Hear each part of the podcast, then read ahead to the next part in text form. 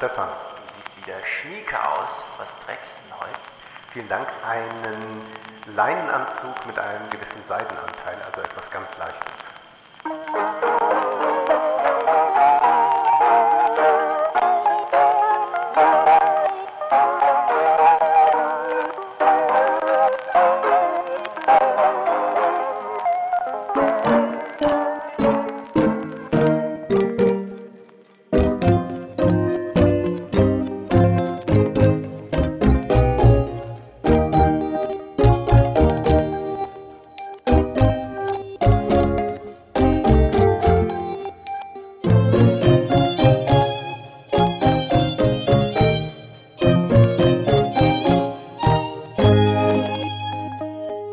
Bist also auf den Klimawandel vorbereitet, auf das Wetter.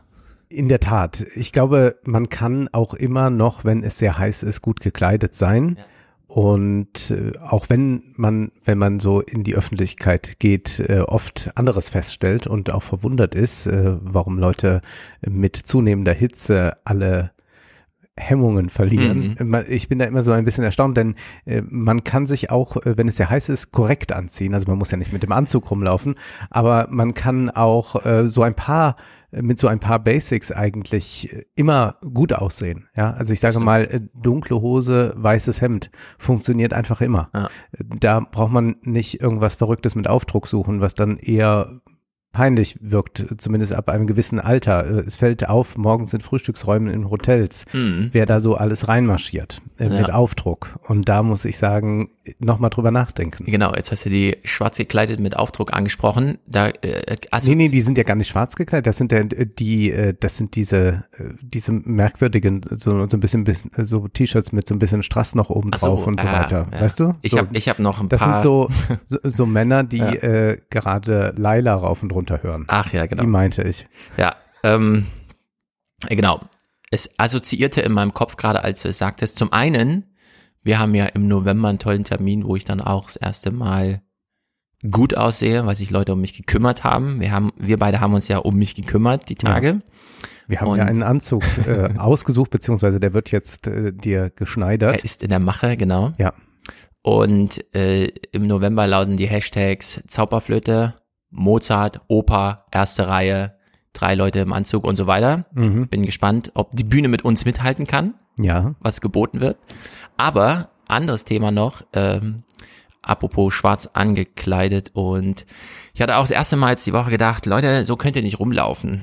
Denn es gibt tatsächlich wieder, also das will ich ausdrücklich sagen, es gibt wieder große Stadionkonzerte, Zum Glück. aber zum Glück, also wahnsinnig zum Glück, man kann das Glück gar nicht richtig in Worte fassen. Aber es gibt auch immer noch dieses Merchandising drumherum. Und es ist noch alberner als in den 90ern, als man schon begann, es ironisch nochmal mitzumachen, sich ein T-Shirt von der Veranstaltung zu holen. Warum man das 2022 immer noch macht, obwohl die T-Shirts mittlerweile irgendwie 35 Euro kosten, weil alle nochmal absahen wollen. Aber ich äh, war spontan bei Iron Maiden, also das erste große Stadion-Event für mich seit Corona. Und ich bin immer noch gerührt davon. Mhm. Es war äh, wirklich wahnsinnig toll. Keine Masken, außer so zwei, drei, ne, wo, Ja. wo man auch sieht, okay, aber auch eben in so einer Art, dass man sing, dass man denkt, ja, genau, jeder macht hier einfach mal, wie er will. Ja. So, wir hatten ja das letzte Mal ein bisschen Ärger bekommen, Mhm. weil einige missverstanden haben, wie wir das gemeint haben. Man fährt im Zug zum CSD, muss im Zug eine Maske tragen, beim CSD aber nicht. Und das Einzige, was wir kritisiert haben oder was wir aufgegriffen haben, ist die Frage, darf denn derjenige, der mit einer Maske zum CSD fährt, nochmal andere Maßregeln, obwohl Ja. er dann selber die Maske absetzt? Genau. Gegen die Maskenpflicht, die ja im Nahverkehr und Fernverkehr noch ist, haben wir gar nichts gesagt. Nee. Da ist dann auch immer, wie schnell so die, Aber man muss Kommentare äh, sich dann schon Gedanken darüber machen, äh, was äh, man dann eigentlich für eine Logik verfolgt, wenn man selbst äh, dort nochmal äh, das lobt, dass der Schaffner und der Zugführer durchgreift und das Ja. jetzt so richtig hart gegen die, die keine Maske aufhaben, äh, Genau. sanktioniert wird und man selbst aber dann auf ein Fest fährt mit 1,3 Millionen Menschen, dann muss man sich schon fragen, ob äh, da noch alles so zusammengeht in diesem Weltbild. Und ich glaube nicht, dass es äh, dieser Journalistin darum ging, äh, darauf hinzuweisen, äh, dass man vulnerable Gruppen schützen soll oder Ja. so, sondern es war einfach diese Lust an der Durchsetzung von Regeln und diese Lust, die äh, bei Twitter wiederkehrend ist, die beängstigt mich schon. Hm. Genau, und ich will es gar nicht nochmal groß aufgreifen. Ich wollte nur nochmal ausdrücklich anmerken, die Erzählung, die wir so ganz lange hatten, dass die Masken die Allgemeinheit schützen, also dass der Selbstschutz gar nicht im Mittelpunkt stand, sondern immer dieser Fremdschutz. Das äh, kann man jetzt äh, sozusagen ins Kapitel 1, wir sind jetzt im Kapitel 2 angekommen und wer sich selber schützen will, kann sich mit einer Maske schützen. Ja. Und zwar auch sicher. Also auch die FFP2-Masken sind inzwischen ja wirkliche Hochleistungsdinger, die auch nochmal Updates erfahren haben durch Corona. Das sind nicht diese ersten, ach, wir haben noch Lagerbestände oder nutzen wir die mal, sondern da kann jetzt wirklich jeder machen, wie er will. Und ich glaube, wir müssen langsam anerkennen, nachdem ich jetzt auch so die Zahlen, also das füllt sich ja mit Leben, man hört so Zahlen, auf der einen Seite ist eine immens krasse Welle gerade, auf der anderen Seite kennt man viele, die Corona haben.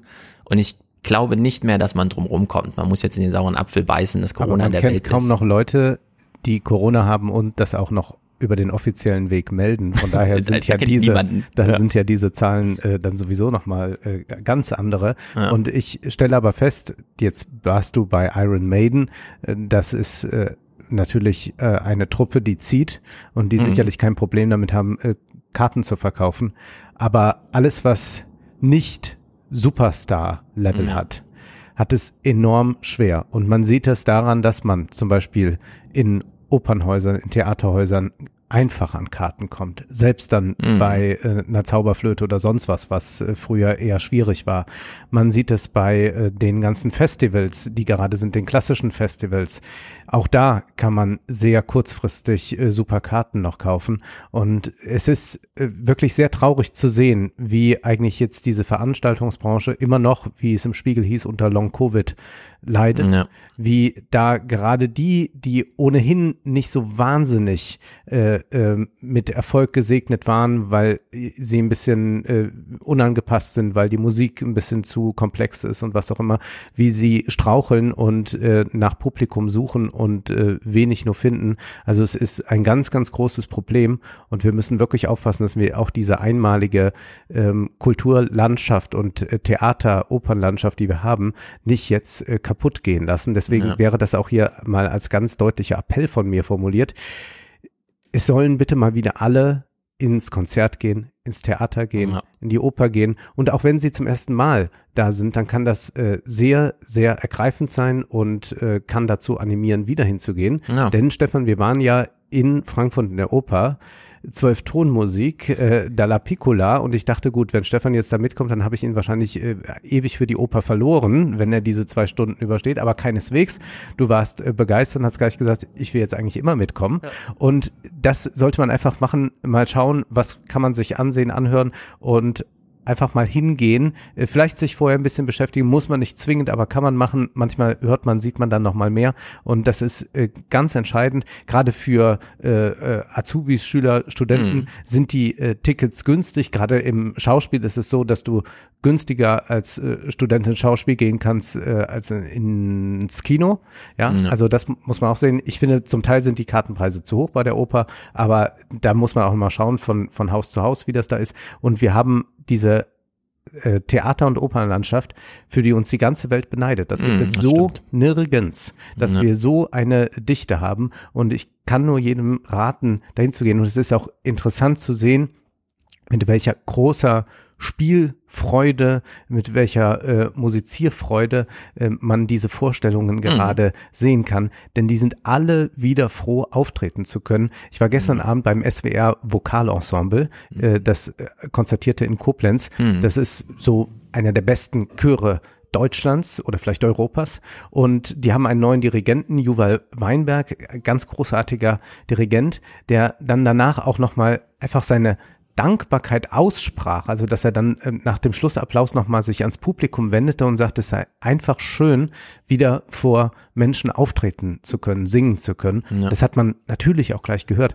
Also das ist äh, einfach so großartig, das zu erleben und es darf nicht kaputt gehen und ich kann nur jedem empfehlen, dahin zu gehen. Es sind übrigens meine Erfahrung, aber ich gehe zu klassischen Konzerten, da sind eh die Leute älter, aber meine Erfahrung ist, es sind nicht unbedingt die Alten, die jetzt äh, zurückhaltend sind, sondern es sind so die äh, Jungen beziehungsweise so Mittelalten. Ja. Ich sitze ständig jetzt neben 80-Jährigen und ich füge hinzu, die tragen eigentlich nie eine Maske. Ja, Ja. bei denen sitze ich und äh, genieße äh, diese großartige Musik. Deswegen kann ich es nur empfehlen, es äh, mir gleich zu tun. Mhm. Genau, ich habe im Kalender mir auch schon eingetragen, das Theaterfest hier in Frankfurt. Ich habe es noch nie besucht, nachdem ich jetzt seit über zehn Jahren hier lebe. Aber diesen Herbst gehe ich mal hin, freier Eintritt, das Schauspiel und das Opernhaus, die Oper daneben machen sozusagen so einen offenen Tag, irgendwie Ja. Tag der offenen Tür. Es wird ein bisschen, äh, es gibt Programm und natürlich, man kann dann gleich die Karten kaufen fürs Herbstprogramm. Ja. Und so, es dauert, es geht den ganzen Tag irgendwie 11 Uhr los, was dann auch bedeutet, da kann man auch mit den Kindern mal kurz vorbeischneiden Ja. um ihnen zumindest mal die Säle zu zeigen. Da muss ja noch nicht mal was stattfinden, sondern die Säle allein machen es schon. Das allerdings war ein bisschen zweischneidig. Mir ist der Orchestergraben ein bisschen zu groß. So, Ja, Auf der anderen Seite- Da müssen halt alle rein. äh, genau. Auf der anderen Seite sitzen da halt wirklich viele drin. Sehr also viele, 80, 90 Leute müssen da Ja. mitunter rein, wenn da äh, Richard Strauss oder so Genau. gegeben wird. bei dem Stück, was wir sahen, war ja der Orchestergraben voll und damit meine ich wirklich zwei Hafen, Mhm. wo ich schon dachte, okay, zwei Hafen ist vielleicht echt so eine Dekadenzgrenze, dass Nein, man nein, in nein. dem Orchestergraben nochmal vier Kontrabass versteckt. Das hat man ja nicht mal auf der Bühne häufig. Ja, so. ja. Ähm, ja, in der Hinsicht ganz gut, dass er groß ist, aber er ist halt groß. Und auf der Bühne waren ja, also da war ja echt Getümmel auf der Bühne. Das war ja nicht hier Kammerspiel oder so, sondern Nein, da waren ja Opernchor, sehr viel Ensemble. 30, 40 Leute, die da teilweise über die Bühne gerannt sind. Das äh, war schon spektakulär. Ja. In der Hinsicht äh, verkraftet man es auch sehr, sich dann in die Zwölftonmusik eine halbe Stunde reinzuhören, Ja. um dann das Gehirn drauf getrimmt zu haben, was hier noch so geschieht und womit man auf jeden Fall nicht überrascht wird. Nämlich mit irgendwelchen Akzentuierungen, wo man erpicht drauf ist, dann vielleicht mal Szenenapplaus zu geben, sondern nein, man hört sich das dann in eigener Grusamkeit an, was auf der Bühne so abläuft und es ist toll. Aber ich freue mich auch sehr, dass wir dann beim nächsten Mal ein paar Harmonien geliefert bekommen und eine Königin der Nacht und, Ja, natürlich. und so weiter und so fort, was halt auch dazugehört irgendwie. Dies Bildnis ist bezaubernd schön. Nun, eine Anmerkung noch. Für diejenigen, die vielleicht noch nie in der Oper oder im klassischen Konzert waren oder im Schauspiel waren oder im Ballett, auch Ballett Mhm. ist ja was ganz Wunderbares, keine Schwellenangst. Bitte, man muss keine Angst haben, äh, in diese Häuser hineinzugehen. Ich saß äh, in der Dalla Piccola Oper in Frankfurt ja auch neben einem Mann im T-Shirt und das Richtig. war Stefan und das ist überhaupt kein Problem, weil es ganz viele Männer mit T-Shirt in der Ja. Oper gibt. Da braucht man keine Angst zu haben. Auch sonst, man muss sich nicht irgendwie merkwürdig verhalten, man wird auch nicht befragt. Äh, Ja, bloß nicht äh, verkleiden. äh, auf der Bühne sind genug Sie, verkleidet. Äh, mal den Tristan-Akkord aufschlüsseln oder Ja. so. Keine Sorge, passiert alles nicht. Es ist eher ein sehr offenes äh, Publikum und man kann auch mit Leuten ins Gespräch kommen, wenn man das will. Also man muss da keine Sorgen haben. Ja, vor allem, wenn man, ähm, also der gesungene Text läuft sowieso mit, man kann mitlesen. Und es gibt eine sehr gute Aufbereitung von dem ganzen inhaltlichen Kram. Man muss kein Programmheft lesen vorher, falls man sich inhaltlich dafür interessiert, was abläuft, sondern man kann einfach auf der Opernseite direkt die YouTube-Videos anklicken. Also man kommt, die kommen einem da sehr entgegen. Das äh, ja, ja. ja. muss man einfach sagen. Die kümmern sich ums Publikum und wir auch. Genau. Wir kümmern uns auch ums Publikum. Äh, wir haben hier eine Frage von Tom. Hallo zusammen, wäre es möglich, einmal eine kurze Erläuterung zu bekommen, wie man für Salon-Episoden die aus den Episoden bekannten äußerst nützlichen Kapitelmarken nutzen kann. Ich persönlich nutze kein Spotify oder iTunes, sondern G-Podder. Ich wäre natürlich auch bereit, eine andere App auf dem Rechner zu verwenden. Vielen Dank und herzliche Grüße. Das ist besonders herausfordernd, weil er hört Podcasts auf seinem Computer. Mhm. So, auf dem Computer, klar, man kann einfach den Webbrowser aufrufen. Die Steady-Seite hat einen Player, dann kann man auf Play klicken. Der zeigt allerdings keine Kapitelmarken an, das ist ein Problem. Sein G-Potter Podcast-Player wahrscheinlich auch nicht. Spotify würde die Kapitelmarken auch nicht anzeigen. Also der kurze Ritt ist, ja, die Kapitelmarken sind auch im Salon drin. Macht ja auch Sinn. Das sind zehn Texte auf drei Stunden. Man kann da hin und her springen. Ähm, nur die P- Player müssen eben in der Datei die Metadaten auch entsprechend auslesen. Das machen alle Podcast-Apps, die man eigentlich auf dem Smartphone so bekommen kann. Ich kenne jetzt keinen, der das nicht macht. Und meine Empfehlung ist sowieso, das auf dem Smartphone zu hören. Ansonsten auf dem Computer sich die Datei runterladen. Im VLC-Player kann man machen, dann sind die Kapitelmarken sichtbar oder wie auch immer. Meine Empfehlung wäre, und das hier nochmal der deutliche Hinweis, weil das ist die häufigste Frage. Der Salon ist ein Podcast wie jeder andere Podcast auch. Wenn man ein Abonnent ist, bekommt man ein RSS-Feed, wie bei jedem anderen Podcast auch, und kann sich das ganz normal ping, eine neue Podcast-Ausfolge da, soll sie automatisch runtergeladen werden? Ja, bitte. Sie liegt dann einfach im Podcast-Player, in ganz standard normalen Podcast-Player, den man auch ansonsten nutzt. Wer es auf dem Computer hören will, da wäre jetzt wirklich meine Empfehlung, auf der Steady-Seite einfach im Browser aufrufen, wie auch immer. Also da ist ein Player drin. Ähm, da hat eine feste URL, die kann man sich wegspeichern, wie auch immer. Und dann wollen wir nochmal über den kurzen Moment vorm Salon reden. Genau, Wolfgang? Teaser. Genau. In diesem Teaser äh, teasen wir in dem Sinne kaum äh, das, was dann kommt. Also wir erwähnen kurz, was wir machen werden, äh, Mhm. über welche Texte wir sprechen werden. Aber eigentlich ist das nochmal so eine Mini-Ausgabe von den 29ern. Das kann sein, dass ich mich mal über äh, irgendwelche unsinnigen Corona-Regeln aufrege und das mit der Schweiz vergleiche. Es kann aber auch Ja. sinnvoller werden, indem wir irgendein aktuelles äh, politisches Thema nochmal aufgreifen Richtig. oder irgendwas aus der digitalen Welt, etwas, was wir noch sagen wollten, aber dann vergessen Ja. hatten und das aufgreifen. Das heißt, es ist nochmal ein kleiner Inhalt. Deswegen würden wir uns freuen, wenn ihr auch äh, den Teaser ein bisschen äh, mehr zur Kenntnis äh, nehmt, als das äh, der Fall ist. Oder ich glaube, viele äh, denken einfach nur, es wird nur kurz gesagt, welche Texte wir lesen und gehen gleich in den Ja. Salon. Aber der Teaser ist einfach nochmal eine Mini-Ausgabe. Ja, genau. Und wir können jetzt auch sagen, es war noch nie so leicht, in den Salon zu gelangen, zumindest wenn man bei Spotify ist. Mhm. Genau, Also lass mich ja noch ein Wort zum ja, Teaser okay. sagen, ähm, denn wir beide treffen uns ja so richtig vorm Salon. Das ist so ein Warm-up-Gespräch. Und ich werde jetzt auch in den Titel, nachdem ich ja immer so das eine und das zweite Thema reinschreibe und dann Salon-Teaser groß schreibe, werde ich nochmal den Vormonat nennen und dann Recap reinschreiben, weil wir gehen doch nochmal mit so einer Woche Abstand auf so ein paar Themen der Vorwoche vielleicht ein und sagen dann auch Sachen, auf die wir uns dann später wieder beziehen.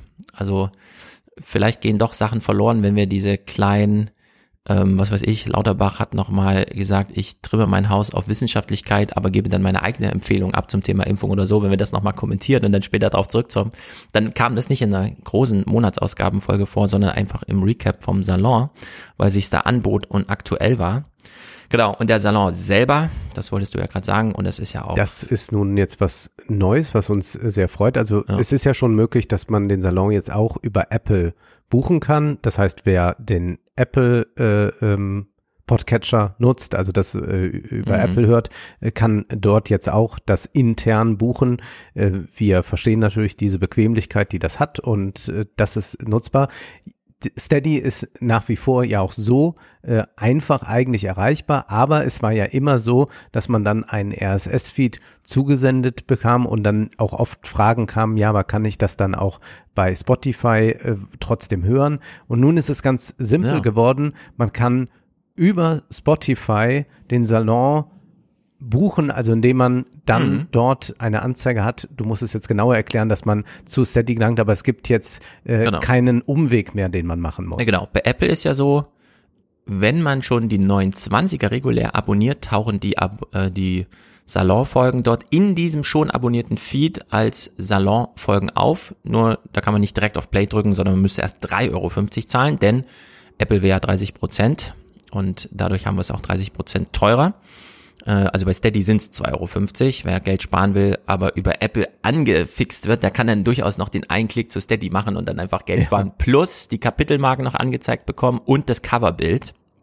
Ich weiß, wir haben das mit Apple besprochen, es ist immer noch nicht nachgerüstet, dass man da auch mal den äh, Schritt in die kleine Podcast-Zukunft, die man so krass mitgeprägt hat, dann einfach mal geht.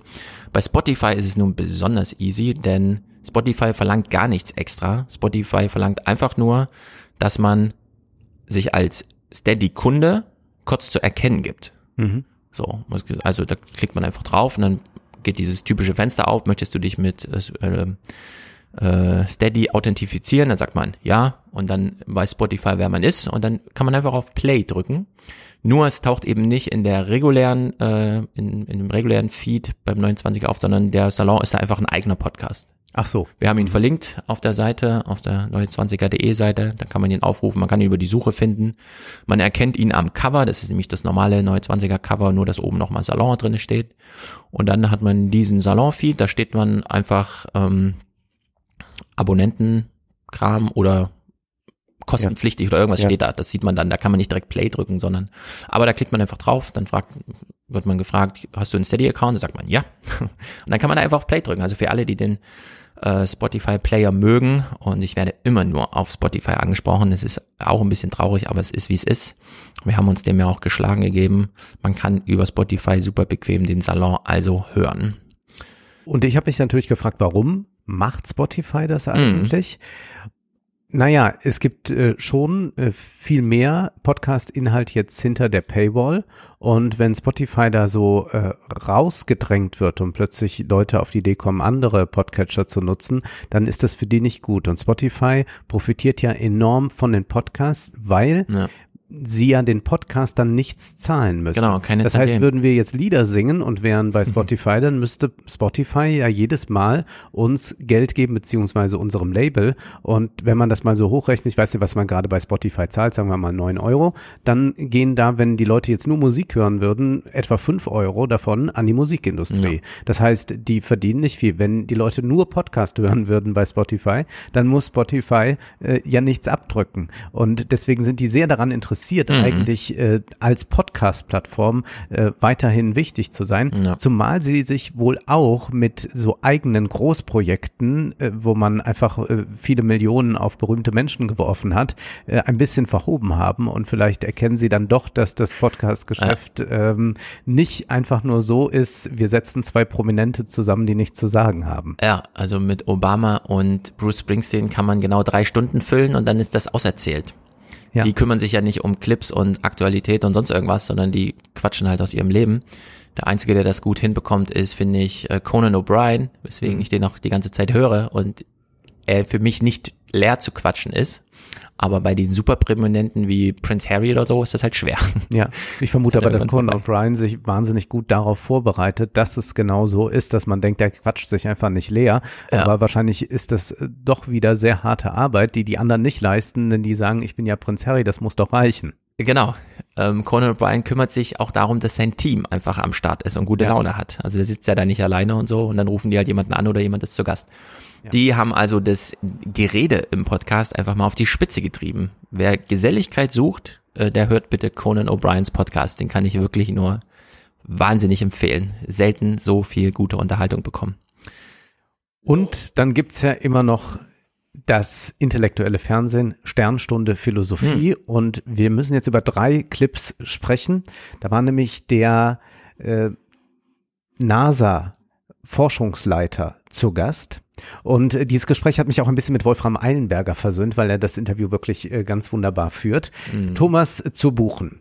Er ist der NASA-Forschungsdirektor. Und ich habe jetzt drei Clips aus diesem fulminanten Gespräch mitgebracht. Also ich empfehle auch das komplett zu hören. Diese 60 Minuten sollte man sich gönnen.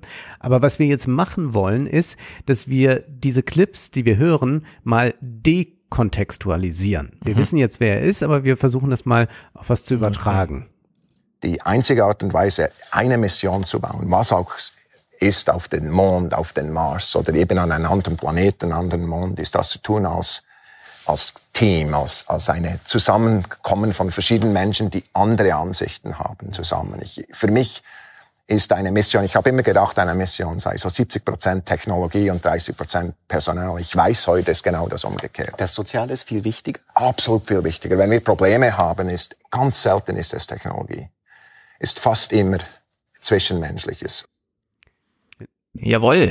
Das ist ein so kluger Satz, den wir übertragen müssen. Also Technologie, 70 Prozent dachte er, nee. Ja. Äh, es sind 70 Prozent die Menschen, das Zwischenmenschliche, 30 Prozent die Technologie.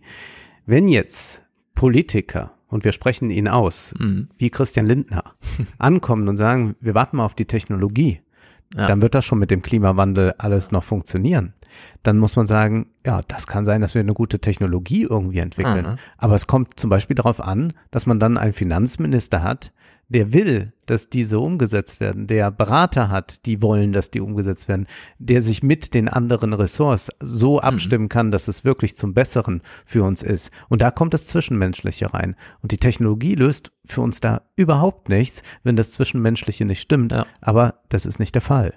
Alles was, in, was ich in dieser Art und Weise hier höre, ist sozusagen Wasser auf meinen Mühlen der Alfred Adler Lektüre-Erlebnisse, der das auch runterbricht, ganz radikal auf alle Probleme sind Beziehungsprobleme. Wenn Sie Probleme haben, ihr, also wenn Sie unter Problemen leiden in Ihrem Leben, klar, wenn der Kühlschrank kaputt ist, ist das eine technische Herausforderung, aber es wird erst ein Problem, wenn darum keine Beziehung sind, um dieses Problem zu lösen. Wir kennen alle diesen Soziologen-Spruch, ein bisschen zynisch, aber absolut wahr. Wer Geld hat, braucht keine Freunde oder eben umgedreht. Wer Freunde hat, braucht kein Geld. Äh, wir reden dann immer von sozial Schwachen und sagen, das sind die Armen. Aber nein, die sozial Schwachen, also die Armen müssen besonders sozial stark sein, um das eben auszugleichen. Und wenn er das nochmal in dieser Rocket Science Technik Domäne sagt, Ja. wo wir immer drüber scherzen, das ist Rocket Science, das versteht man nicht und so.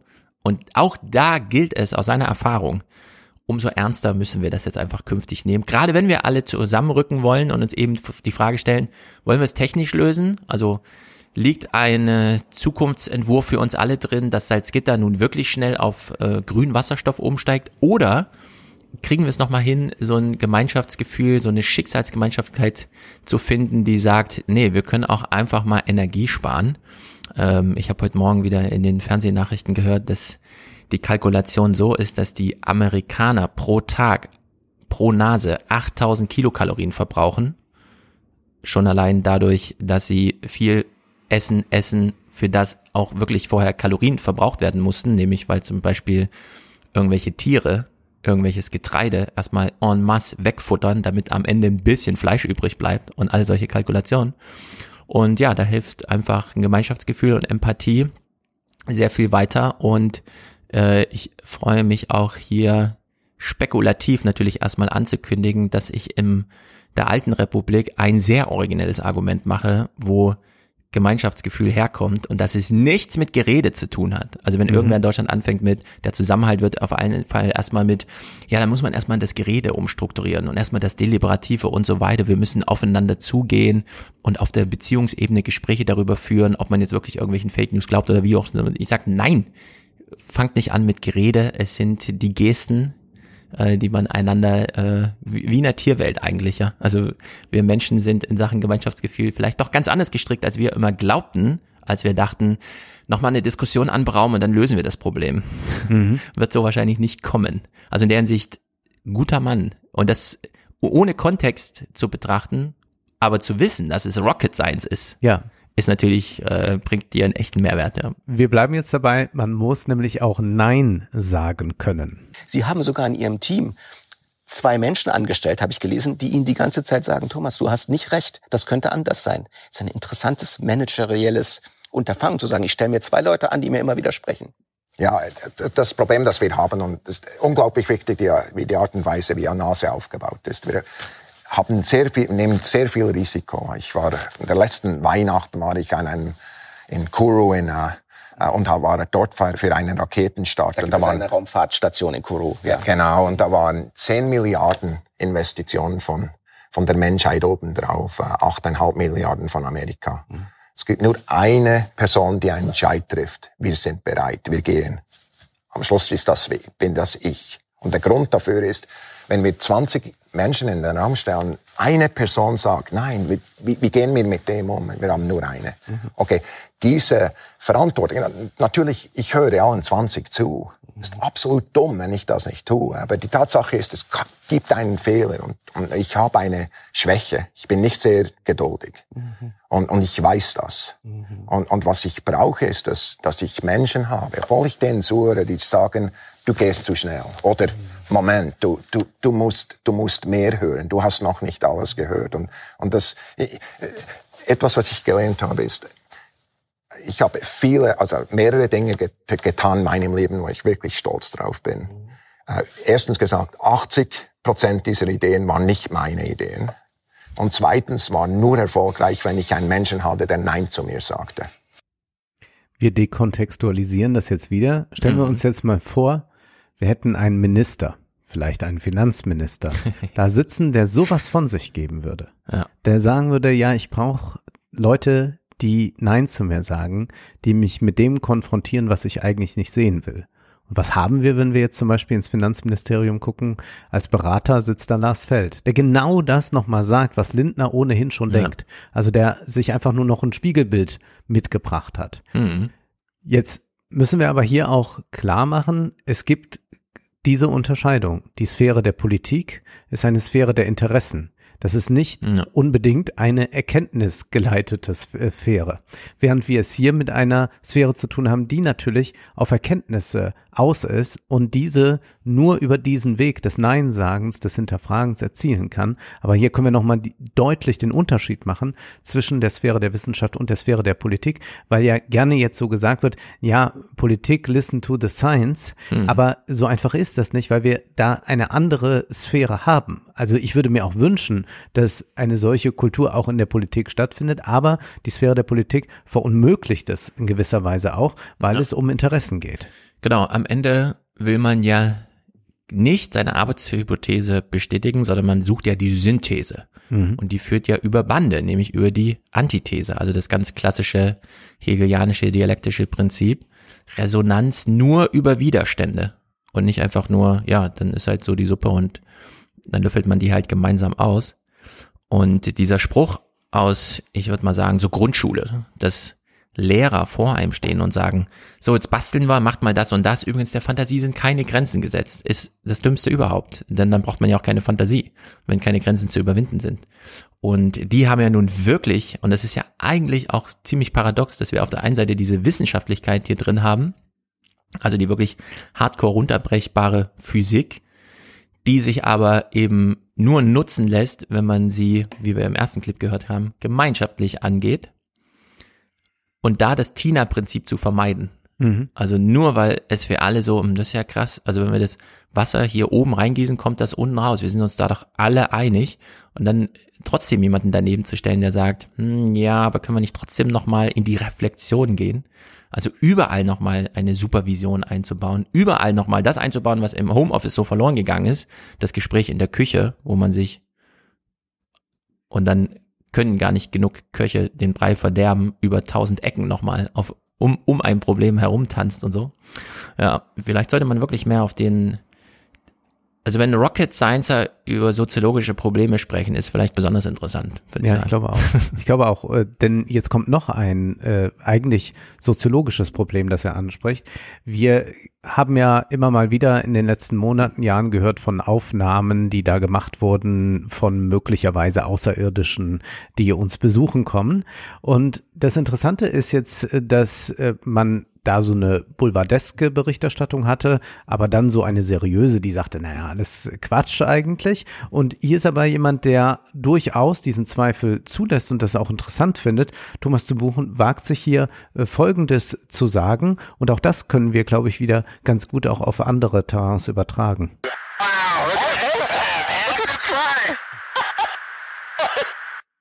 Schau, wie das fliegt. Sie haben sich diese Aufnahmen sicher auch angesehen. Was denken Sie, wenn Sie das sehen?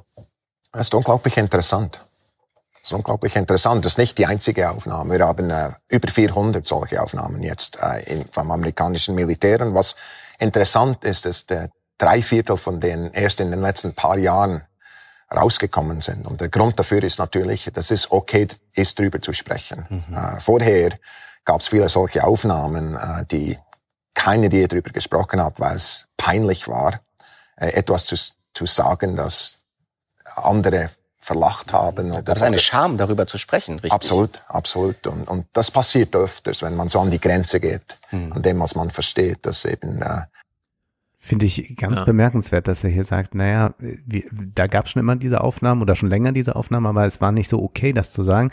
Wir haben ja beide, glaube ich, Thomas Kuhn gelesen, der vom äh, äh, von diesem Paradigmenwechsel immer wieder schreibt, wie der in der Wissenschaft äh, stattfinden kann. Da gibt es ja auch dann die These, dass äh, eigentlich das Neue in die Wissenschaft kommt, indem das Alte ausstirbt, nicht mm. indem es überwunden wird oder sich überzeugen lässt. Ich glaube, das ist so ein bisschen das, was man auch gerade in der mm. äh, Ökonomik erleben kann. Also es gibt noch die äh, Ordoliberalen und die dann noch festhalten und die kriegen vielleicht auch noch die eine oder andere Professur jetzt mm. zugeschustert. Aber eigentlich ändert sich da jetzt gerade so viel, dass das erneuert wird von innen ja. äh, heraus, beziehungsweise nicht von innen heraus, sondern dass einfach neue Leute kommen, die mit den Alten nichts mehr zu tun haben wollen. Mhm. Und dann gibt es aber jetzt noch diese äh, Scham, also dass man irgendwas jetzt noch gerade nicht sagt. Und das hat mich natürlich schon daran erinnert, dass wir äh, immer wieder so hegemoniale Diskurse haben, bis dann mal jemand sagt, naja, aber eigentlich können wir es auch mal so und so noch betrachten. Ja. Und das ist etwas, was wir auch, glaube ich, äh, mitnehmen können, wenn wir über diese ganzen unsinnigen äh, äh, Diskussionen, Cancel Culture und so weiter reden. Mhm. Ich glaube, viel wichtiger als über diesen Begriff zu reden,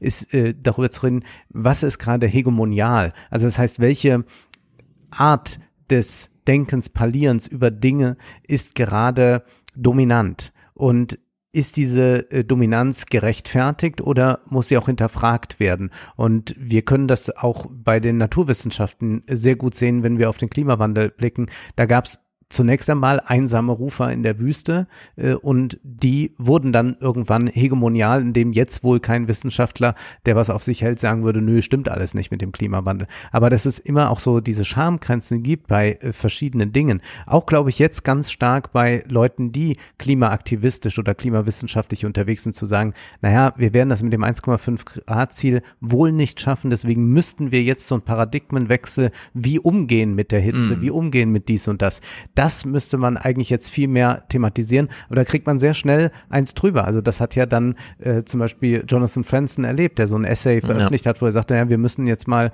gucken, wie wir damit umgehen. Dann wurde er gleich so ja, dargestellt, genau. als wollte er äh, du einfach sagen, es, du genau. bist ein Fatalist und so. Nein, das ist vielleicht eine andere Blickweise. Und das, wenn, wenn das hier in dieser, in dieser Forschung, die erstmal so ein bisschen aus der Sphäre der Macht ja äh, draußen zu sein scheint. Ne? Mhm. Die reden jetzt da, könnten da Flugkörper sein, aber natürlich gibt's auch da wieder Interessenkonflikte. Auch die Wissenschaft ist nicht frei von Interessen und auch von, ja. von, von Machtstrukturen. Da ist das schon erstaunlich, wenn das hier mal so offen gesagt wird. Naja, da hat man sich ja lange Zeit auch gar nicht getraut zu sagen, na, das könnte vielleicht auch was Außerirdisches sein. Und das finde ich, äh, sollte man immer bedenken, wenn man äh, auch äh, so darüber spricht, ähm, äh, dass äh, man rechtlich oder so alles sagen kann. Natürlich, ja. Äh, fast alles und die paar Dinge, die verboten sind, sind zu Recht verboten. Aber es gibt natürlich diese hegemonialen Strukturen und da, glaube ich, muss man viel vorsichtiger sein. Genau, es erfordert jedenfalls viel auch nicht nur wissenschaftliche Reputation, sondern auch Prominenz,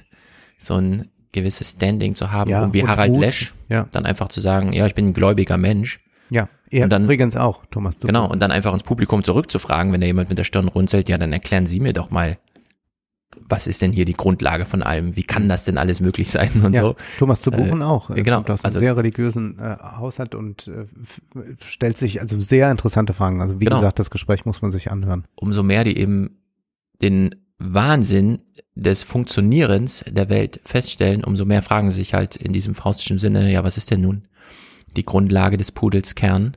Hm. Und klar, wir können jetzt mit diesem James Webb Teleskop da irgendwie und diese Bilder, die jetzt im Juli kamen, waren ja wirklich ein Spektakel. Da irgendwie 15 Milliarden Jahre zurückgucken, aber eben nicht 15,x Milliarden, um dann wirklich mal die eigentliche ja. Frage zu klären, weil wir können es nur noch mal anders und besser visualisieren, was ja von dem wir wissen, dass es da ist, nur bisher waren die Linsen nicht gut genug, aber darüber hinaus kann man dann auch nicht. Schließen wir doch diesen Themenblock ab mit der Nachricht, die diese Woche kam. Die ISS, die ja nun das alles so ein bisschen äh, manifestiert, was wir hier besprochen haben, wird also ab 2024 auf Russland verzichten müssen. Die Russen haben mhm. den Rückzieher gemacht, der wirklich eine Zäsur ist, weil der ganze Kalte Krieg über stand das außer ja. Frage, auch wenn es über Sputnik und so weiter begann, dass man da zusammenarbeitet. Und eventuell werden sie sogar ihre russischen Bauteile abkoppeln von der ISS, um daraus eine eigene Anlage im Weltraum zu bauen. Also das sind natürlich alles abenteuerliche. Vielleicht haben sie auch 2024 genannt, um noch ein bisschen Zeit ins Land gehen zu lassen bis dahin. Man kann es nur hoffen, weil ja sich ja auch, das äh, sagte zu buchen, auch immer so was Utopisches darin zu erkennen gab, nämlich, dass man zwar hier auf Erden in einem kalten Krieg sich befindet, ja. dass aber doch eigentlich so ein Bewusstsein für eine gemeinsame Menschheit da ist ja.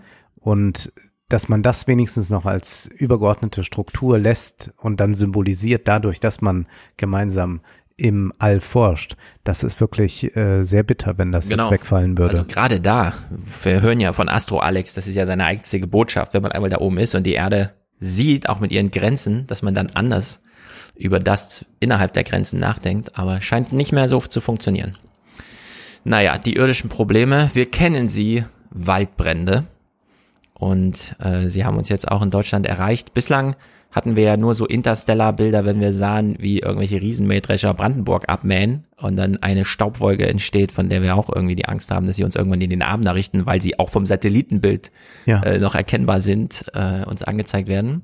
Jetzt allerdings auch die Waldbrände. Es hatte sich ein bisschen angekündigt. Wir hören hier mal Annalena Baerbock bei ihrem Besuch in Prag. Für Annalena Baerbock die passende Vorlage, um für Energiewende und Klimaschutz zu werben. Und wie dringend das nötig ist, das riechen wir förmlich gerade an diesem Morgen hier auch in Prag mit Blick auf die furchtbaren Waldbrände in der böhmischen Schweiz, die sich ja ausweiten auf die sächsische Schweiz. So, inzwischen ist das ja in die sächsische ja. Schweiz alles rübergeschwappt und wie wir darüber reden, ähm, ist ganz interessant. Zum einen hier mal dieser Blick nach Frankreich, auch vom Deutschlandfunk. Die Feuerwehrmänner, die seit Tagen gegen die Brände rund um das Becken von Arcachon kämpfen, sprechen von einem Inferno. Sie berichten von Flammen, die teils bis zu 100 Meter hochschlagen. Die beiden Großbrände bei Londiras und La Teste Büche sind nicht zu kontrollieren, sagt Jean-Louis Glaise, Präsident des Departements Gironde. Ich gebe Ihnen ein Beispiel. Das Feuer, das bei Londiras ausgebrochen ist, erstreckt sich nun über ein Gebiet von 66 Kilometern. Wir schaffen es derzeit nicht, die Flammen zu stoppen. Die Feuerwehrmänner sind hier mit Bränden konfrontiert, die sich ständig bewegen. Der Wind dreht und sobald sie an einer Front angekommen sind, brennt es an der nächsten. Die Feuer werden ständig größer. Also Feuerwehrleute, die sich mit ihrer Materie auskennen, wie die Astronauten und Physiker mit ihren Raketen und dem Weltraum und so weiter sagen, Inferno, Kontrollverlust. Mhm. Ja. Wir haben es ja gerade nicht unter Kontrolle. Sie sehen das im Fernsehen, wir sind vor Ort und wir können Ihnen einfach nur sagen, wir, wir können das hier nur brennen lassen.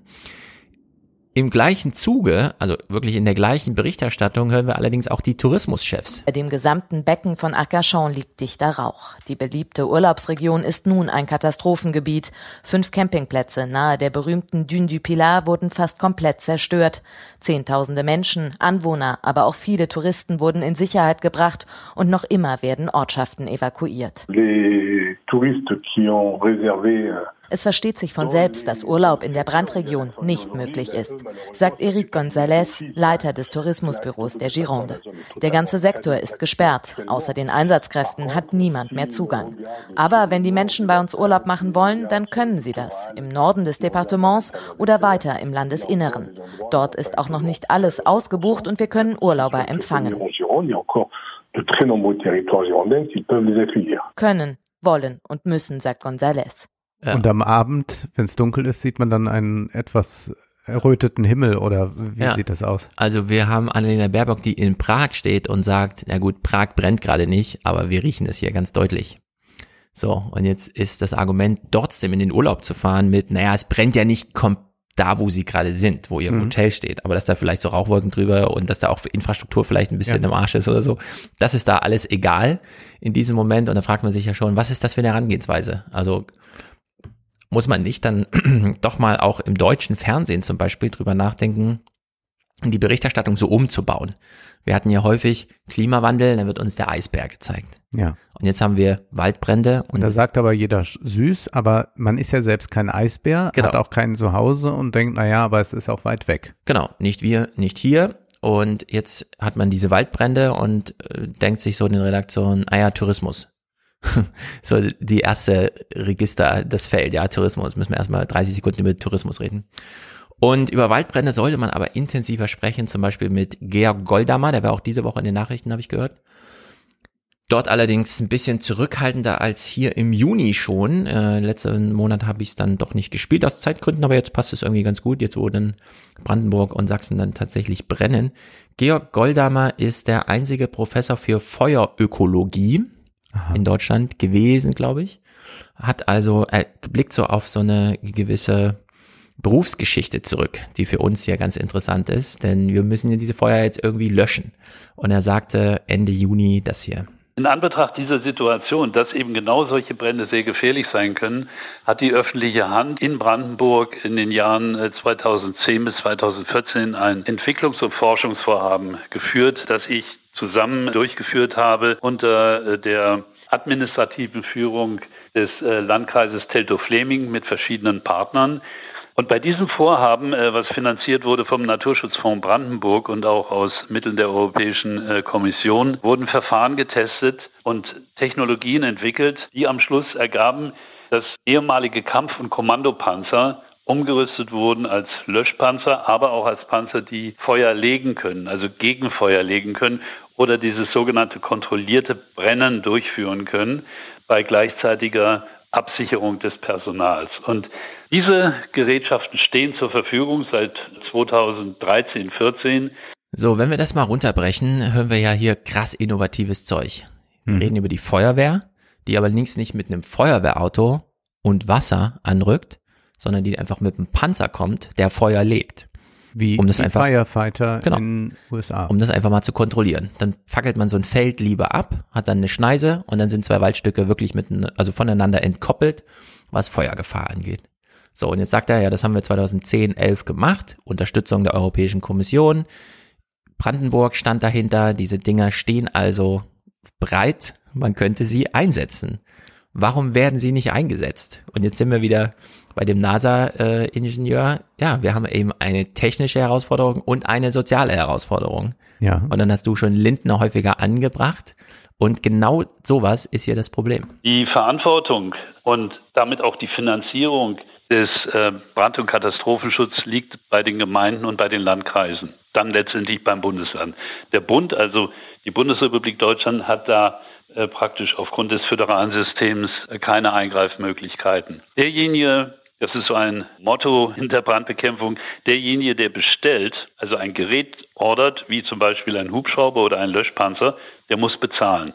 Und das ist die Gemeinde bzw. das ist der Landkreis. Und diese Mittel sind einfach nicht da aufgrund der wirtschaftlichen Lage.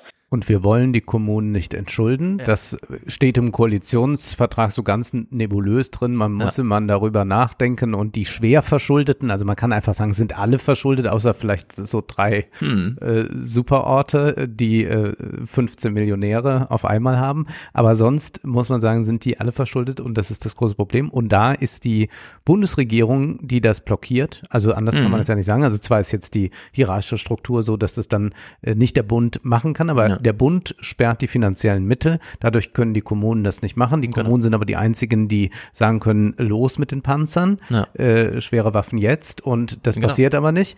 Äh, da könnte genau. man ja auch mal schöne Talkshows zu machen. Man könnte ja eigentlich, die könnten ja ihr Vokabular beibehalten. Das, die, die drei äh, Enttäuschten. Das wäre mal Wir was. nennen sie nicht beim Namen. Eigentlich müsste man in so einer Talkshow mal den Landrat oder was auch immer äh, aus Weißerich, Weißerich heißt glaube ich der Ort mit dem höchsten Gewerbschaftssteueraufkommen in Deutschland. Ja. Ungefähr 30.000 Euro pro Nase pro Jahr. Also damit kann man einfach mal ordentlich Schwimmbäder betreiben und so. Wie kommt's? Porsche Teststrecke ah, in ja. der Gemeinde. so, und dann haben wir halt in Brandenburg diese Entvölkerten, da leben nur noch 100-Jährige und ganz kleine Gemeinde, also wirklich super kleiner, was weiß ich, 100 Seelenort oder so, aber riesige Wälder. So, wenn das da brennt und die rufen bei der Feuerwehr an und sagen, ich bestelle jetzt hier mal eine Feuerwehr, dann sagen die halt, ja, das, sie kennen ja den Preis und dann guckt er in seine Gemeindekasse, sieht da irgendwie 100 Euro rumliegen und denkt, kann ich ja gar nicht. Ja. Macht es also auch nicht. Und deswegen brennt das da einfach ab. also es mal also wieder hier so unser unser Tipp an äh, Redakteure von Talkshows, die ich ja nicht gucke, mhm. aber man könnte sich ja mal was einfallen lassen. Also man könnte jetzt sagen, vielleicht brauchen wir für die nächsten Wochen eine kleine Pause von äh, Strack Zimmermann und Hofreiter. Das wäre mal was. Und stattdessen nur noch Landräte. Ich möchte Zum nur Beispiel, noch Landräte, ja, Landräte abends sehen vier, genau. fünf Landräte und Oberbürgermeister und die sollen jetzt mal wochenlang über all diese Probleme sprechen. Ja, gerne anfangen mit Peter Feldmann, dann hat man auch ein bisschen Action inhaltlich, aber dann über die richtigen Themen sprechen. Und es ist wirklich crazy, dass wir in der böhmischen Schweiz einen Waldbrand haben, und wir uns nicht darauf strukturell vorbereiten, dass der Löschpanzer, der vorhanden ist, vielleicht in der sächsischen Schwanz, äh, der sächsischen Schwanz mal das Tor hochmacht, rausrückt und ja. einfach mal kontrolliert ein paar Felder abfackelt, damit es da nicht lichterloh brennt, so wird. Also es ist wirklich äh, bekloppt. Und da wir jetzt schon gehört haben, hm, das ist ja verrückt. Ich will noch eine Sache mhm. sagen zu diesem ökonomischen ich halte es auch für problematisch, wenn man jetzt den Klimawandel nur bekämpfen will, um das BIP weiterhin mhm. aufrechtzuerhalten. Mhm. Aber ich finde, dass das bei vielen die einzige Argumentation ist, die noch irgendwie ankommt. Deswegen finde ich das manchmal strategisch ganz klug, das zu bedienen und letztlich bedeuten Wohlstandsverluste für uns alle Wohlstandsverluste und wir wissen, wer die Wohlstandsverluste immer am härtesten tragen muss. Das sehen wir jetzt auch bei der Energiekrise. Mhm. Das sind nämlich die, die ohnehin schon nicht viel haben und die leiden dann doppelt. Die haben dann kein Geld und es ist zu heiß. Ja. Und deswegen ist das ökonomische Argument wichtig. Ich empfehle hier sehr, wir werden ja heute nicht drüber sprechen, äh, glaube ich, über USA, äh, was da passiert ist mit dem äh, Build Back Better mm. äh, Act von Joe Biden. Das hat sich in dem Sinne in Luft aufgelöst, sind ein paar äh, äh, Dinge noch geblieben, die aber irrelevant sind, wenn man das ja. eigentliche Problem sich ansieht. Ja. Es gibt im Chartbook da äh, von Adam Tooze einen wirklich sehr guten Text, der das äh, aufdröselt und der geht am Ende, macht er genau das Richtige. Er zeigt, was bei den Demokraten los ist. Es ist nicht nur Joe Manchin, sondern es sind ja. dann auch andere Zentristen, die da alles blockiert haben.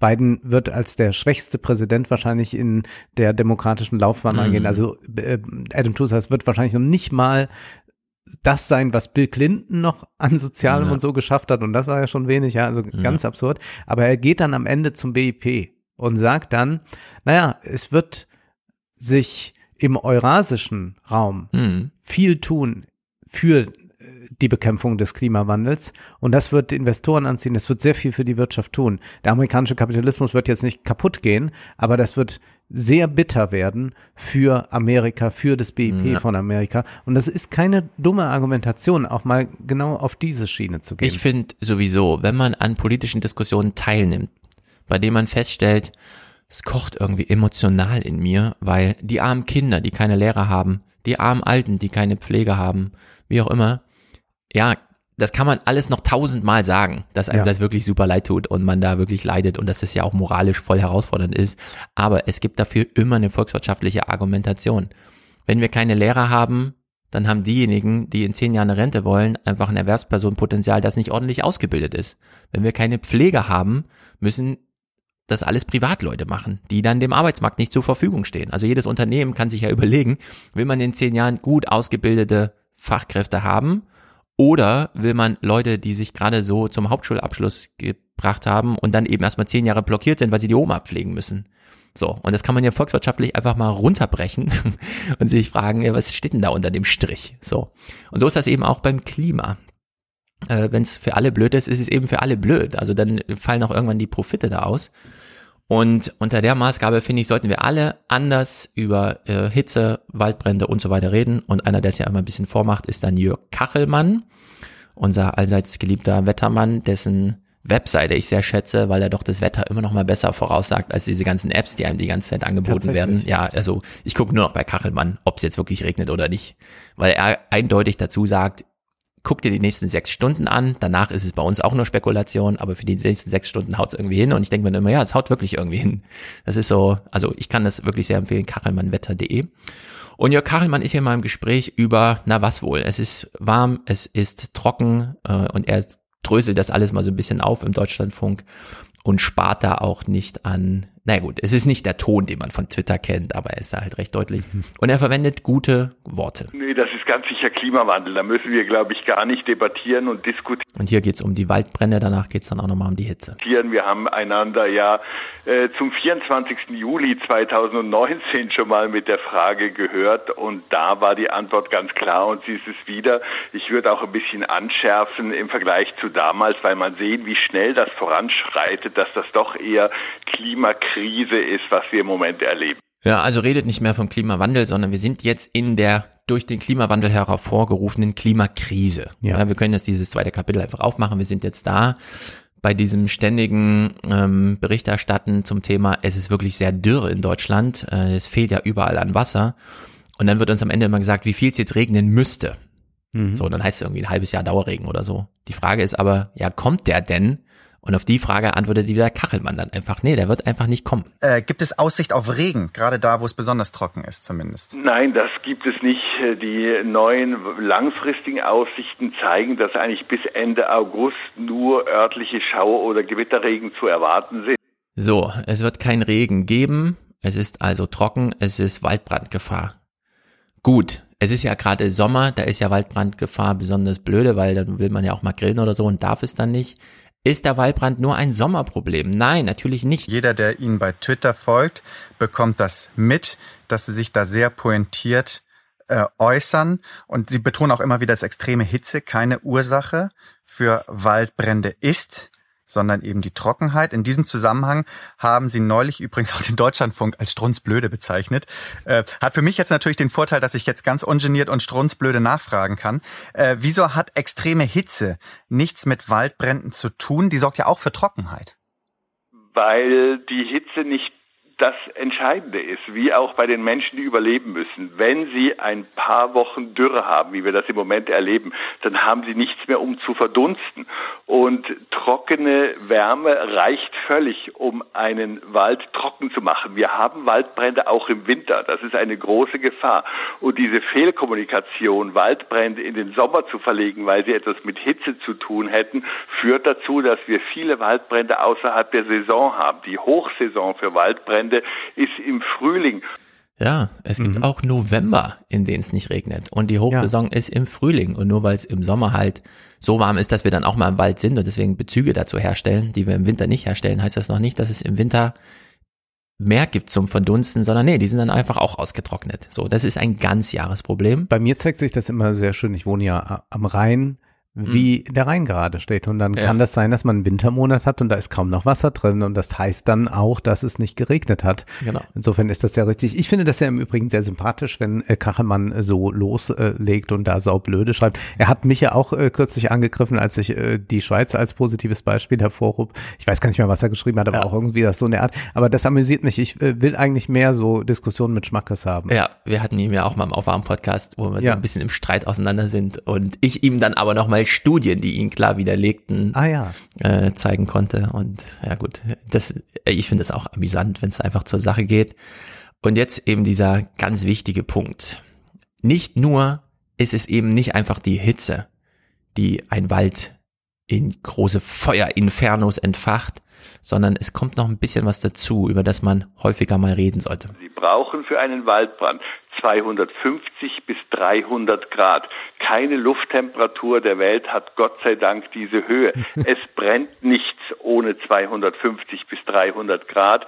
Die Temperatur kann noch so hoch sein und ich verstehe immer nie, wie die Leute sich vorstellen, wie es eine Sauna gibt mit 90 Grad, in der es Holzbänke gibt, wie die Menschen das gleichzeitig aushalten und deswegen, ich bitte um Verzeihung für das Wort, aber bitte bebildern Sie nicht Hitze mit Waldbränden, weil das hat nichts nichts miteinander zu tun. Wenn es einen Waldbrand gibt, ist das, wenn kein Gewitter da ist, ganz sicher Brandstiftung und Polizeidienststellen sollten sich nicht hinter komischen Schwurbeldingen wie Glasscherben und Selbstentzündungen verstecken können. Mhm. So, Waldbrände sind sehr Aha. wahrscheinlich immer Brandstiftung.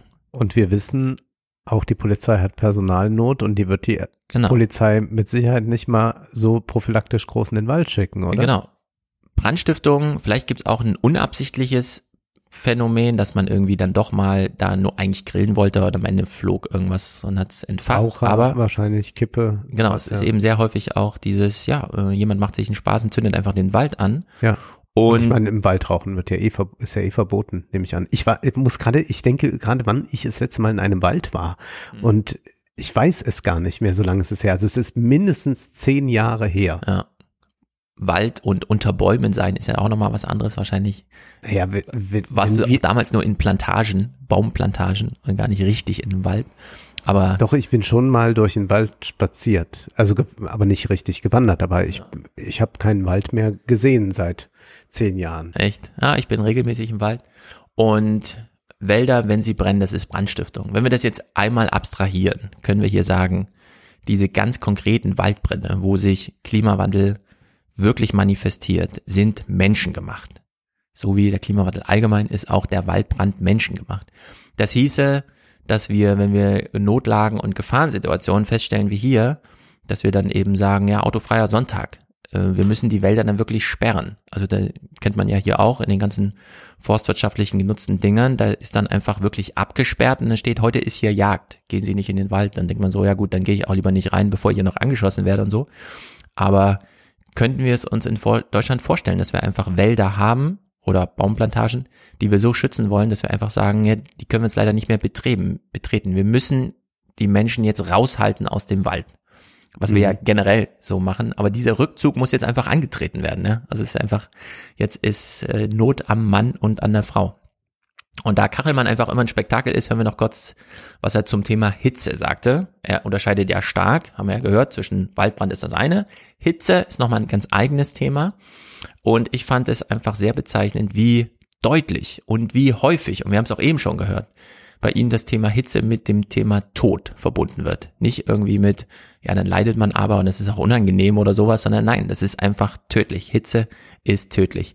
Und da beginnen wir mal hier bei der Frage, Herr Kachelmann, Sie sind auch schon alt und ein Hitzetag in Deutschland heißt 40 Grad plus. Frankreich hat schon einen 45 Tag gehabt letztes Jahr. In Deutschland steht das ja noch aus. Werden wir es noch erleben zu Kachelmanns Lebzeit? Einige Meteorologen haben letzte Woche noch Temperaturen in Teilen Deutschlands von bis zu 45 Grad für möglich gehalten. Das sind tatsächlich Szenarien, auf die wir uns mehr und mehr einstellen müssen. Das war unseriöses Wichtigtun mit den 45 Grad. Das hat ein Modell zu einem Zeitpunkt mal gezeigt, aber 100 andere Modellläufe haben das nicht gezeigt. Und man bekommt natürlich heute viel Aufmerksamkeit, wenn man solche wilden Zahlen sagt. Aber was Sie schon richtig sagen, das ist im Bereich des Denkbaren. Also wenn die perfekte Luftmasse im perfekten Moment zu uns kommt und wir schon lange trockene Böden haben, dann sind 45 Grad nicht mehr außer Frage. Das ist, äh, ich bin jetzt 64 geworden, das ist möglicherweise schon noch das, was zu meinen Lebzeiten stattfinden wird, weil eben bei so einer Wetterlage auch es wichtig ist, äh, wie warm ist das Mittelmeer. Das Mittelmeer ist im Moment 5 Grad, zum Teil 10 Grad wärmer als im Durchschnitt der letzten 30 Jahre und das spielt natürlich alles eine Rolle. So, wenn es die Modelle schon zeigen, heißt es, okay, das sind vielleicht dann nicht Prognosen für morgen, aber vielleicht für nächstes Jahr. Also mhm. Also die Tendenz ist ja irgendwie klar, gerade wenn das Mittelmeer, ich meine, fünf Grad zu viel, ja, das ist ja wirklich, wenn man sich überlegt, wie viel Energie da gespeichert ist, also wie viel mehr Wasser noch ab kann als Luft und so. Wenn das als Speicher irgendwann ausgereizt ist und die, die, Luft kann es einfach nicht mehr abgeben ans Wasser. Also dann ist einfach der Weg offen von Afrika hier rüber mit den Luftmassen und so.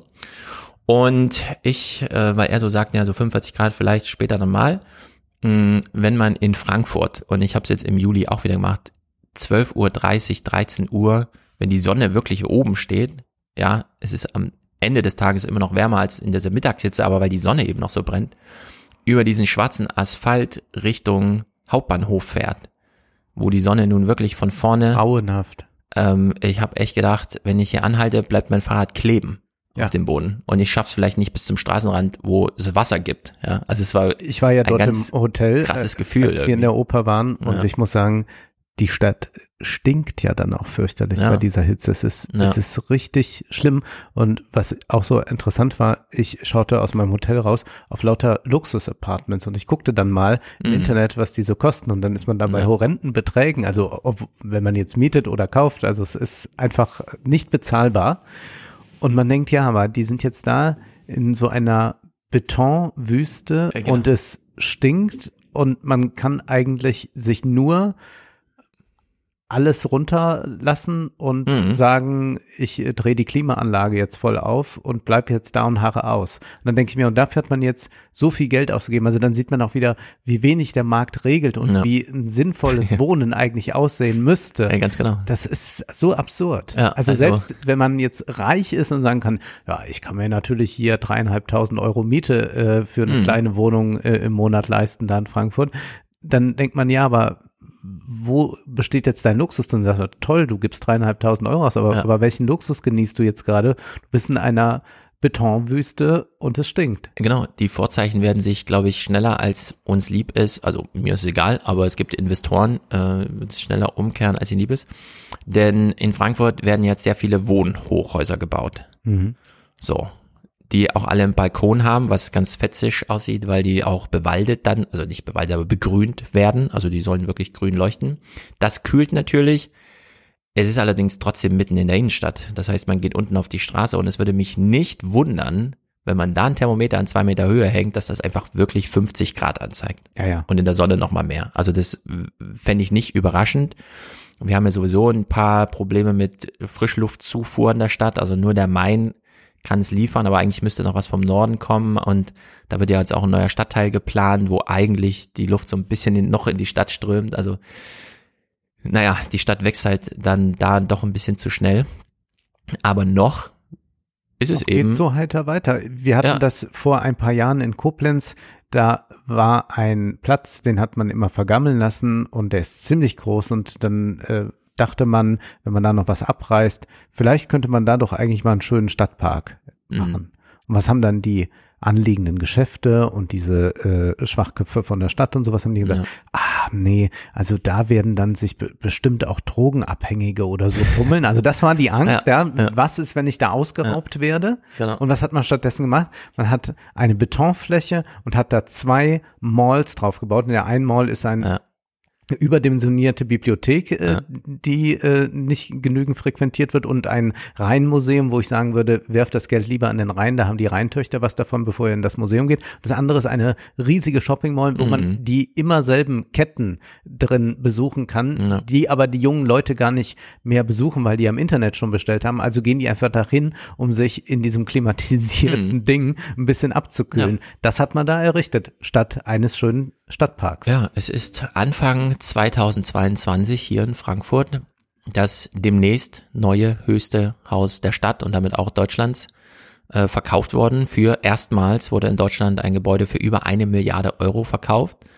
Und dann ging ein paar Tage ins Land und es begann der Krieg in der Ukraine und dann ging noch ein paar Tage ins Land und es war diese Hitzewelle. Und ich frage mich, was man als Investor so denkt. Ja. Ja, so. Wie das so die nächsten Jahre weitergeht, irgendwie. So insgesamt. Aber noch sind die Preise entsprechend und es ist ziemlich bekloppt und dankbarerweise Kachelmann, das ist natürlich, man würde es am liebsten noch in die alten Republik mit reinschreiben.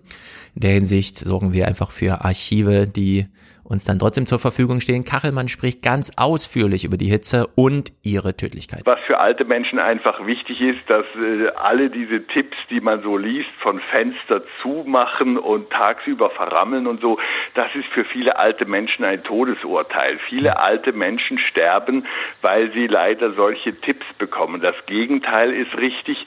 Durchzug machen, Oma und Opa je einen Ventilator vor die Nase, weil der Player beim Überleben ist nicht die Temperatur, sondern die Luftfeuchtigkeit. Und diese Luftfeuchtigkeit, die muss abgeführt werden, weggebracht werden.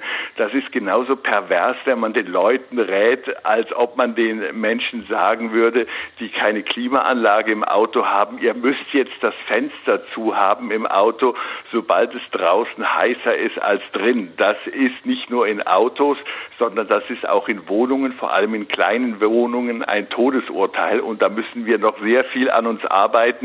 Ja, das ist eigentlich super interessant. Man muss es immer noch mal eine Ebene abstrahieren. Was er hier sagt ist, Sie können eine Wohnung aktiv kühlen, aber Sie können nicht die Hitze draußen behalten.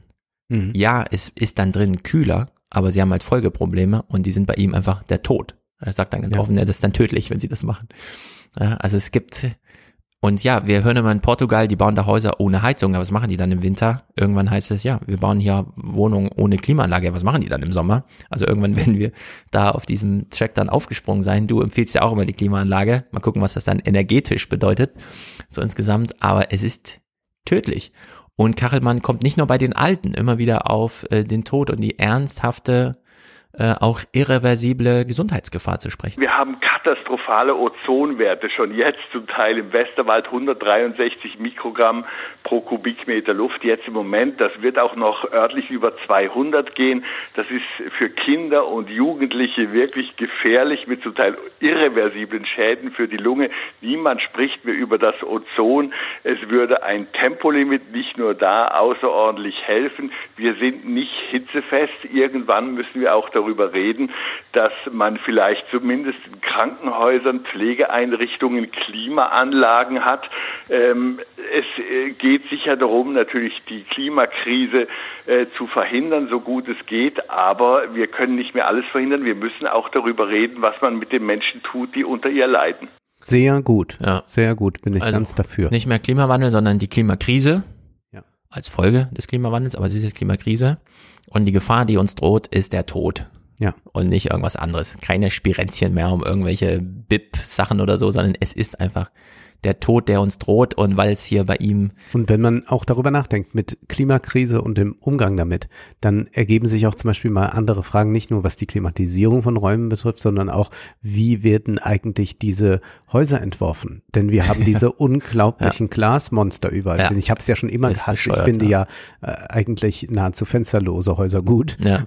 Und ich habe das aber nie kapiert, wenn alle immer sagen, ja, es ist so offen und freundlich. Und ich dachte mhm. mir, ja, genau, dann ist es unerträglich im Sommer. Und so hat man äh, Bürokomplexe gebaut. Die Frankfurter Oper, wir saßen dort, mhm. bevor es losging, du weißt, und, und wir nach zehn Minuten sind wir da weggegangen, weil die Sonne ja. reinschien und es war gar nicht so heiß an dem Tag. Ja. Und es ist wie ein Brutkasten. Also auch das ja. muss jemand gebaut haben, der nie einen vernünftigen Gedanken sich gemacht hat mhm. über Klimawandel. Ich glaube, der Architekt ist ziemlich berühmt, aber offenbar nicht besonders clever. Ja, es gibt halt die Ästhetik und dann alle anderen Fragen, die man auch noch klären kann.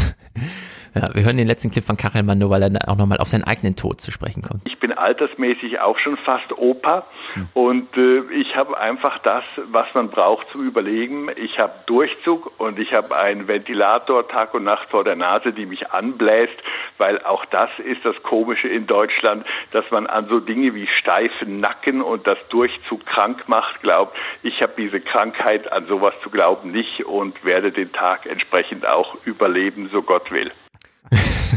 ja, ja, das habe ich auch nie verstanden, warum die Leute immer. Ja. Und da hat sich die kleine Pointe nochmal gegönnt, sofern Gott will. Es liegt also in Gottes Hand. Ich äh, referiere nur kurz, dass sie in den Fernsehnachrichten tatsächlich davon sprachen, dass die trockene Hitze das schlimmste aller Unwetter ist. Das war so eine Expertenmeinung. Und man redet vom stillen Killer. Und das fand ich besonders bezeichnend, weil das eben wirklich eine Woche nach einem Jahr A und Erft Flutkatastrophe war.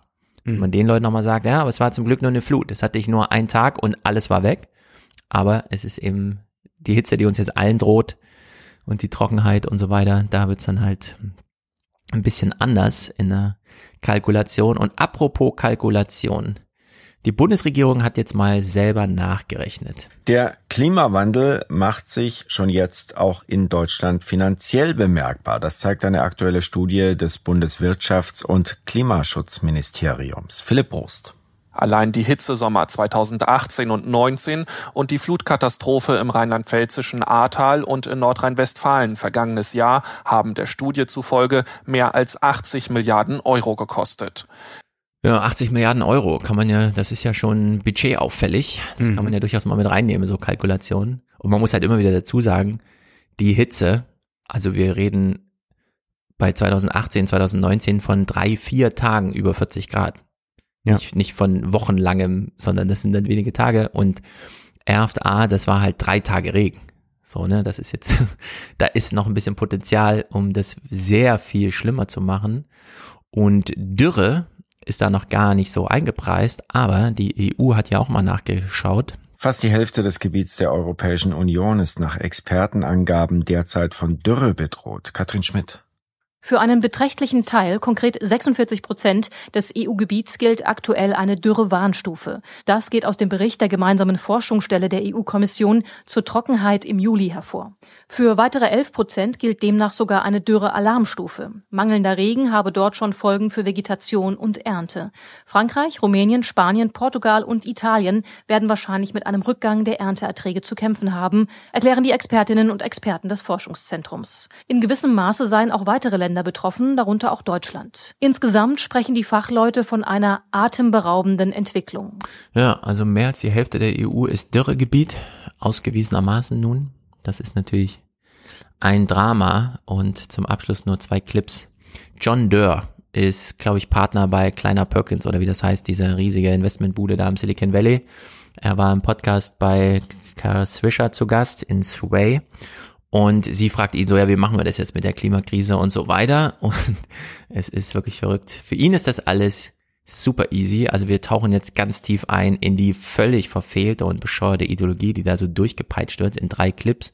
Zum einen, ja, wir brauchen nur neue Benchmarks und jemanden, der sie setzt. So, Kara, if we wanted to deploy solar in Thailand or in an emerging region, we would have to negotiate financing arrangements and siting arrangements.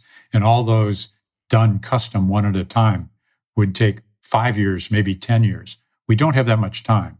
So I'm calling on the world's finance organizations, the International Monetary Fund, the World Bank, to develop cookie cutter templates, uh, standards, if you will, so that they can take on the first party country risk.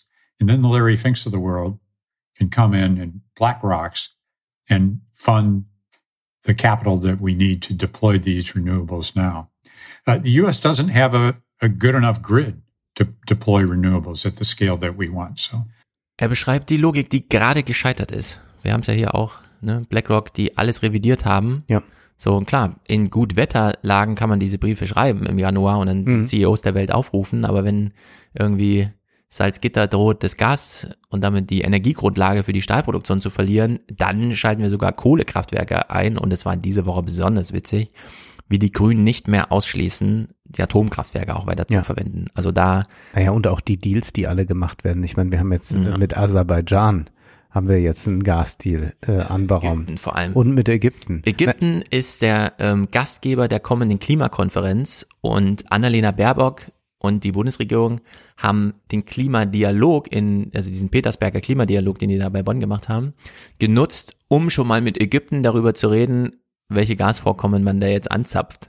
Mhm. Als Vorbereitung für den Klimagipfel dann, ne, den UN-Klimagipfel in Ägypten. Das ist ja wirklich die beste Gelegenheit, die beste Veranstaltung, um so einen Deal da einzufädeln. Also ist wirklich verrückt. Aber auch mit Aserbaidschan, das war so interessant, dass dann auch sehr viele, die ja ganz äh, auf diesem äh, Kurs sind, äh, so äh, Masala, Bachmann und so weiter mhm. Twitter-Kurs, ja, auch dann so die, die, die Linksliberalen, dann das so entschuldigend sagten, sagen, na ja, also wir müssen ja einfach äh, dann gucken, wo unsere Verbündeten sind. Und dann muss man mhm. aber sagen, gut, dann aber könnt ihr nicht mehr sagen, es geht uns jetzt um die Menschenrechte, sondern dann sind das Interessenkonflikte zwischen Großmächten und wir zählen uns zu den einen und wir gehen ja. militärische Bündnisse ein. Dann geht es einfach nur um Interessen und dann kann man das auch vertreten wegen mir und sagen, wir gehören halt zu dieser Seite und nicht zu der anderen. Mhm. Aber dann kommt nicht mit diesem Menschenrechtskitsch an, denn ich äh, habe ja ein gutes Gedächtnis, was manchmal sehr störend ist, wenn man nichts vergessen kann. Aber zumindest hatte ich in Erinnerung, es gab da doch von der Journalistin Anna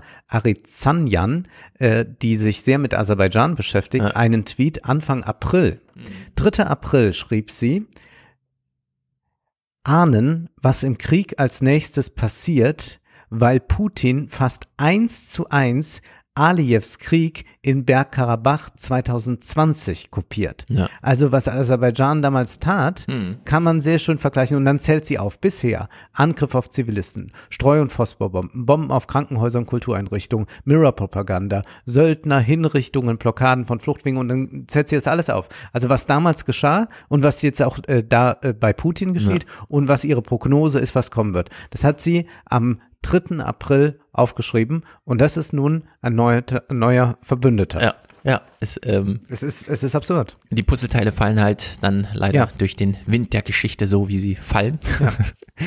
Und John Durr, er hat uns dann hier den ersten Vorschlag gemacht, einfach BlackRock zur Besinnung bringen, damit die für uns die Investitionsanreize anders legen. Und wir wissen, genau das ist gerade gescheitert, nachdem BlackRock selber die Welt damit überrascht hat, dass sie es eigentlich machen wollten.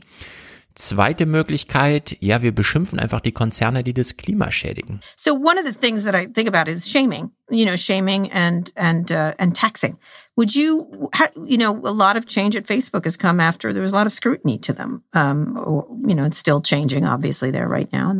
But who should be shamed on child? Do you think it's an effective tool to do that, like fossil fuel companies or anybody else? Totally effective. Yes, I do.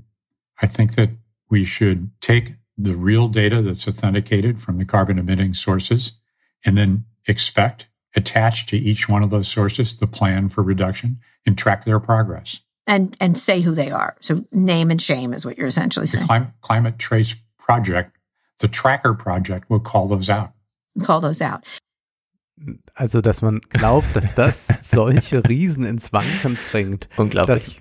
Ja. mag für irgendein kleines Start-up gelten, das sich grün auf die Fahnen ja. schreibt und dann stellt sich heraus, nee, ist doch Schmutz. Mhm. Dann kann man die damit vielleicht zugrunde richten. Aber was soll man auch damit, was soll man da aufklären? Also soll man sagen, äh, eine Ölfirma ist nicht ökologisch oder ja. wen, wen soll man damit jetzt hinterm Ofen hervorlocken? Im Gegenteil. Es gab schon ich glaube, es war Ende äh, 2021, einen längeren Artikel in der Wirtschaftswoche, dass gerade die Aktien von schmutzigen Konzernen Mhm. unglaublich tolle äh, Dividenden ausgeschüttet haben und dass sich äh, so viele wieder auf diese Aktien verlassen. Ja. Noch verrückter, es bilden sich Fonds, die nur so schmutzige Aktien drin haben, die dann aber noch mit so einer äh, rechten Identitätspolitik angefüttert werden. Zum Beispiel, wir haben in unserem Fonds nur Konzerne, bei denen die Chefs gegen Abtreibung sind. Mhm. Sowas gibt es und nicht unerfolgreich. Ja, und da steckt ja auch eine Logik dahinter. Also jetzt nicht bei dem, was du zuletzt genannt hast, das ist dann so Ideologie, aber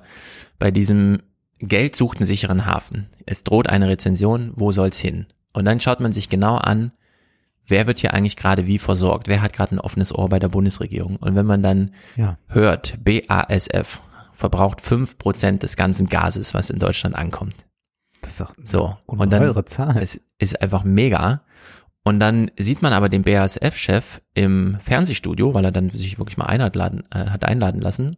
Und Christian Sievers im ZDF fragt ihn halt, ja, können Sie da nicht auf irgendwas und so weiter verzichten und umbauen und wie auch immer. Und dann macht er gar keine Umschweife, sondern sagt einfach, das, was wir hier herstellen, braucht ganz Deutschland. Deswegen machen wir da auch kein Marketing oder sowas für, Ja. sondern das ist halt gebraucht. Ja. Und da können sie jetzt nicht kommen mit irgendwie Pipapo und so, ja. Und da kann man so richtig fühlen, wie so ein Investor sich denkt, krass, ich gehe jetzt mal in BASF. Egal was passiert mit der Rezension, die müssen liefern. Weil ansonsten, also die sind so am Anfang der Lieferketten. Wenn die die Rohstoffe nicht liefern, dann ist die Deutschland AG einfach am Ende. Also wenn ein was hier durcharbeitet und wo der Scholz selber anruft, um zu fragen, ob der Laden läuft, das ist dann so BASF und so. Ja, Ja, da muss dann Und- selbst noch Porsche, muss da sich noch klein machen gegen Absolut, BASF. absolut. Da ist dann auch die Automobilindustrie, muss dann mal kurz warten mit ihren neuen Designer-Karren Ja. und so. Ja? Wenn dann Audi irgendwie ihre neuen drei, die Zukunft des Automobils und so weiter, was man jetzt überall sieht, ja, die brauchen halt Marketing, weil da könnte sich ein Kunde auch anders entscheiden. Das ist halt,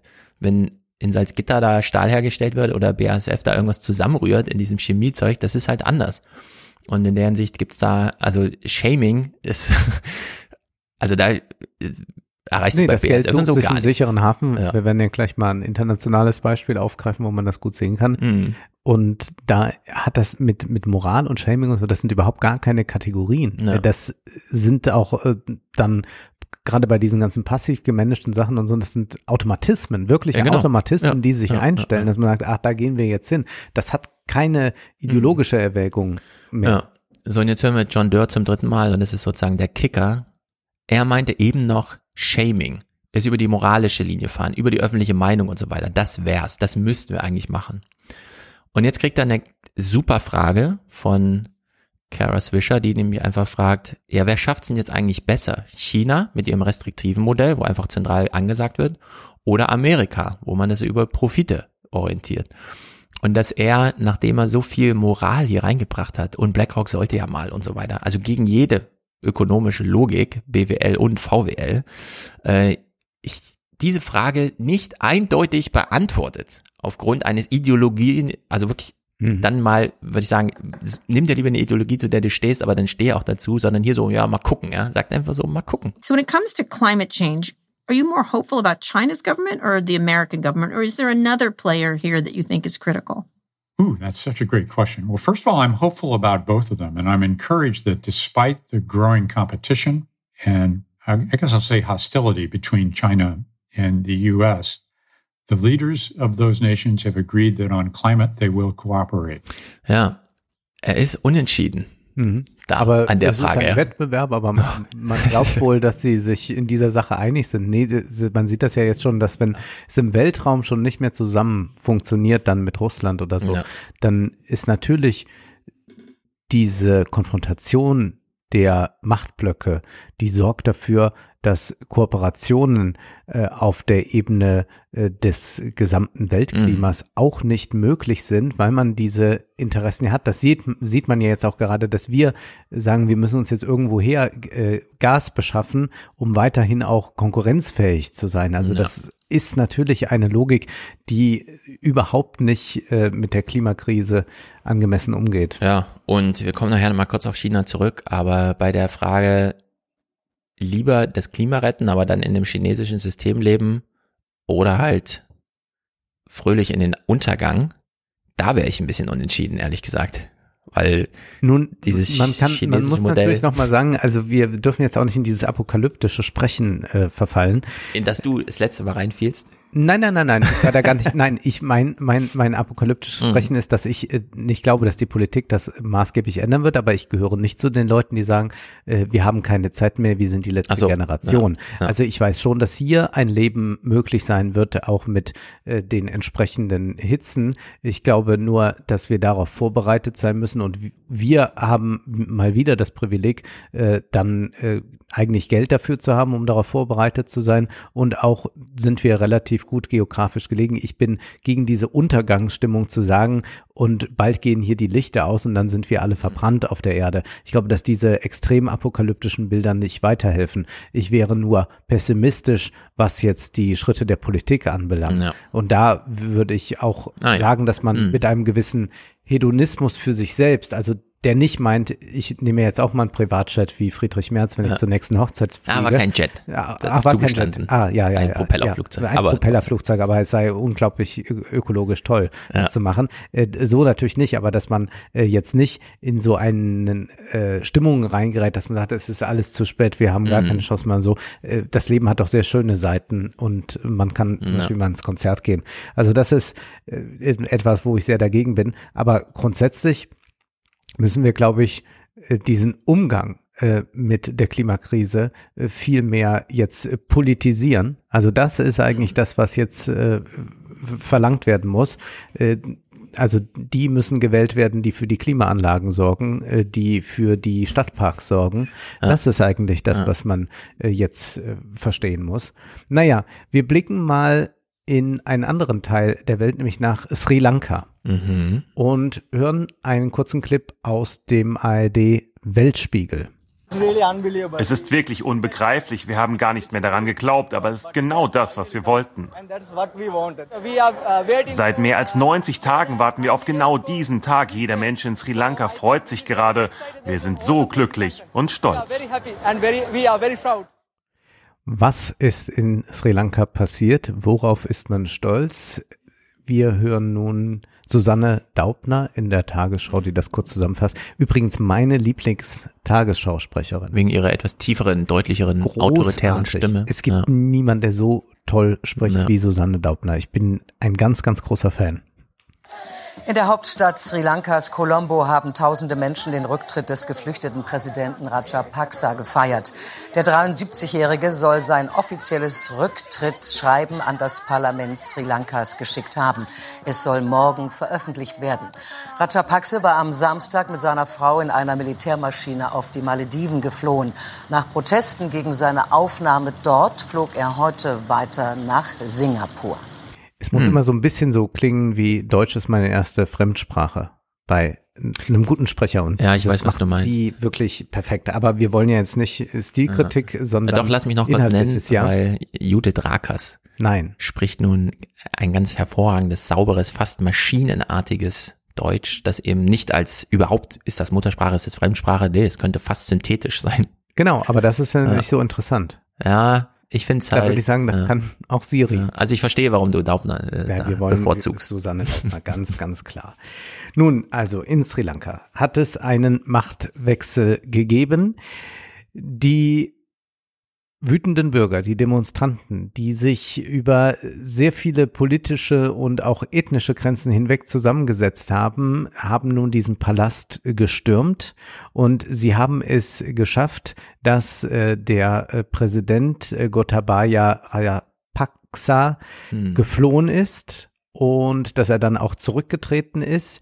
Er äh, war ja der äh, ist der Bruder von Mahinda Rajapaksa. Das ist ja ein äh, Familienclan, der seit 70 Jahren dort die Geschicke des Landes lenkt. Und nun gibt es einen neuen, ich hoffe, ich spreche den Namen nur halbwegs richtig aus. Also der neue Präsident heißt Ranil äh, Wickremesinghe, der aber auch zum Teil dieses ähm, politischen Kaders gehört. Also es wäre Mhm. vielleicht ein bisschen so, wie wenn ähm, Scholz zurücktreten würde und sagt, äh, ab sofort macht es Sigmar Gabriel oder so, ja, da, also dann hat man nicht was wirklich Neues. Ja, das hatten wir doch bekommen, mal. Oder das hatten wir Als doch Sigmar mal. Gabriel zurücktritt, dann sagt Ja, ja. der Martin Schulz macht's. Genau, also so eine so eine Mischung ist das da, also das wird die Demonstranten nicht äh, gänzlich froh stimmen. Was ist da überhaupt los in Sri Lanka? Denn äh, es ist ja so, dass dieser äh, Rajapaksas-Clan nicht immer unbeliebt war, sondern diese äh, Familie war eine Zeit lang äh, sehr beliebt. Äh, Das liegt auch daran, dass sie es geschafft haben, diesen seit 1983 andauernden Bürgerkrieg gegen die Liberation Tigers of Tamil Ilam, ähm, dass sie den beenden konnten. Äh, Also es gibt da diese Minderheit der Tamil-Bevölkerung und da hat man äh, lange Zeit Krieg geführt. 2009 ist das dann geglückt, diesen Krieg zu beenden. Allerdings alles sehr blutig und Kriegsverbrechen und so müssen wir jetzt gar nicht von reden. Aber was sich durchgesetzt hat dann eigentlich in den äh, zehner Jahren war so ein äh, singalesisch buddhistischer Nationalismus. Also wir sehen hier wieder mal, wir haben ja schon über Modi gesprochen und Bolsonaro und so, wir sehen hier wieder mal die Identität plötzlich zum politischen Kampffeld zu machen und zu sagen, äh, wir sorgen dafür, dass unsere Identität, eure Identität erhalten bleibt äh, und laden das auch noch religiös auf. Das ist das, was also diese äh, Brüder Mahinda und äh, Gotabaya gemacht haben. Das haben sie auch äh, erfolgreich gemacht, weil sie ja äh, weiterhin regiert haben. Aber nun ist dieses Land von vielen, vielen Krisen äh, gerüttelt und geschüttelt. Einmal kann man sich vorstellen, da ist viel Korruption. Äh, teilweise waren da 40 Familienmitglieder äh, der äh, Rajapaksas in äh, der Regierung oder äh, in anderen hohen Ämtern besetzt. Aber es gibt natürlich auch die Weltkrisen, die sich niederschlagen auf äh, Sri Lanka. Und wir hören hier nochmal einen Clip aus dem Weltspiegel. is uh, there's no accountability in who are ruling the country. Im Moment gibt es niemanden, der für dieses Land verantwortlich ist. Ein Beispiel. Im letzten Jahr hat die Regierung sich über Nacht entschieden, nur organische Düngemittel dürfen in der Landwirtschaft eingesetzt werden. Unfortunately, Es gab einen Aufschrei. Die Entscheidung war einfach falsch. Ich weiß gar nicht, wer sie unterstützt hatte. Dann vor zwei, drei Monaten reagiert der Präsident. Okay, ich habe die falsche Entscheidung getroffen. Aber wer ist dafür verantwortlich? Jetzt geht uns die Nahrung aus. So we need a system change. Wir brauchen einen Systemwechsel. Äh, sag uns doch mal kurz, äh, Sri Lanka ist ja dieser kleine Zipfel vor Indien. Ja. Indien ist ja häufiger Thema hier bei Mhm. uns. Äh, Kommen wir noch zu. ah ja. Denn sowohl Indien ist natürlich an Sri Lankas Wohlergehen interessiert, wie auch China. Hm. Und äh, der Westen hatte auch eigene Absichten. Wir haben jetzt hier gehört, da gibt's ja mal irgendein Gesetz. Äh, zunächst einmal könnte man denken, ist ja gut so, organischer Landbau, aber man hat überhaupt die Leute nicht darauf eingestellt und hat dann damit wieder eine kleine Katastrophe produziert. Die Inflationsrate lag bei 39 Prozent im Mai. Ja. Äh, es gibt sehr viele YouTuber, ich habe aber diese Clips jetzt nicht mitgebracht, Travel-Influencer, die dorthin reisen und dann jetzt ihr Geld dort tauschen und sehen, was sie dann bekommen, wenn sie da 100 Dollar abgeben oder dann Mhm. auch erfahren, nee, bitte zahlen sie nur noch in Dollar. Äh, Es gibt dann äh, Travel-Influencer, die versuchen, ein Taxi zu bekommen, dann lassen sich nachher äh, von so einer Rikscha durch die Gegend fahren. Also das wird dann ja, so ein neuer Content, der da produziert wird, Krisen, äh, Mhm. Äh, ganz fürchterlich. Ja, auch da gibt's nie so eine Abstraktion mal über etwas, ja, das ist so ein bisschen wie diese ganzen Reportagen, die immer nur ganz nah ranzoomen, aber niemand das Eigentliche erklären, worum geht es hier. Aber wir wollen dem ein bisschen auf die Spur kommen. Erstmal so zur Einordnung zu äh, dieser Familie äh, Rajapaksa hören wir Andrea Sapplinger im äh, Sparlinger, Entschuldigung, Andrea äh, Sparlinger im NZZ Podcast Akzente. Die Rajapaxes erreichten dann so ihren definitiven Aufstieg oder Höhepunkt schon fast 2005, als Mahinda Rajapakse, der Bruder von Gotabaya, zum Präsidenten gewählt wurde. Mhm. Und was macht er dann, als er das oberste Amt erreicht? Er setzt als erstes sehr viele seiner Brüder in wichtige Ämter, also mehrere Brüder werden Minister, unter anderem wird eben auch Gotabaya nicht Minister, aber halt so die wichtigste Figur im Verteidigungsministerium und kontrolliert damit das Militär und den Geheimdienst. Also das ist so eine Art äh, Familienunternehmen, gleich von Anfang an, als Mahinda Präsident wird 2005. Genau. Familienunternehmen, wir kennen das aus vielen anderen äh, Ländern, äh, zum Beispiel in der Türkei ist das auch so, das ist so eine Records-Struktur, ja. die sich dann da einschleicht und sich immer mehr verhärtet. Deswegen ist für äh, Andrea Spallinger auch überhaupt nicht klar, ob es jetzt tatsächlich der Machtwechsel ist. Nur weil jetzt Gott dabei ja weg ist, heißt natürlich noch lange nicht, dass sein Clan jetzt einfach verschwunden ist. Mhm. Also die sind zwar jetzt verdrängt worden oder, oder mussten zurücktreten. Sie sind aber natürlich, die ganze Familie ist immer noch sehr präsent im Staat in verschiedenen wichtigen Funktionen. Mhm. Es bringt sich auch jetzt der Sohn von Mahinda, in Stellung, so als der natürliche Nachfolger. Also die dritte Generation. Die dritte Generation, genau. Mhm. Und ja, die warten natürlich ab und hoffen. Aber ich glaube, es könnte doch sein, dass man es jetzt schafft, dass es da irgendwie einen Wandel gibt. In Le Monde Diplomatique war über die Rajapaksa-Brüder Folgendes zu lesen, jetzt auch in der aktuellen Ausgabe. Ihre Popularität bei den buddhistischen Singalesen, die über 70 Prozent der Bevölkerung stellen, gründete sich auf den Sieg über äh, der Armee über die äh, tamilischen Rebellen im Mai 2009 auf die Instrumentalisierung des Buddhismus und eine Rückkehr zu einer fanatisierten kulturellen Authentizität. Also sehr mhm. ähnlich äh, wie das, was wir äh, in vielen Ländern erleben können. Zu den Erfolgsrezepten des Rajapaksa-Clans gehörte ab 2015 auch die Förderung eines extremistischen Buddhismus nach dem Vorbild Myanmars. Als inneren Feind wird jetzt statt der besiegten Tamilen die muslimische Minderheit, die machen acht Prozent der Bevölkerung aus, denunziert und vor einem angeblichen Erstarken des Islamismus gewarnt. Also da können wir schon sehen, warum Indien ja. da ein ganz guter Kooperationspartner ja, genau. werden mhm. könnte oder China auch. Hm, das stimmt. Das sind ja sowohl ja. Abgrenzung zu Pakistan als auch eben dann mit den Uiguren und so. Ja. Immer wieder dieser ja. Islamophobe. Ja. Tatsächlich gibt es Anschläge, auf christliche Kirchen zum Beispiel oder auch auf Hotels. Also bei einem äh, islamistischen Anschlag im Ostern 2019 mhm. kamen 258 Menschen ums Leben und das hat dann den natürlich ein Anschlag, in, ein Anschlag mhm. enormen Aufwind äh, ja. verschafft. Auch interessant, wie wenig wir davon mitbekommen. Also ich lese ja. auch dann hier laufen Zahlen und Fakten, wo ich denke, ja, aber das ist vor drei Jahren passiert. Warum weiß ich das nicht? Also warum ja. ist das zumindest nicht in meinem Gedächtnis?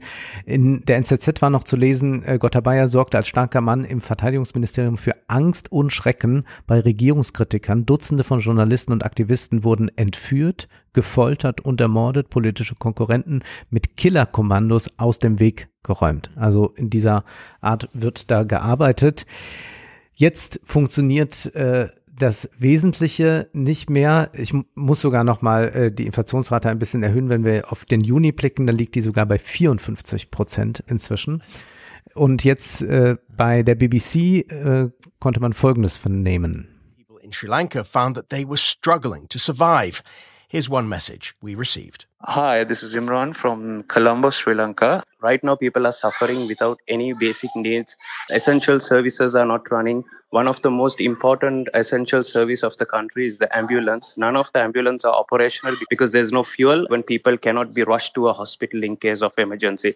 So they need to first uh, stabilize the economy. They need to give the basic needs like gas, fuel, electricity, and then they have to slowly get on to increasing our exports, which bring revenue for the country so we can develop the economy. My car is parked at home for the last uh, maybe 10, 12 days easily. There's no fuel. Personal lives are very much affected because even to get the basics, we cannot go out to the closest supermarket. And some items are not available. The prices have shot up really high. So, you know, it's very expensive for us to get even buy certain day to day needs. And especially daily wage earners are struggling really bad. They can't even afford to buy a meal now. Ich habe dann bei einem Travel-Influencer gesehen, der fragte dann das äh, Personal am Flughafen, wie sie das mhm. dann jetzt machen mit dieser Inflationsrate und sagten die, naja, eine Mahlzeit weniger essen. Ja. Das ist dann die Antwort tatsächlich. Genau, 50 Prozent Inflation kann man dann wirklich auf so ein Tages, kannst halt 50 Prozent weniger kaufen. Ja. Kann man so einfach umrechnen? Ja, wahrscheinlich schon. Also ist alles im Prinzip ja 50 Prozent teurer, also kann man ein Drittel weniger kaufen, irgendwie so. Aber es ist halt eine Mahlzeit. So, ja. Genau. Ja. ja. Ein äh, Tuk-Tuk-Fahrer äußert sich hier im Weltspiegel. Benzin bedeutet für uns, dass wir Geld einnehmen können. Wir brauchen das. Es ist unsere einzige Chance. Wir finden woanders keinen Job. Keiner stellt mich an. Das ist die Situation, in der wir hier leben. Touristen kommen natürlich auch jetzt weniger, aber nicht nur durch diese Krise, sondern durch die Anschläge, durch Corona. Es gab eine Mhm. sehr restriktive äh, Zero-Covid-Politik äh, dort. Allerdings muss man auch sagen, die Reisefreude war eh nicht besonders groß. Also da haben die extrem drunter gelitten. Das bedeutet, wenn jetzt keine Energie da ist, denn das wird ja auch immer so ein bisschen äh, hier aufs äh, Duschen und Heizung runterdrehen reduziert. Nee, wenn keine Energie da ist, dann ist auch sowas. Das geht schon viel zu lange so. Es gibt keine Schulbusse, keine Autos, die uns fahren könnten. Alles wegen dieser Krise. Die Schule fällt aus, weil die nicht in die Schule kommen. Es ist einfach keine Möglichkeit, dahin zu gelangen. Ich denke mir ja immer, äh, wir haben jetzt so viel Corona-Berichterstattung hinsichtlich die äh, Modelli ähm, Modellierer sagen und so, ne? Mhm. Und das fehlt ja im Grunde gerade bei diesem Gasknappheiten, die erwartet werden, dass man einfach mal ein Modell sieht davon, es einfach durchsimulieren. Also 15 Prozent weniger, worauf sich jetzt die EU geeinigt hat, oder 20 Prozent weniger, was wünschenswert wäre, oder 30 Prozent weniger, was droht. Wie funktioniert dann die Volkswirtschaft? Ja. Also äh, fährt dann einfach jeder 30 Prozent weniger, also we- 30 Prozent weniger Mobilität und so weiter. Wir hatten sie ja bei Corona eigentlich alles mal so aufgeschlüsselt bekommen. Und diese Art von Simulation fehlt. Und jetzt hört man sowas hier und denkt sich, ja, wenn die Modellierer das nicht machen, wo sind die Politikwissenschaftler, die uns mal äh, vergleichend Mhm. hier einfach Sri Lanka mal auch ein bisschen nahe bringen irgendwie. Mhm. Es gab eine Steuerreform und da hören wir mal was aus dem Wall Street Journal. In 2019, Mahinda Rajapaksa's younger brother, Gotabaya, became president, and one of his key campaign promises was to cut taxes. The idea from the president was that, well, hey, if we cut taxes, then surely more international businesses will come. It'll stimulate, you know, the economy.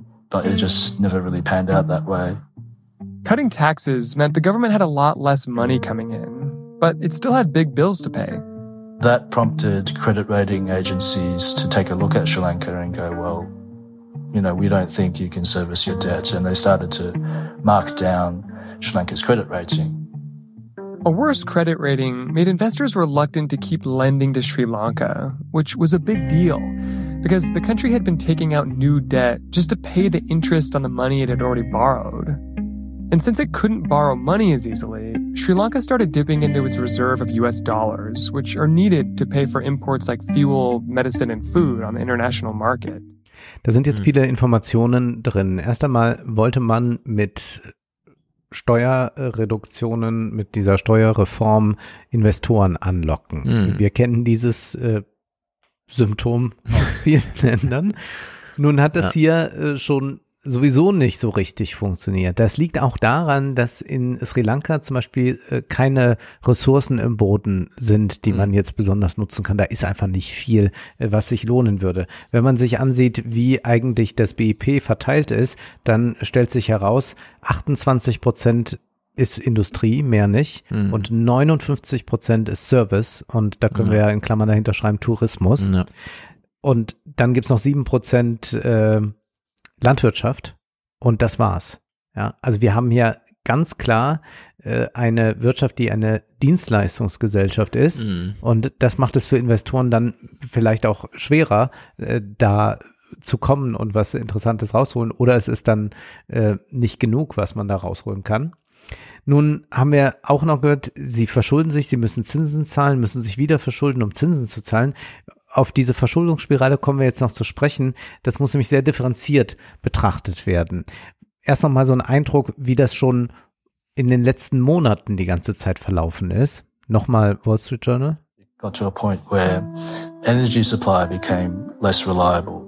It's very common for even relatively middle class families to be completely out of fuel and cooking gas. And so, you know, they'll resort to starting a fire in, on the balcony or, or out the front of their homes just to cook a meal. There were power cuts that were introduced. Initially, there'll be sporadic blackouts and then sort of, you know, controlled rolling blackouts. Then the power outages became longer and then they become daily. And it got to a point sort of around March, April onwards where you'd have daily power outages for up to 12 hours a day. Ein sehr trübsinniges Dasein, was da geführt wird und diese Blackouts haben sich immer mehr verlängert, ja. bis dann zwölf Stunden gar nichts mehr geht. Nun wer ist denn eigentlich schuld? Also wir sehen jetzt schon, dieser Familienclan ist nicht darauf aus, äh, eine besonders äh, resiliente Wirtschaft auszubauen, sondern möchte eher sich selbst bereichern. Das ist schon mal klar. Aber das ist natürlich nicht das Einzige, was wir hier betrachten müssen. Nochmal Wall Street Journal zum IWF, also der Internationale Währungsfonds, der da auch eine Rolle spielt. It will take time for Sri Lanka to move forward. The country is currently in talks with the International Monetary Fund for a multi billion dollar bailout, which could give the government the funds it needs to stabilize the economy. But our colleague Philip says that any deal would likely come with strings attached, like drastic cuts to public spending or undoing that big round of tax cuts. And the details could take months to hash out. Hm, Kirchenglocken. Die erleiden wir jetzt einfach. Die erleiden wir. Die äh, warten wir nicht ab, sondern erleiden. Ja. Nun, Gibt es denn da noch was zu sparen? Der, Klar, der IWF kommt ja immer. Der Währungsfonds damit. kommt nämlich dann natürlich auf äh, Ideen, nämlich man könnte jedenfalls mal sehr viel mehr privatisieren. Das ist ja etwas, was der Internationale Währungsfonds eigentlich immer vorhat. Und warum nicht äh, da weitermachen? Natürlich äh, versucht der Internationale Währungsfonds äh, nicht nur jetzt zu gucken, wie solide wirtschaftet das Land, äh, sondern es geht natürlich um geopolitische Interessen. Ich empfehle da sehr einen Artikel auch aus der aktuellen Le Monde, die Geldverteilerbericht aus dem Innern des IWF von Renaud Lambert.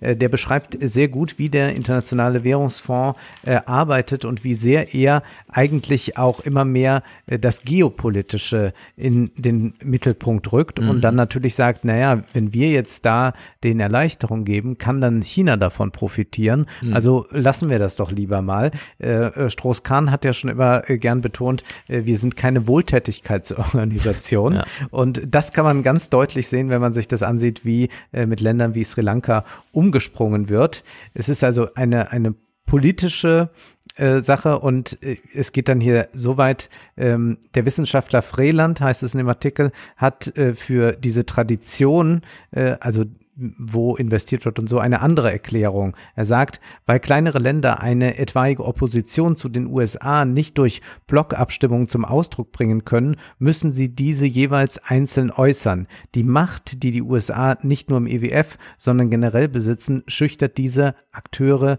tendenziell ein. Und Deswegen wird man jetzt sehr genau auf Sri Lanka blicken, wie sie sich zu zum Beispiel China verhalten. Denn China hat jetzt gerade, das kam heute noch als Meldung, angeboten, ähm, finanzielle Unterstützung Sri Lanka zu geben. Äh, und Indien ist ja selbst interessiert. Wenn Indien interessiert ist, dann sind das quasi unsere Verbündeten und dann wäre der IWF dem wieder sehr äh, vor äh, sehr, sehr, sehr gut gesonnen. Mhm. Ähm, hier gibt's noch ein anderes Zitat äh, von Paolo Nugiero Battista, äh, der saß für äh, Brasilien und zehn weitere Länder im Direktorium. Ist also auch interessant, dass immer nur äh, ganz wenige Länder mhm. so einen Hauptsitz haben, also USA, Frankreich, Großbritannien, Deutschland, Japan, Saudi-Arabien und China und die anderen müssen sich das immer so teilen. Und der sagt, der IWF ist eine hochgradig technische Institution. Seine Kreditvergabe erfolgt im Rahmen kodifizierter Verfahren, die von vornherein jegliche Willkür ausschließen.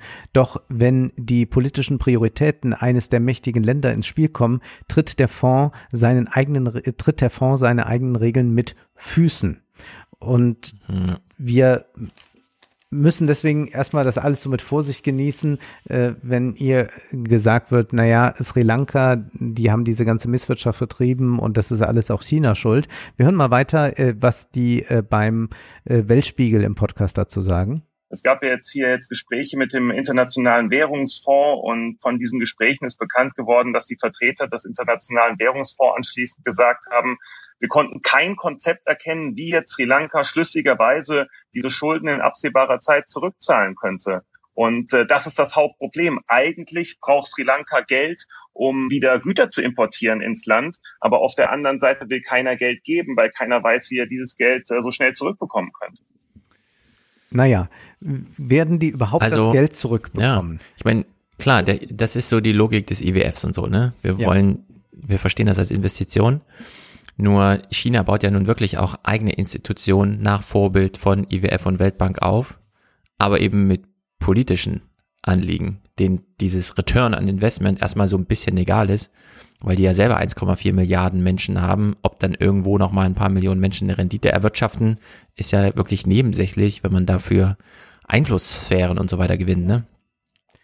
Nun, es gab einen Artikel von Jerome Flaps im äh, Tribune Magazin und da sagt er, dass man sich eigentlich schon davon verabschieden kann, dass die jetzt mal gucken, mal einen schönen Plan aufstellen, wie sie diese Schulden zurückzahlen. Äh, er sagt, äh, äh, ganz klar hier folgendes. Westliche Banken, Hedgefonds und Ölhändler, die aufgrund des Risikos hohe Zinsen gezahlt haben, weigern sich zu akzeptieren, dass die Pandemie und die Nahrungsmittel- und Treibstoffkrise bedeuten, dass sie ihr Spiel verloren haben. Also man muss da einfach sagen, die haben da äh, auch Gelder gegeben und Ja. äh, andere haben Gelder gegeben. Naja, und dann kommen halt jetzt diese ganzen Krisen aufeinander. Sri Lanka stellt fast nichts her, importiert fast alles, Mhm. was es isst und äh, sonst so verbraucht. Ähm, übrigens 45 Prozent aus Ukraine und Russland. So, Ja, und das, da äh, kommt alles jetzt zusammen. Dann sagt er, ja, die haben das Spiel verloren. In den meisten Fällen erhalten sie weiterhin die von ihnen geforderten Rückzahlungen und Zinsen, während die Menschen in den einkommensschwächeren Ländern nur noch eine Mahlzeit pro Tag zu sich nehmen, um über die Runden zu kommen. Tatsächlich haben viele Gläubiger die Schulden wegen der Wahrscheinlichkeit von Zahlungsausfällen zu Schleuderpreisen gekauft. Bei vollständiger Bezahlung könnte BlackRock 110 Prozent Gewinn mit seinen sambischen Schulden machen. Und dann heißt es weiter, doch diese Situation kann nicht von Dauer sein. Es ist unvorstellbar, dass Länder mit niedrigem Einkommen die Profitmacherei von BlackRock auf unbestimmte Zeit unterstützen, während ihre Bevölkerung ihre Lebensgrundlage verliert und sich nicht selbst ernähren kann. Viele Länder werden von Protestwellen erschüttert und die Regierung von Sri Lanka wird wahrscheinlich nicht die letzte sein, die stürzt. Der Schuldenerlass ist eine Forderung der Demonstranten. In Tunesien Mhm. verhindert die mächtige Gewerkschaftsbewegung, dass die autoritäre Regierung vor den Sparauflagen des IWF kapituliert und stärkt damit ihre Position in den laufenden Verhandlungen. In Argentinien hat ein Abkommen mit dem IWF die Regierung gespalten und Demonstranten gegen die Einhaltung der Auflagen mobilisiert. Also wir sehen eigentlich jetzt so einen globalen Protest gegen die IWF-Ideologie und Ja. damit aber auch eine westliche Hegemonie, die aus äh, drückt sich über Schulden. Also das ist, das ist unser, unser Krieg, den wir da, wir haben ja schon über den, den, den wirtschaftlichen, den Finanzkrieg und alles gesprochen. Das ist unser Krieg, den wir gegen diese armen Länder führen. Und Flaps schreibt dann, ein System, das es den Ländern ermöglicht, im Falle extremer Schocks die Rückzahlung ihrer Schulden auszusetzen und im Falle eines Bankrotts die Schulden zu erlassen, ist für die Bewältigung der Klimakrise sowie der Nahrungsmittel- und Treibstoffkrise unerlässlich. Die Welt kann nicht weiter in dem Wahn leben, dass alle Schulden bezahlt werden können und müssen, egal wie groß die Notlage Ja. ist. David Graeber lässt grüßen, sage ich. mal. Genau, also diese Entschuldung auf vielen Ebenen ist ja sowieso dringend nötig. Ja. Aber auch dieses Bild, das fand ich ja super albern von Habeck, der jetzt auch Russland immer unterstellt. Die tricksen ja mit ihrer Turbine und die ist ja eigentlich gar nicht kaputt und so weiter. Und dann kommt mit diesem, wir werden hier von Putin ökonomisch angegriffen. Ja. Nee, das, also Putin reagiert hier auf einen ökonomischen Angriff. Wir haben den mit den Sanktionen und so weiter gemacht. Und es steckt so tief drin in unserem ganz normalen, ja, so machen wir das halt.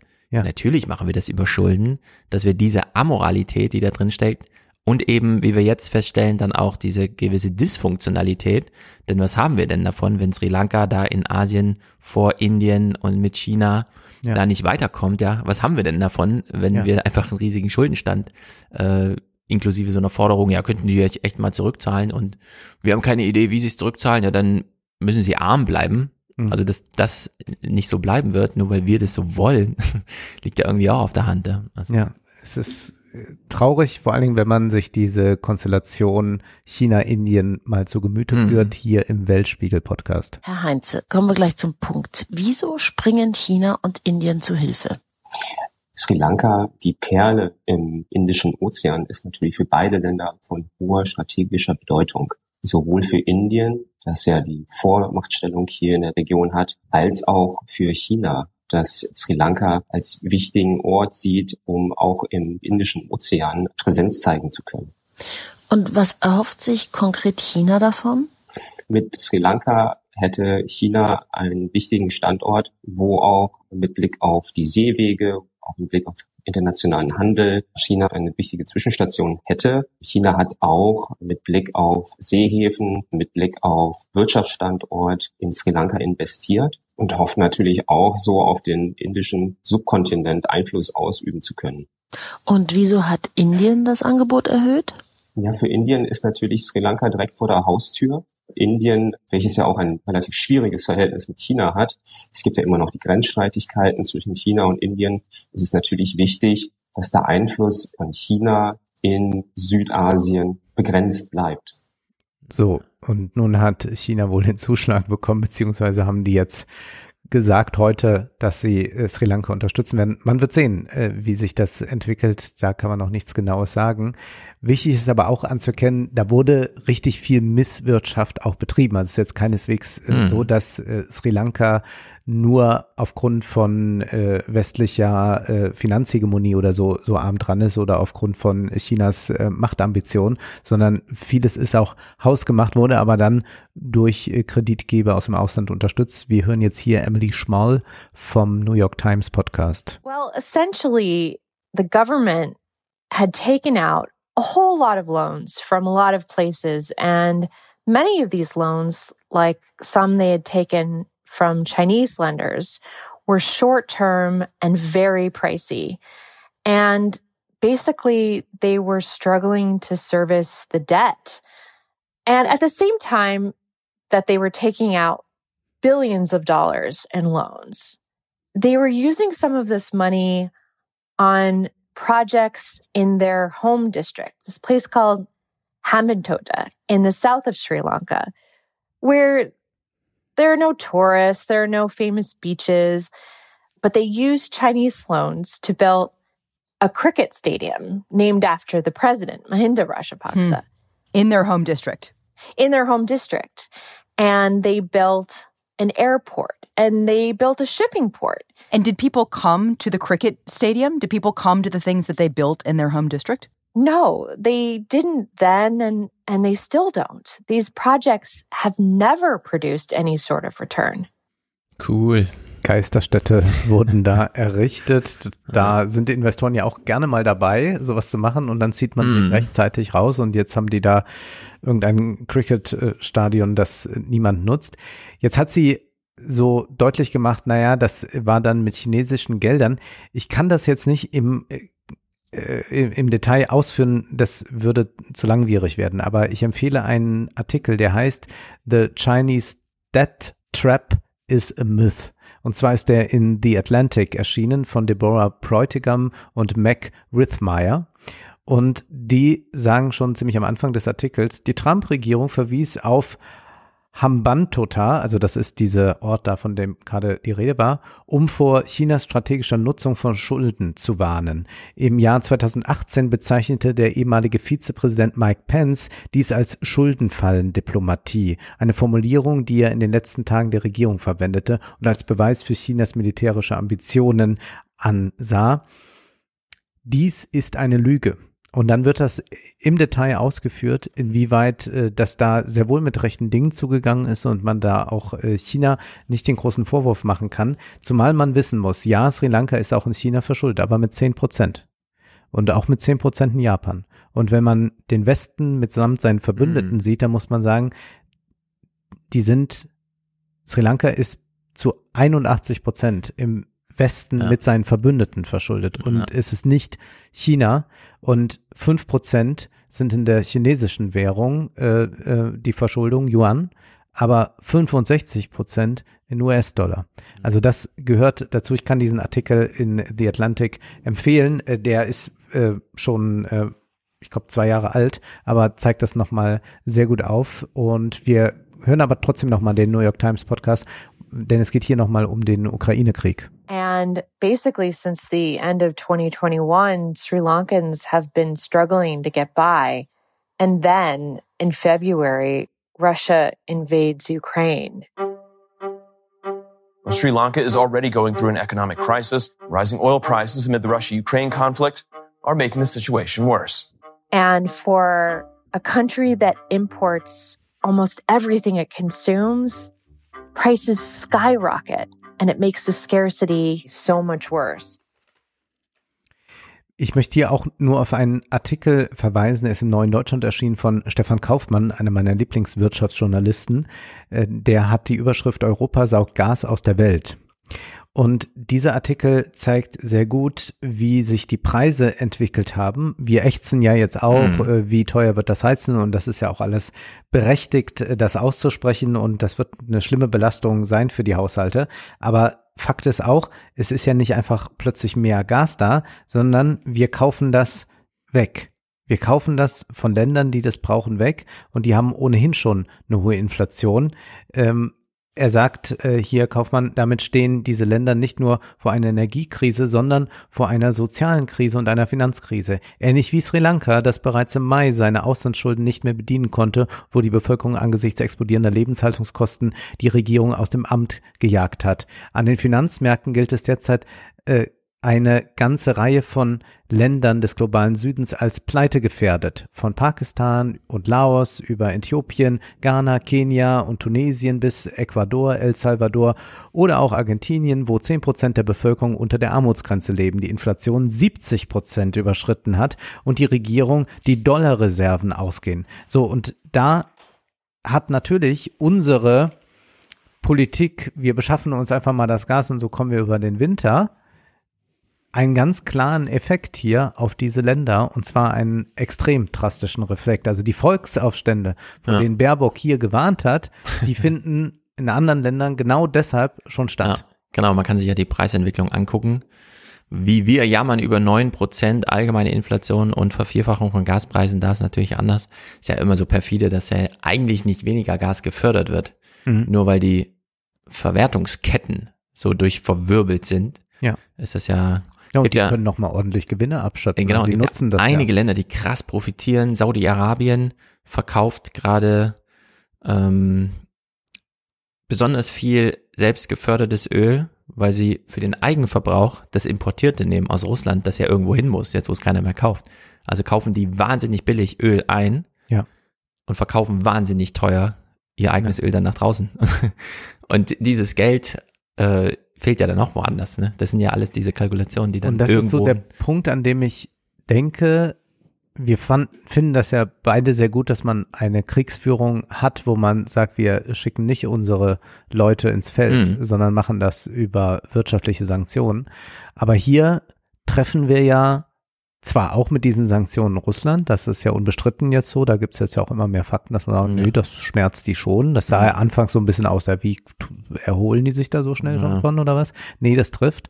Aber wenn wir sehen, wie jetzt, dass wir sagen, nee, kein Gas mehr am liebsten aus Russland, kein Öl mehr aus Russland und so, was das für Folgen für diese ganzen Länder hat und für die Menschen dort, dann ist schon fast zu fragen, ob man das machen darf. Also ob das ja. eigentlich richtig ist, ob man nicht äh, sagen muss, ja, langfristig muss das Ziel natürlich sein, davon loszukommen, aber das ist dann auch eines der ökologischen Transformationen äh, geschuldetes äh, Ziel. Aber wie können wir eigentlich das noch rechtfertigen, dass wir diese, ähm, diese Politik jetzt der, der Sanktionen machen, wo die anderen viel stärker noch drunter leiden als die ja. Russen?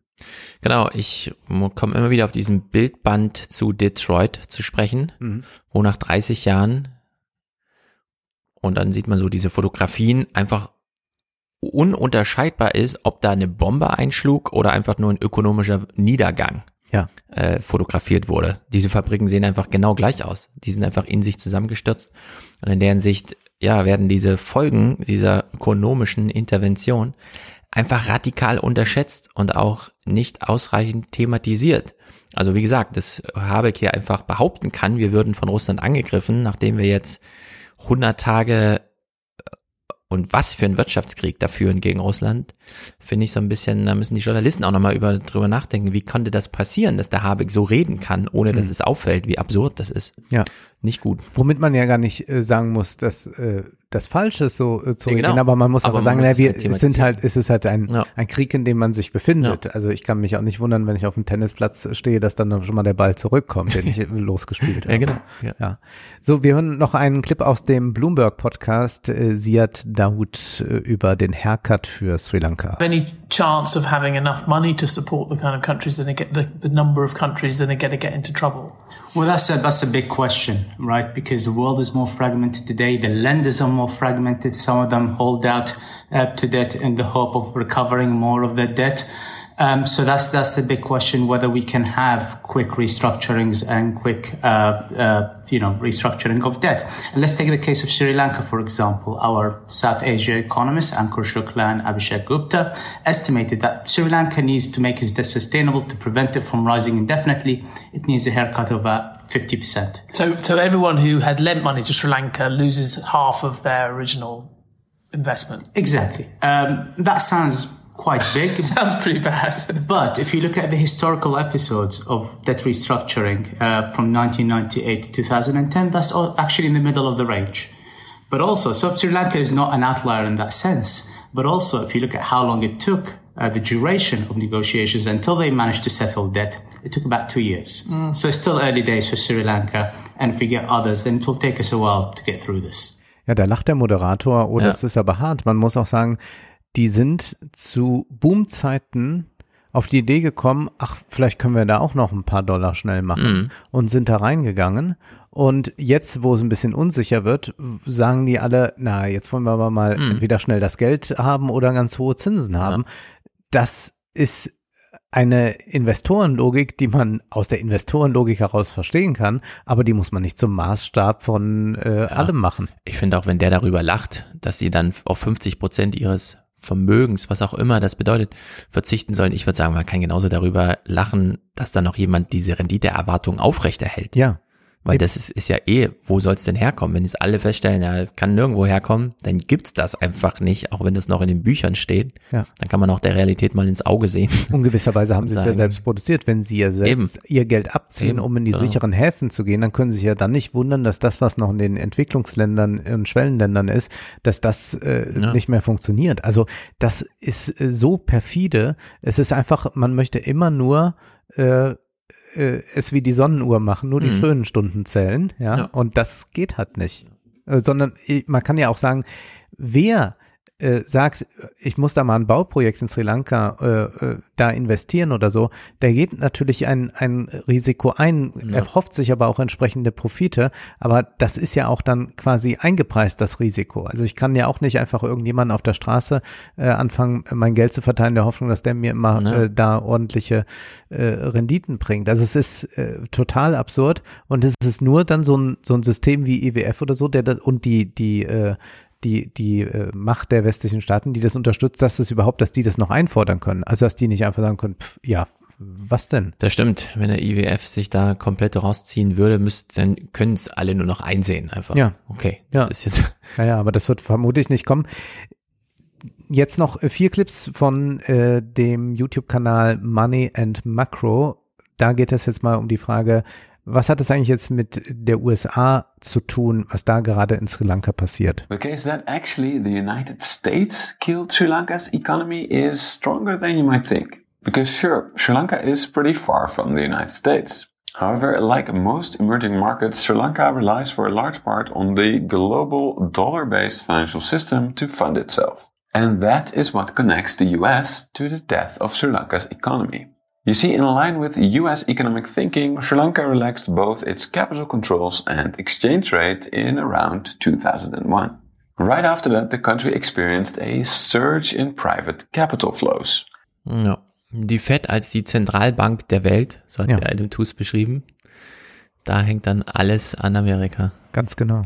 Now that sounds like a good thing, right? However, economists have identified two big problems with these types of capital flows. The first problem is that global private investors don't necessarily care about those projects that are macroeconomically sustainable. They care about quick returns. So it made sense that a lot of this private investment flowed into Sri Lanka's booming stock and property markets. Sectors that don't immediately help if you have a big trade deficit. In fact, they can make the trade deficit worse by making people feel rich and therefore enticing them to import more.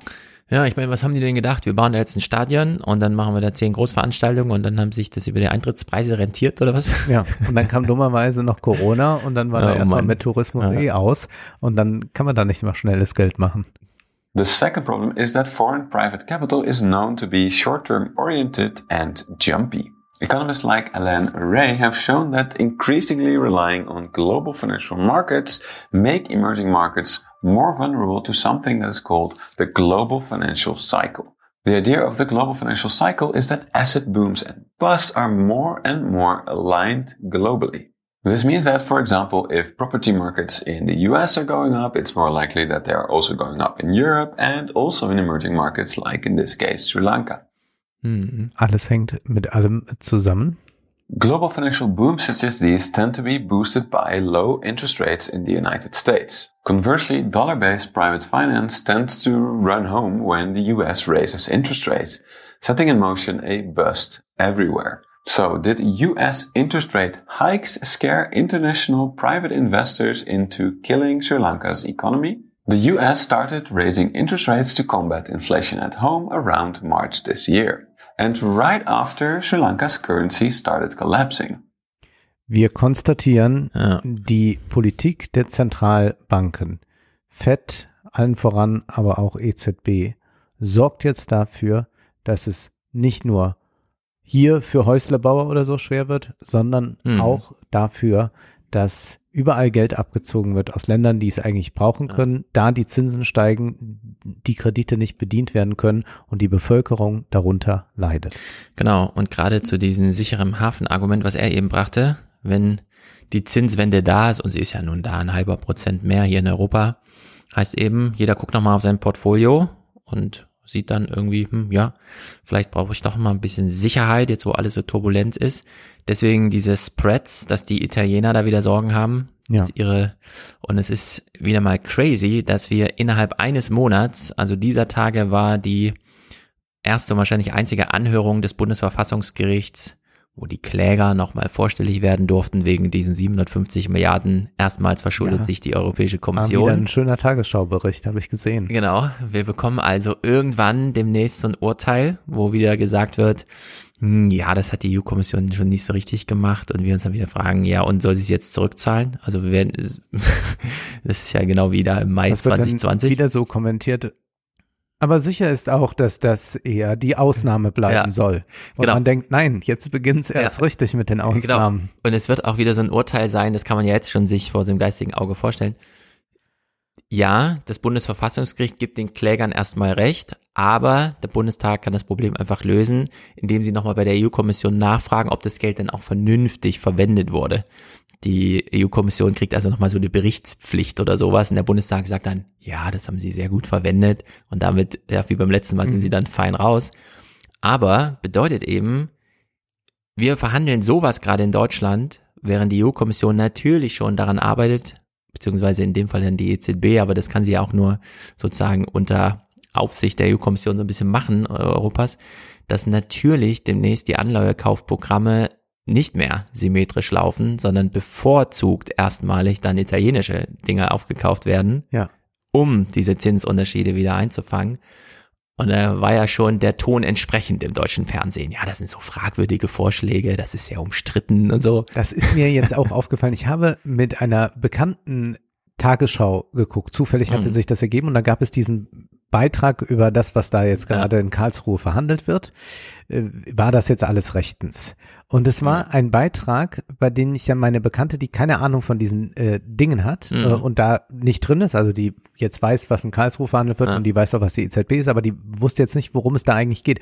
Und dann habe ich sie danach sofort gefragt, hast du den Beitrag verstanden? Ja. Also weißt du, worum es geht? Und dann sagt sie, nein, überhaupt nicht. Und dann haben wir so darüber gesprochen und was sich eigentlich nur rauskristallisiert aus diesen Beiträgen mit so solchen Mhm. Stimmen wie, wir müssen aber sehen, dass Das dies eine Tonfall. Ausnahme bleibt, so Ja. in diesem Tonfall. Das Einzige, was sich da rauskristallisiert ist, hm, die machen da wieder irgendwas. Ja, ja, die Brüssel und mauscheln diese EZB, und so, genau. ja, die machen da wieder so Dinge. Mhm. Das ist für uns Deutsche nicht gut. Also man könnte eigentlich auch noch so, äh, so lancieren, ach, mit der D-Mark, das war damals noch was. Ja, also das ist eigentlich der Thema Ja. und ich finde das wirklich beschämend, wie diese Berichterstattung da in der angeblich renommiertesten Nachrichtensendung stattfindet. Von Genau. Den ist wirklich Inflationsberichterstattung wollen wir gar nicht sprechen. Du hast es ja im Fernsehpodcast angesprochen, wenn dann immer gesagt wird, die Inflation von 1923 liegt den Deutschen im kollektiven äh, Gedächtnis. Nein, äh, die holt ihr jeden Tag medial hervor. Zwar Deswegen jeden Tag, denken genau. die Leute daran. Das war ja auch bei diesem Aspekte-Beitrag, äh, diesem, diesem ganzen Feature, Mhm. wo Ole und ich vorkamen zum Thema Inflation.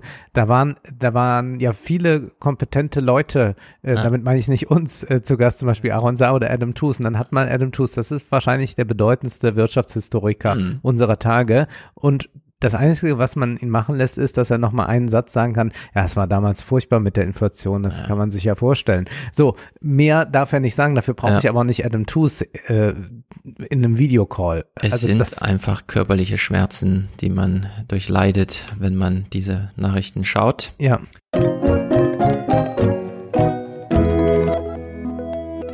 Wolfgang, Ja, du hast kein Smartphone. nein. Doch, ich habe eins. Du weißt es, ich benutze Aber? es nur für Instagram und habe, bin damit nicht, äh, also ich habe keinen Vertrag. Du hast es nicht unterwegs. Genau. Du hast es nicht bei dir, wenn du mobil bist, sondern ich habe es schon mal mitgenommen, weil ich ja dann, wenn ich im Hotel bin, mich auch mit dem Laptop dann da äh, so verbinden kann, wenn ich was bei Ja. Instagram posten muss. Naja, dann klären wir jetzt, dass du demnächst, wir wissen nicht genau wann, aber es dauert nicht mehr lang, keine Person mehr bist. Wie? Du bist dann zwar in Gesellschaft unterwegs irgendwo, aber du wirst vorstellig werden und sagen, hallo, ich bin Wolfgang L. Schmidt. Und dann sagen sie, ja, dann zeigen Sie mal Ihre Papiere. Und dieses, zeigen Sie mal Ihre Papiere, wird jetzt geupgradet auf, ja, dann zeigen Sie mal Ihr Smartphone. Und ähm, du wirst keins haben.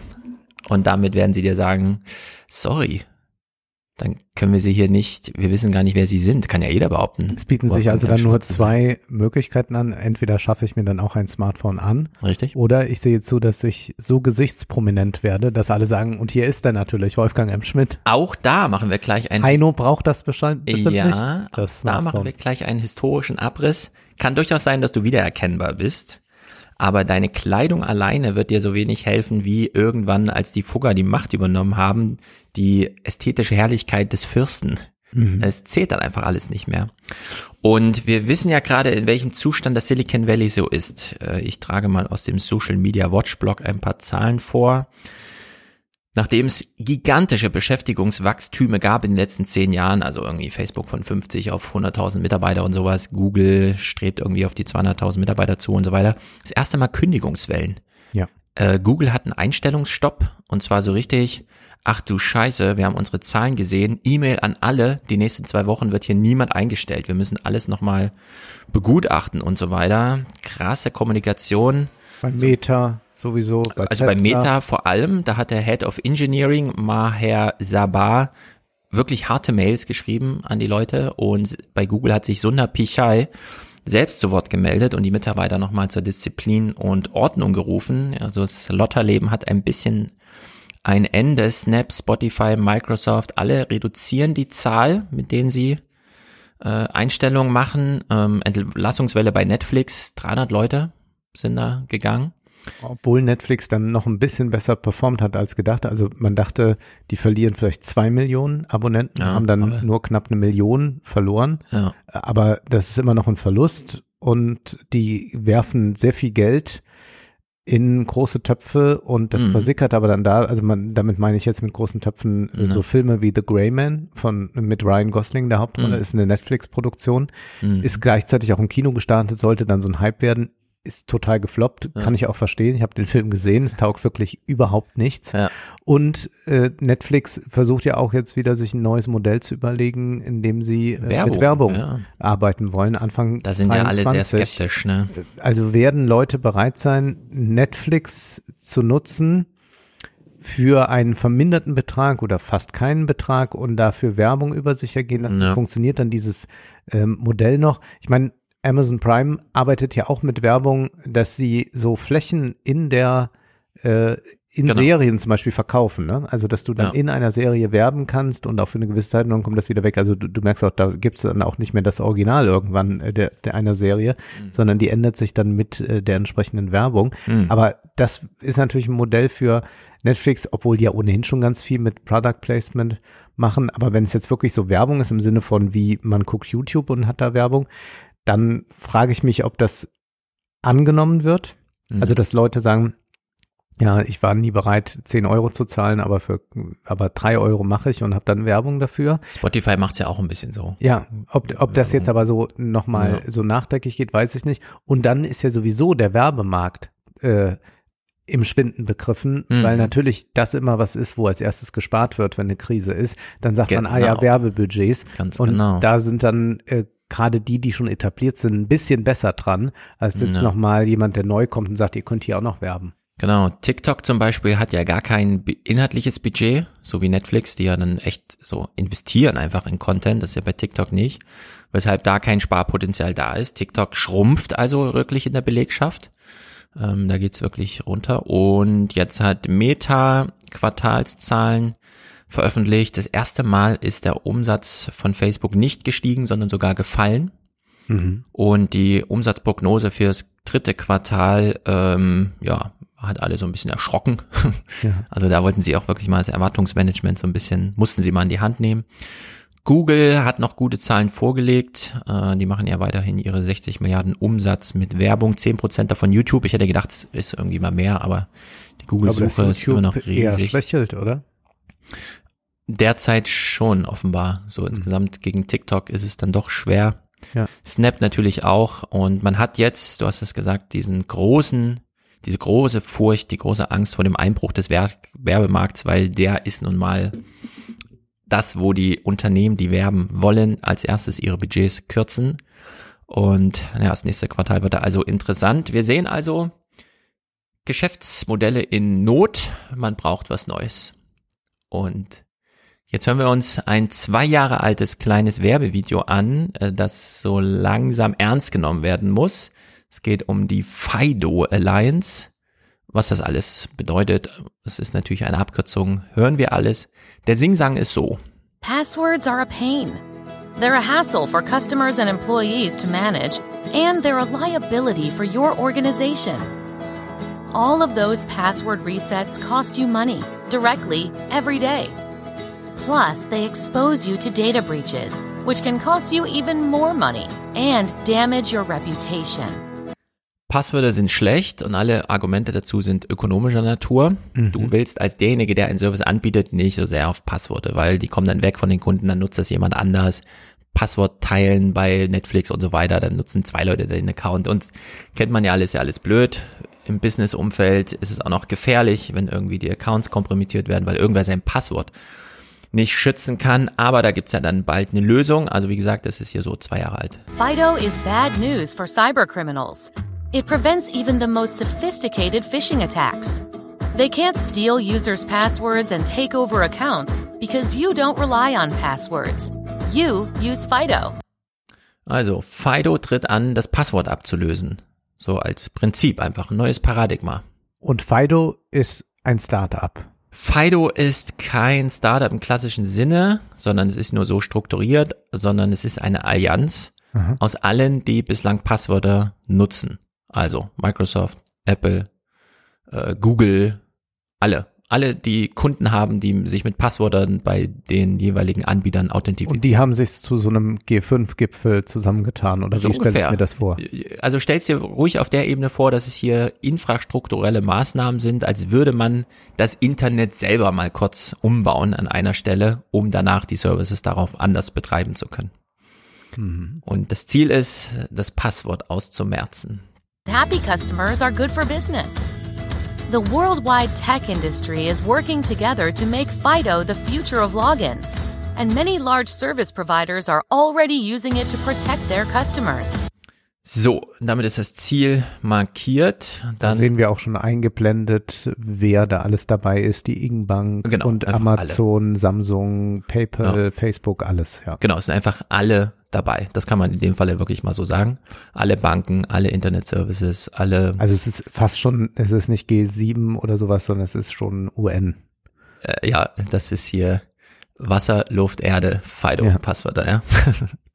genau, das ist so richtig all in und das ist sozusagen zum Einstieg in die Corona-Pandemie wurde das halt so veröffentlicht. Wollen wir mal machen, ist unser Ziel. Und dann dachte man sich wahrscheinlich während Corona, ey komm, wir gehen jetzt mal so unsere großen Projekte einfach mal an. Und entsprechend spuren wir jetzt zwei Jahre vor in die jüngste Apple Keynote, die ja jetzt Ende Juni oder Anfang Juli stattfand. Und wir hören uns mal eine Minute 52 an denn ja, das ist natürlich tiefschürfend, aber Apple steht natürlich auf der Bühne und will ihr Computer verkaufen und so weiter. Aber diese zwei Minuten haben sich dann mal genommen gegen Ende, um Folgendes vorzustellen. And next, we have a new way to make the web a safer place. We rely on passwords to protect our most private accounts. While Safari helps users create the strongest passwords possible, there are still ways accounts can be compromised. Hackers can use social engineering techniques like phishing to trick users into giving up passwords. They can also breach a website directly to get access to all the passwords stored on its server.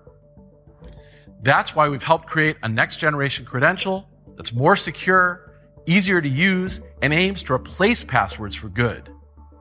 We call them passkeys. Passkeys use powerful cryptographic techniques and the biometrics built into your device to keep accounts safe. To create a passkey, just use Touch ID or Face ID to authenticate, and you're done. When users create a passkey, a unique digital key is created that only works for the site it was created for. Passkeys can't be phished. Since the passkey never leaves your devices, hackers can't trick you into sharing it on a fake website. And passkeys can't be leaked because nothing secret is kept on a web server. We've designed passkeys to work in apps as easily as they do on the web. Passkeys are securely synced across Apple devices using iCloud Keychain and are instantly available on Mac, iPhone, iPad, and Apple TV. We've been working with industry leaders in the FIDO Alliance, including Google and Microsoft, to ensure that passkeys work seamlessly cross platform. With a passkey, you'll be able to walk up to a non Apple device and sign into a website or app using just your iPhone. The transition away from passwords will be a journey and we look forward to working with developers on the passwordless future. And that's Safari. Now, back over to you, Craig. So. Er hat also hier ein System vorgestellt, mit dem du dich authentifizierst und es aber nicht mehr das Passwort ist, das dir abgefragt wird, das du als Wissen in deinem Kopf hast, mhm. sondern er hat jetzt in dem Falle äh, Fingerreader äh, und so, weil die auch im neuen MacBook drin sind oder Gesichtserkennung im Smartphone oder wie auch immer. Das heißt aber nicht, dass du mit deinem Finger einfach überall, sondern das Gerät, das du benutzt, muss dein Finger kennen und liest dann, ah, das ist der Finger von Wolfgang oder von Stefan, dann generiere ich jetzt mal ein spontanes super mega Passwort, das man sich wirklich ja. merken kann und das auch nur einmal funktioniert und gebe das mal weiter zum Authentifizieren. Also zwischen dem Finger und dem Dienst, den man nutzen möchte, steckt also ein technisches Gerät, das den Finger kurz für dich entschlüsselt weil diese Daten sollen ja auf diesem Gerät bleiben. Also brauchst du zwingend immer ein Gerät bei dir, das schon mal eingerichtet wurde damit. Du kannst also dann nicht mehr ohne so ein Gerät rausgehen. Was das für Geräte sind, besprechen wir gleich. Es muss nicht zwingend der Computer oder das Smartphone sein, es kann auch ein Schlüsselanhänger sein oder was auch immer. Also da ist die Bandbreite dann groß. Was wir hier also haben, sind Authentifizierungssysteme, von denen er sagte schon, das wird jetzt eine Reise. Wir gehen jetzt hier alle mal auf eine Reise. Ja. Die Transition weg vom Passwort wird nicht ohne. Und so eine Reise haben wir schon mal gemacht. Ja, ich überlege gerade, es gab ja diese Über Sache, wie schnell wird sich das ergeben, dass wir sehr effektive Quantencomputer haben? Mhm. Und inwieweit werden dann all unsere Passwörter null und nichtig, weil Quantencomputer über eine Rechenleistung verfügen, dass sie dann doch herausfinden, dass da jemand einfach nur sich Wolfgang ja. äh, 33XX äh, Ausrufezeichen genannt hat mhm. oder so. Und die Frage ist ja, ob man damit eigentlich dieses Problem dann gelöst hat. Das heißt, wenn die Beispiel, Computer ja. diese Rechenleistung haben und man könnte sie nutzen, um Passwörter zu entschlüsseln, dann ja. ist das über diesen Weg wahrscheinlich dann nicht so möglich, weil es immer nur so ein äh, Momentpasswort ist, das man genau. bekommt, um das gerade freizuschalten, aber dann ist das wieder weg, dann gilt das nicht mehr. In der Zeit kann auch der Quantencomputer da nichts machen. Genau, das ist wie das TAN-Verfahren bei den Banken, da hat man ja auch immer ein zusätzliches ja. Gerät, so einen kleinen Fotoapparat oder sowas, der dann diese Punkte irgendwie entschlüsselt oder das Geflacker. Und ja, da gibt's nichts quantencomputermäßig besonders schnell herauszuraten, weil du hast immer nur einen Versuch für das Passwort und danach ist es halt ein anderes beim nächsten Vorgang. Und so genau so ist das hier auch. Also damit löst man dieses Problem schon recht gut. Viele Probleme konnte man natürlich dadurch abfangen, dass das Passwort ja irgendwo abgegeben werden muss. Also der Server, der nach Passworten fragt, kann ja auch einfach sagen, also du hast jetzt drei Versuche und dann musst du eine Stunde warten und dann nützt ja auch der schnellste Computer nicht, diese Stunde musst du halt dann warten und so, ne? Gut, also wir haben es hier mit einer kleinen Revolution zu tun, denn wir werden angewiesen sein darauf, nicht nur ein Wissen im Kopf mit uns zu führen, nämlich das Passwort wie bisher, sondern ein Gerät, das uns dann wirklich authentifiziert. Und da möchte ich uns gemeinsam erinnern an einen Vortrag und späteren Text. Äh, Christoph Engemann hat ihn 2013 im Snowden-Jahr beim CCC gehalten. Ich habe ihn danach angesprochen, ihn stundenlang ausgequetscht zu diesem Thema und dann äh, für die FAZ das nochmal zusammengeschrieben und daraus referiere ich nochmal kurz, denn es ist wirklich wahnsinnig interessant. Diese Art der digitalen Authentifizierung, die dann auch verpflichtend ist. Also es gibt da nicht so ein, ah, ich habe noch kein Passkey, ich will mal auf ein Passwort zurück, sondern nee, Apple sagt dann, nee, du brauchst ein Passkey, du kannst ja nicht mehr mit Passwörtern einfach weiterarbeiten, deswegen auch diese lange Reise, davon dann wirklich weg. Die gibt's seit drei Jahrzehnten von der amerikanischen Regierung. Die wollte das schon immer, dass man nämlich wirklich weg vom analogen Ausweisdokument dann einfach mal hin zum digitalen Authentifizieren. Es mündet dann beispielsweise 2011 in der NSTIC Initiative, also der National Strategy for Trusted Identities in Cyberspace. man hat sich die besten Namen rausgesucht. Und ähm, wenn man so einen Rückblick auf die analogen Identitätsfindungen und Stiftungen macht, dann geht's wirklich bei Christoph Kolumbus los, der nämlich Amerika entdeckt, was den König hier vor die Frage stellt, wie regiere ich denn die eigentlich? Ich kenne die ja gar nicht. Und das Einzige, was ich über die weiß, ist, die kennen mich auch nicht. Mhm. Also das Reisekönigtum, was wir ja in Europa so kennen, so alle 50 Kilometer ist so ein Fürstenschloss und dann ist man da halt einen Monat und dann zieht der ganze Hof weiter, kommt an eine Grenze, wenn man so einen Atlantik überqueren muss, weil da fährt man nicht mal eben hin, um da eine Woche irgendwie da zu sein. Und der Historiker Bernhard Siegbart hat 2006 ein Buch geschrieben, wo schon der Titel, selten hat ein Buchtitel so viel ausgesagt, Passagiere und Papiere. Mhm. Also mit der Moderne kam die Mobilität und damit das neue Problem der Anonymität. Man tauchte nämlich irgendwo auf und sagte, hallo, IBIMS. Und dann alle, äh, ja, und wer genau sind sie? Und da musste man Papiere mit sich führen. Also man musste sich sozusagen ja. ausweisen. Damit startete dann, es war so ein Brandbeschleuniger für die Bürokratie als Betriebssystem unserer modernen Gesellschaft. Pergament gehörte ganz lang einfach Klerus und Adel. Man hat so seine Spielereien damit gemacht und mit dem Papier hieß es dann plötzlich jetzt endlich Dokumente für alle. So, jeder musste Papiere mit sich führen, weil sie auch einfach herzustellen waren. Und damit haben dann auch die Ausweisdokumente äh, Kleidung, Besitz, Narben, Farben und so weiter ersetzt, also körperliche Merkmale, sondern man hat ja. dann einfach Papiere. Und äh, seit dem Konzil von Trient, also 1545, 1563, so 20 Jahre würde ich, würde ich mal sagen, das ist so Beginn der 400 Jahre Modernität, wie wir sie heute haben. Da hieß es ja dann, Taufen sind jetzt zu dokumentieren. Das heißt, schon in den Kirchenbüchern, da hat es ja dann begonnen, bevor der Staat da Zugriff drauf genommen hat. Also in den Kirchenbüchern hat man einfach angefangen, mal so eine soziale Landkarte einfach mit zu dokumentieren. Äh, so wie es heute eben Facebook und Co. machen und so, ne? Klar, es gibt keine Pflicht zum Account, aber wir wissen ja, dass Facebook auch über jeden nicht angemeldeten so ein Schattenprofil, je nachdem, in welchen Adressbüchern man auftaucht und so, die da hochgeladen wurden, weiß dann auch Facebook, wer man ist. Und Foucault hat wohl damals ganz gut dazu gearbeitet, wie diese Art des Populationswissens, also der Wissensgegenstand, was ist eigentlich meine Population, die Existenzgrundlage des modernen Staates ist, weil beispielsweise man braucht ein Heer, also hat man im Vorfeld des Westfälischen Friedens oder dann zum Westfälischen Frieden einfach gesagt, so, wir führen jetzt Hausnummern ein. Jede Hausnummer ein Mann. Damit mhm. konnte man eine Heeresplanung machen. Und mhm. wenn der nächste Krieg losbricht, wusste man schon mal, okay, wie viele Leute habe ich eigentlich? Da muss dann nicht irgendwie der Ritter übers Land ziehen und die Männer einsammeln, sondern da konnte man einfach Briefe schreiben. Ja, die Hausnummern waren da und sagen, so, ihr seid jetzt ein Heer darüber dann auch, äh, der Historiker Anton Tantner hat es beschrieben, diese Musterung der Bevölkerung. Ordnung der Häuser, Beschreibung der Seelen. Also man hat plötzlich ist man so eine Reflexion. Was so viele sind wir? Ja, wer sind wir eigentlich und so? Ja, dann kann man so ins gemeinsame, äh, ja, die Erfindung der Politik würde man so ein bisschen grob sagen. Die französische Revolution hat dann zum Beispiel das Namenssystem per Gesetz eingeführt. Das ist also auch gar nicht so lang. Vorname, Zunahme. Damit äh, hat dann jede Person einen Zivilstatus bekommen, weil kennen wir ja, der Bürger und der Nichtbürger und so weiter. Äh, das hat man dann zur Einführung der Sozialversicherung in Deutschland 100 Jahre später auch übernommen einfach. Also die Rente konnte man eben nur auszahlen, wenn man wusste, wem. Dann mhm. musste einfach klar sein, okay, Vorname, Zunahme, ja, dann kriegst du auch eine Rente und so. Also äh, relativ viel passiert über diesen Weg. Ähm, herrschaftliche Gewalt, politische Macht, hier so ein, wer einen Namen hat und den der anderen kennt, kann Verträge schließen, deren Druckmittel die postalische Adresse ist.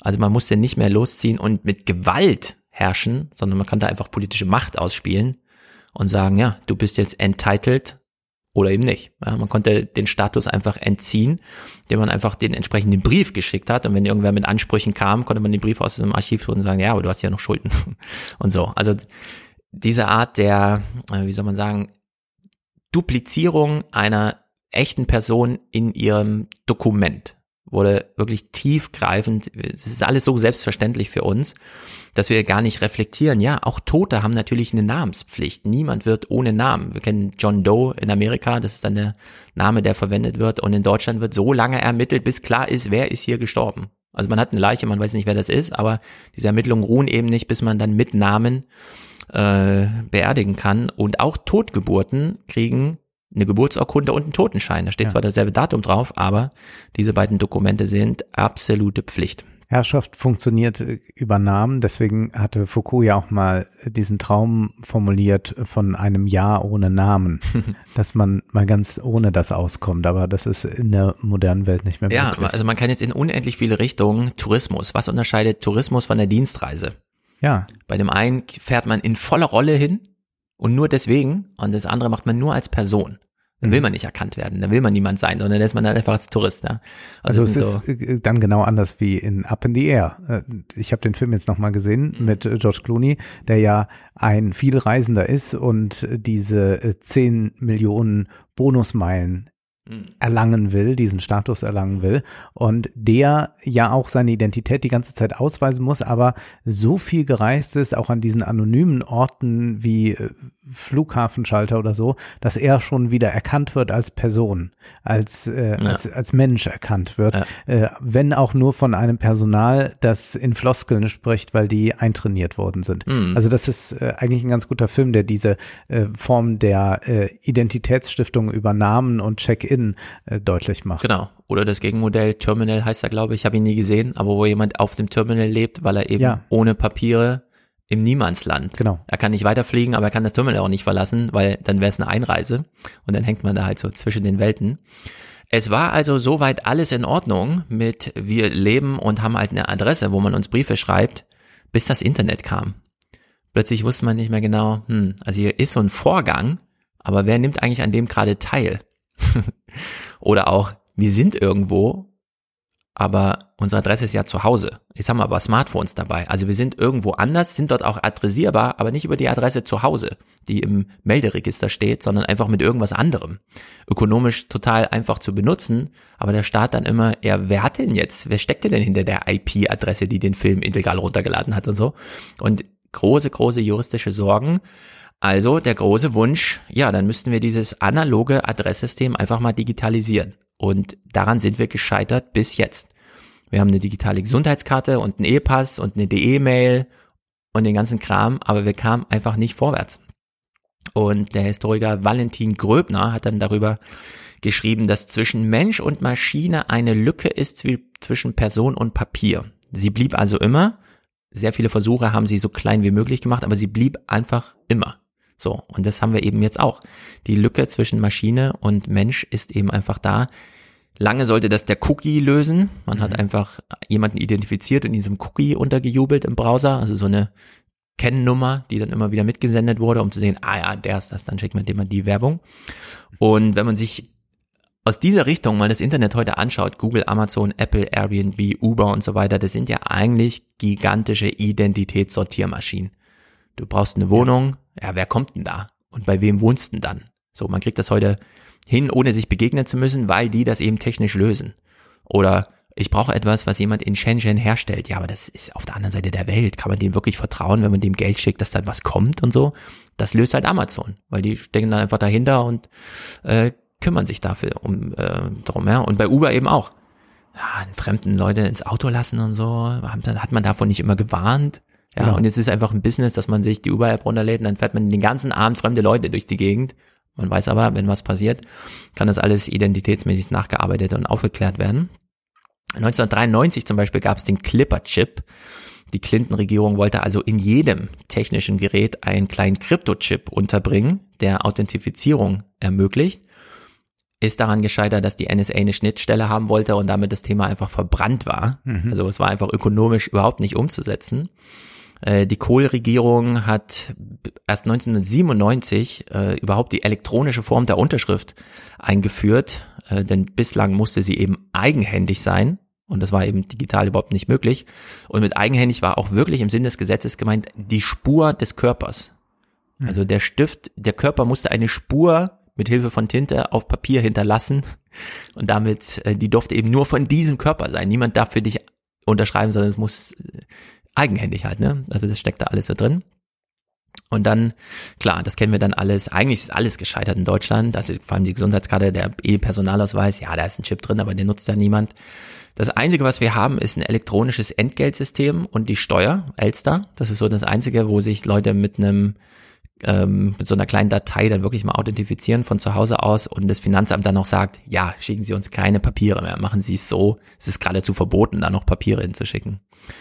Naja, und jetzt sind wir eben 2022 angekommen. Alles ist bislang gescheitert. Wir haben keine staatlich gestützten Authentifizierungssysteme. Und das, was wir jetzt hier sehen, die FIDO Alliance, dass Apple das einfach so einbaut, das ist im Grunde ein großer staatlicher Wunsch, der aber eben nur auf Public, Private und da ist ganz schön viel Private dabei, mhm. äh, Wege umgesetzt werden kann. Und unter dieser Maßgabe gucken wir jetzt diese Clips, wie eine Frau von Microsoft, die diese ähm, das Department da leitet, mit dem, ich glaube, es ist der Technikchef von Fido, darüber spricht, was Fido jetzt eigentlich ist. Also wir haben uns jetzt, vorhin haben wir den Kontext rausgenommen, jetzt haben wir mal so richtig Kontext reingeholt, ja. um uns jetzt dieses kleine Werbegespräch hier anzuschauen, was die da vorhaben und wir können dann überlegen, wie lange dauert's und was bedeutet es am Ende dann wirklich. Also die Chefin des Microsoft Identitäts Identitätsdepartements da redet mit dem Fido-Chef. Hi, I'm Pamela Dingle, Director of Identity Standards at Microsoft, and I'm here today to talk to Andrew Shikiar. He is the Executive Director and CMO at the Fido Alliance. Andrew, it's really great to have you here. Thank you. It's very nice to be here. So tell me what FIDO stands for. So FIDO stands for Fast Identity Online. And FIDO Alliance is, is a standards organization that's creating uh, open standards for better, simpler, stronger user authentication. So, besser, stronger, äh, Dingser, alles äh, User Authentication. Und es ist ja zunächst mal bemerkenswert, dass diese Konzerne das geschafft haben, sich so zu vernetzen, da ja, ja. auch die Fragen zum Datenschutz mitunter mh, unterschiedlich, unterschiedlich beantwortet werden. und ja, behandelt aber, werden. Also ähm, wenn man ähm, jetzt an Meta oder Apple denkt, dann gibt's da ja Differenzen. Genau, also das ist eine wirkliche Zäsur diese Art der Zusammenarbeit. Wir haben das zuletzt in Ausschnitten gesehen bei der Corona-App. Ja. Da haben nämlich auch stimmt. Google und Apple gemeinsam die Dokumente geschrieben, die Departments wirklich zusammengelegt und gesagt, das machen wir jetzt so. Dann hat sich Google ja auch geschlagen gegeben, hat gesagt, wir machen das genau wie Apple vorgeschlagen hat. Das bleibt alles auf dem Gerät, da werden nur Nummern, das ist alles Zufallszahl und so weiter. Da wird nichts, also da ist auch technisch fast unmöglich, eigentlich unmöglich. Man hat ja bis heute nichts mehr davon gehört, deswegen es gab da keine Angriff oder sonstiges, sondern das hat ja auch wunderbar funktioniert. Und ich will ausdrücklich sagen, ich bin auch schwer beeindruckt von der Art und Weise der Technologie, wie es funktioniert. Und wir hören nachher so Stimmen, den ich auch erstmal vorgreife, ich würde mich auch geschlagen geben. Ich habe mein Smartphone sowieso immer dabei und diesen Art von Komfort nehme ich gern entgegen. Dann wirklich ja. einfach nur wie beim Bezahlen, das nutze ich zum Beispiel nicht, aber wirklich nur das Smartphone da dran zu halten und zu wissen, das geht ja gerade mit rechten Dingen zu. Und zusätzlich zu dem Verwenden der EC-Karte, wenn man Apple Pay benutzt, der Laden sieht nicht, wer ich bin. Und gleichzeitig sieht die Bank nicht, wo ich da gerade eingekauft habe, sondern diese Authentifizierung steckt alles in Apple drin.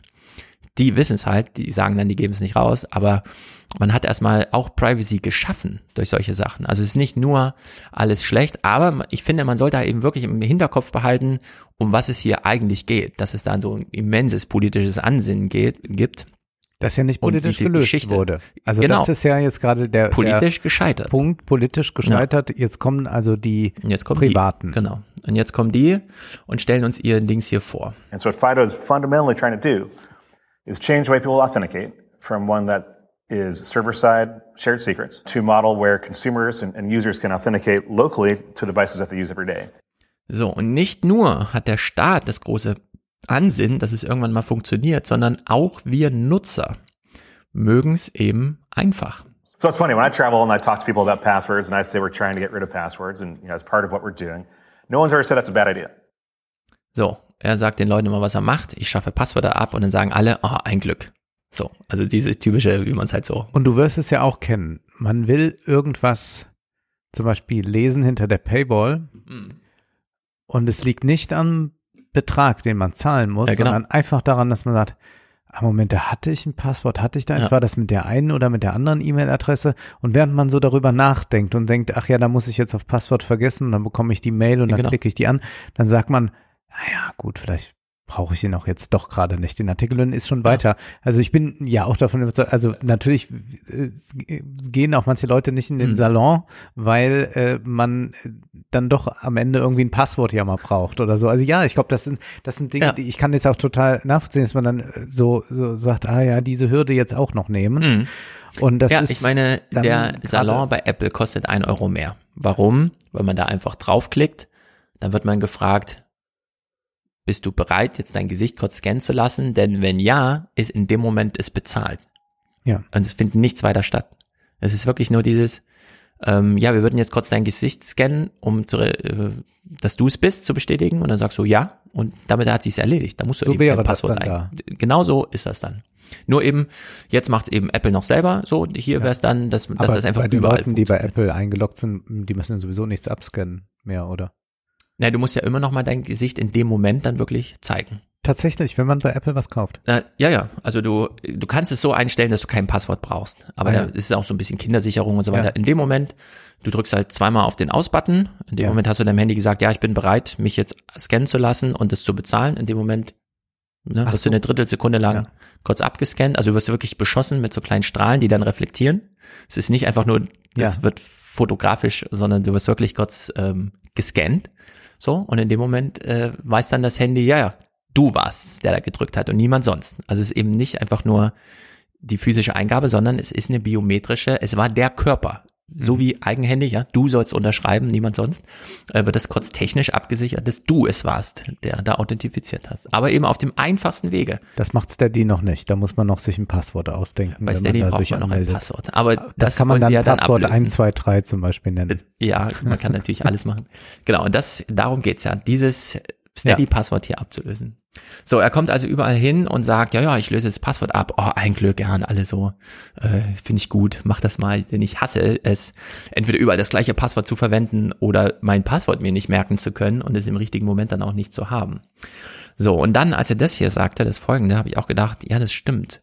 Wir haben eigentlich schon so eine Sicherheitsstufe, nämlich die Two-Factor Authentication. Also wir haben eigentlich schon immer so ein zweites Ding nochmal mit, für das wir immer ein technisches Gerät brauchen. What is it that users actually get to see and do Yeah. that is so much better than passwords? Consumers have gotten accustomed to using a biometric on a device every day, right? And so for, at first it was very unnatural to unlock your phone with a thumbprint rather than typing in a passcode. Or also sometimes in enterprise you'll get a security key. They come in a, number of form factors from a USB key to NFC cards, whatever it may be, that allows you to use that as a second factor or as a primary source of login as well. So, Second Factor Primary, diese Unterscheidung. Ja, das erste ist immer noch das Passwort. Aber wenn man sich überlegt, wie viele Dienste nutzen wir, wo es dann wirklich heißt, ja, dann kriegst du noch mal eine SMS zur Bestätigung und dann sollst du Genau. eine Nummer abtippen und so weiter. Für dieses ähm, Two-Factor-Ding brauchst du schon immer ein Gerät. Weil irgendwo wird was hingeschickt. Irgendwo läuft eine App, die dir so einen Zahlencode oder sowas anzeigt. Und im Grunde geht es darum, das Prinzip umzudrehen es nur noch über dieses, dir wird was zugeschickt, aber eben auf ein Gerät und dafür das Passwort aber irgendwann sein zu lassen. Ne? Also dieses, eigentlich sind wir schon ziemlich nah dran. Und jetzt ist ja die Frage für dich zum Beispiel, ja, du gehst dann in die Oper, willst ein Ticket kaufen und die sagen, ja, dann authentifizieren sich mal, und du so, ja, ich, habe gar kein Smartphone. Jetzt, ich bekomme jetzt, habe ja äh, uns Karten Mhm. gebucht, was passiert dann? Ich bekomme dann eine SMS auf mein altes Nokia Ja. und da ist dann die TAN und dann gebe ich Äh, die genau, ein. genau, genau, genau, sowas. Aber die, die Frage ist ja wirklich, und so weit wollen sie es ja treiben, du gehst als 80-Jähriger zur Oper, weil der Tag der offenen Tür ist, stehst da physisch an der Kasse, willst bezahlen und die sagen, ja, sie müssen sich authentifizieren. Wie machst du das in dem Moment? Und du hast dann kein Smartphone und hast nichts dabei. Und auch dafür haben sie vorgesorgt. Es wird große, große Authentifizierungsgerätewellen wahrscheinlich geben. Schlüsselanhänger, Karten, was auch immer. So this is a, a FIDO2 security key. It has both the USB, where you just have to touch it, but it also has a biometric scanner too. So it literally doesn't work unless you scan your fingerprint. Correct. Correct. So it's a higher level of, it's an even higher level of authentication than just proving presence. That's great. This one is a Bluetooth model. Hmm. This supports Bluetooth and I think NFC, where you, you just click it. So basically, you don't have to plug this in, obviously.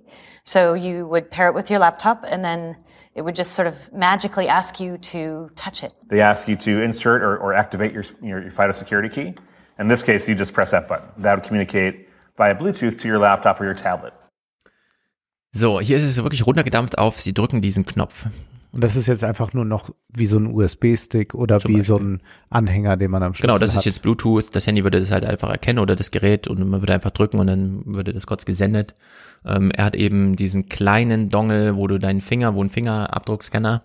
Das sind hier, man denkt so, ja gut, da haben sie wieder tolle Ideen gehabt. Nee, aber das steht eben seit Jahren in dieser Instick-Initiative drinne. Also das ist eine Vorgabe der US-Regierung. Bewerbt euch bitte also es ist so, so eine richtige Ausschreibung. Wir suchen ein Authentifikationssystem. Bislang haben wir die eigenhändige Unterschrift. Wir brauchen also eine Spur des Körpers. Bitte schlagt uns vor, wie man das technisch abbildet. Und daraufhin sitzen die da und sagen, ja, dann bauen wir so einen Dongle und dann kommt da ein Fingerprint rein und dann ist es dieser Körper, der sich da und so weiter, ne? Also es ist so, das steht alles so in diesen Gesetzen drin, so dass man halt wirklich am Ende diese quasi hoheitliche Aufgabe irgendwann mal erfüllen kann. Wo er auch wieder wirkliche staatliche Budgets dahinter stecken. Das ist dann eben nicht nur Spielerei und so, sondern da geht's dann wirklich zur Sache. Da geht's dann darum, ob du zur Behörde gehst und sagst, hier, ich bin's. Äh, ich drücke jetzt hier auf diesen Knopf. Und da wird's dann eben so verschiedene Geräte geben. Oder halt so im Business-Umfeld, ne? Das ist dann so spezifisch irgendwie, keine Ahnung, in diese Karten, die man so bei sich hat oder so, ja, kennt man ja, dass man eh schon so einen Ausweis sichtbar mit sich trägt und der funkt dann halt noch so ein bisschen rum und erledigt solche Sachen. Aber ganz wichtig, es braucht ich eben. will eine äh, kleine Unterbrechung machen. Ich Mhm. habe nämlich äh, in Köln jemanden getroffen, Mhm. wird zu Ende 20 gewesen sein, der auch bei dem Konzert an der Philharmonie war als Gast. Ja. Und dem gab ich die Hand und wir kamen ins Gespräch und ich erzählte so ein bisschen, was ich mache und habe dann auch gesagt, wir reden hier viel über Technisches. Und dann hielt er mir nochmal seine Hand hin und sagte, fühl mal. Und dann sollte ich über seinen Daumen fühlen. Und er hatte da tatsächlich einen Chip drin, Aha. in der Hoffnung, dass er sich bald damit überall authentifizieren kann. Ja. Den hat er vor paar Jahren sich wohl da reinsetzen lassen. Und dann habe ich gesagt, ja, und wo geht das? Und er sagt, es gab irgendwie ein, ein Geschäft, wo es tatsächlich möglich ist, Ja. aber sonst äh, nicht. Als Spielerei geht das natürlich. Es gibt ja auch irgendwelche Bars in Stockholm oder so, Sowas, wo du ja. reinkommst und dann hältst deine Hand dahin und dann passt das alles. Der Chip erledigt ja auch nur die Aufgabe, irgendwas zu funken, was eindeutig auf dich zurückzuführen ist, wie auch dein Fingerabdruck oder eben deine Gesichtsform. Also aber das wäre Hinsicht- ja jetzt der Schlüsselanhänger, der dann gleich in den Körper integriert ist, dass man ihn nicht verlieren kann. Ja, aber du verlierst dein Gesicht ja auch nicht. Und für den Chip brauchst du Das eben stimmt. auch ein Empfangsgerät, Ja. so wie eben auch für deine Gesichtserkennung und so weiter. Also in der Hinsicht, das ist so eine Spielerei, bei der man eben sagt, ja klar, der Chip, da ist halt eine eindeutige Nummer drin, aber die ist nicht eindeutiger als dein Fingerabdruck oder dein Gesicht. Also in der Hinsicht ist es auch so Du kannst dir vorstellen, dass der junge Mann mich mit großen Augen ansah, als Ja. ich sagte, ich zahle eigentlich immer bar.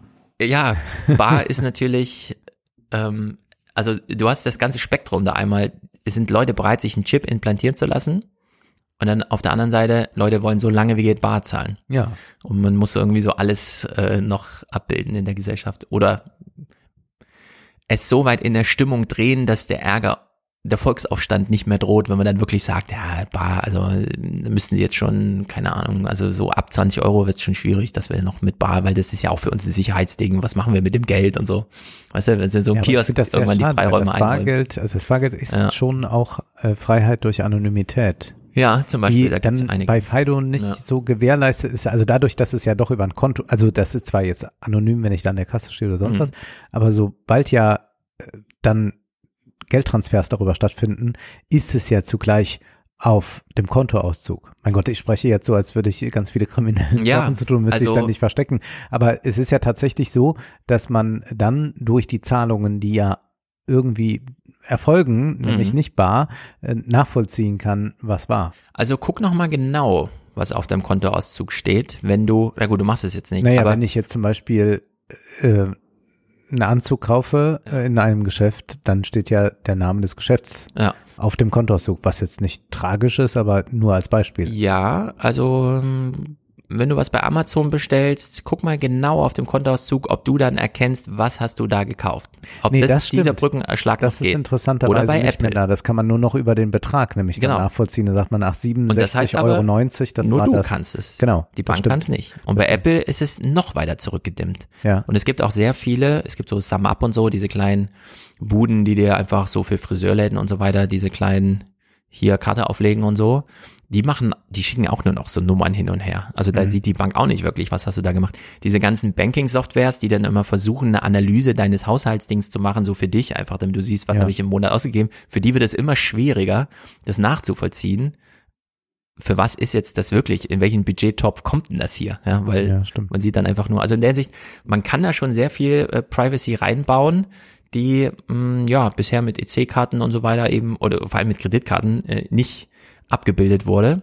Und hier hört man jetzt mal so ganz deutlich, äh, was im Hintergrund so an Anforderungen der Regierungsinitiativen drinsteckte, dem sie da halt entsprechen. we're seeing now is these innovations to you know, bring security keys to mobile phone users and, and device users as well. I don't know if you can see this, but there's these little touch points on either side. The whole idea is you always have to have a human gesture in Yes. FIDO. So you, you have, you know, it can't just be all computers. There has to be a human element. So you plug it in, and then when you're prompted, you just touch the side, and and then Ja. you're logged in. Ja, und jetzt kann man hier so denken, ja, da soll man halt so drücken. Ja, das ist halt nur ein Button, aber es ist eine Körperbewegung. Eigentlich geht man damit wieder zurück zu dieser Idee der klassischen Unterschrift, wo du das eben beschrieben hast. Da muss noch die Körperbewegung, Ja, genau. die eigene mit dabei sein, die eigentlich nicht mehr gegeben ist, wenn ich jetzt gerade eine digitale Unterschrift leiste. Genau, und super interessant ist, ähm, die Unterschrift war ja immer fälschbar, was aber niemals bedeutete, dass sie besonders ausgefallen sein muss. Wir mussten nie wie Donald Trump unterschreiben, sondern es reichte so ein Strich einfach, Ja. wenn das deine Unterschrift war. Auch wenn die bei im Bürgeramt immer sagen, nee, sie sollen immer schon mit schönen vollen Namen und so weiter. Nee, also gesetzlich ist das, also du musst es halt sein. Und hier ist es eben auch so, sie hat so einen kleinen Dongel, er drückt nur den Knopf und sie sagt, ja, also diese Geste muss da sein. Ob du die dann wirklich gedrückt hast oder jemand anders, wäre dann juristisch zu klären. So wie bei einer Unterschrift, die kann man ja auch fälschen. Und so ist es hier eben auch. Wer dann wirklich diesen Knopf gedrückt hat, wenn man keine Körperauthentifizierung, also der Fingerabdruck, das Gesichtsscan macht es halt einfacher. Aber es würde auch beginnen, das System nutzbar zu machen, nur mit Drückgesten, die wie ein Strich auf so einer Unterschrift. Also es ist äh, in der Hinsicht schon sehr interessant, wie äh, dieses analoge System hier wirklich einfach digitalisiert wurde, auch weil man nicht genau wusste, was soll man entwickeln. Ja, dann duplizieren wir halt einfach das analoge Modell, was wir bisher haben. Und hier stellt sich mal dieses Paradigma vor, was ähm, sozusagen den großen ökonomischen Erfolg dann wahrscheinlich versprechen wird. You can't replace passwords with one proprietary solution. If we're going to change the way that people represent themselves online, we have to do it across the board. It has to work everywhere all the time. And so you should be able to log in on an Apple computer to authenticate to a Microsoft service that then takes you, you know, across on a, uh, on a Google browser to, uh, you know, and maybe uses an additional key made by a small manufacturer Yeah. that happens to make the right kind of security paradigm work for a customer. And certainly for Microsoft, we really believe in getting the world to a place where they can use anything they want, anytime they want, and anywhere they want. Ja, also dich authentifizieren wie bei der Bargeldbenutzung. Ich bin berechtigt, das hier zu kaufen, weil ich habe ihnen genug Bargeld hingelegt. Sie müssen nicht wissen, wer ich genau bin oder so. Ja, und so ist das ja. hier auch. Ich habe mich jetzt authentifiziert. Sie müssen gar nicht mehr wissen, außer ich habe mich authentifiziert. Und dann soll das funktionieren. Und zwar egal, wo man in der digitalen Sphäre, mit welchen Geräten und so weiter. Und ja, was, was spräche dagegen? Ja, das wird wahrscheinlich technisch so hinhauen. Ähm, die mussten sich halt wirklich nur mal zusammenschließen jetzt. Haben das wahrscheinlich mit dieser Corona-App-Erfahrung auch so ein bisschen darauf aufgebaut, dass das so geht und diesen Erfolg von Apple Pay gesehen. Äh, und haben gesagt, ja, das geht jetzt und jetzt machen wir es dann eben auch. Mhm. Der Körper ist entscheidend, also man braucht eine Spur des Körpers und, und das ist dann die technische Raffinesse, alles weitere kann im Gerät verbleiben. And it's not just, you know, getting rid of forcing the user to enter a password. What FIDO does is fundamentally change that. It has further security for the user and for the service provider that's you know, actually invisible to the user at this point. Right. And a big part of what FIDO does also is protect user privacy. I think that's very important. All my credentials stay local on my device, whether it's my biometric or a PIN code, whatever it is, mm-hmm. that's never transmitted over the internet. It's not sitting on a server. No one has access to that other than the encrypted key on your device. Ja. Ich finde, dass noch ein anderer Aspekt da drin liegt, nämlich wir mussten uns ja jetzt sehr viel authentifizieren durch die Corona-Regeln, also mussten, mhm. wenn wir im Restaurant saßen, irgendwas ausfüllen, äh, mussten Pässe vorzeigen und wir haben ja einmal diesen Diskurs, dass es immer darum ging, soll man eigentlich Leute fragen, woher sie kommen, im Sinne von, wo kommst du wirklich her? Ja. Wo man dann äh, erfährt, nee, ich bin hier aufgewachsen, ich sehe nicht ganz genauso aus wie ja. du, aber ich bin ja trotzdem Deutscher. Wir hatten das äh, mehr mal in Clips auch aufgedröselt mhm. anhand von äh, merkwürdigen Kommentaren von Eike Heidenreich. Und das ist natürlich eine ganz andere Idee von Identität und Authentifizierung, indem man einfach sagt, hier, das ist schon jetzt einmal gemacht, ich bin jetzt hier authentifiziert mhm. und kann das hier vorzeigen und damit ist meine Identität, die muss dir reichen. Du musst nicht nochmal was nachfragen. Und wie ja. schreibt man ihren Namen? Ah, ist das Persisch oder sonst ja. was? Das kommt alles genau. gar nicht mehr. Das mal buchstabieren. Und äh, was ich hörte, wo ich jetzt keine äh, Evidenz für habe, aber was äh, doch vielfach jetzt so im Diskurs äh, zu vernehmen war, ist, dass äh, Transpersonen wohl äh, durch diese Authentifizierungsmaßnahmen während der Corona-Krise häufiger es mit Diskriminierungserfahrung zu tun hatten, weil dann so Nachfragen kamen hm. und wie und äh, ja. sind sie es wirklich, ja? Und wenn ein System äh, diese Identitätsfragen, nenne ich sie einmal, ja. in einer ganz funktionalen Weise lösen kann, ist das eigentlich ein Riesenfortschritt. Ja.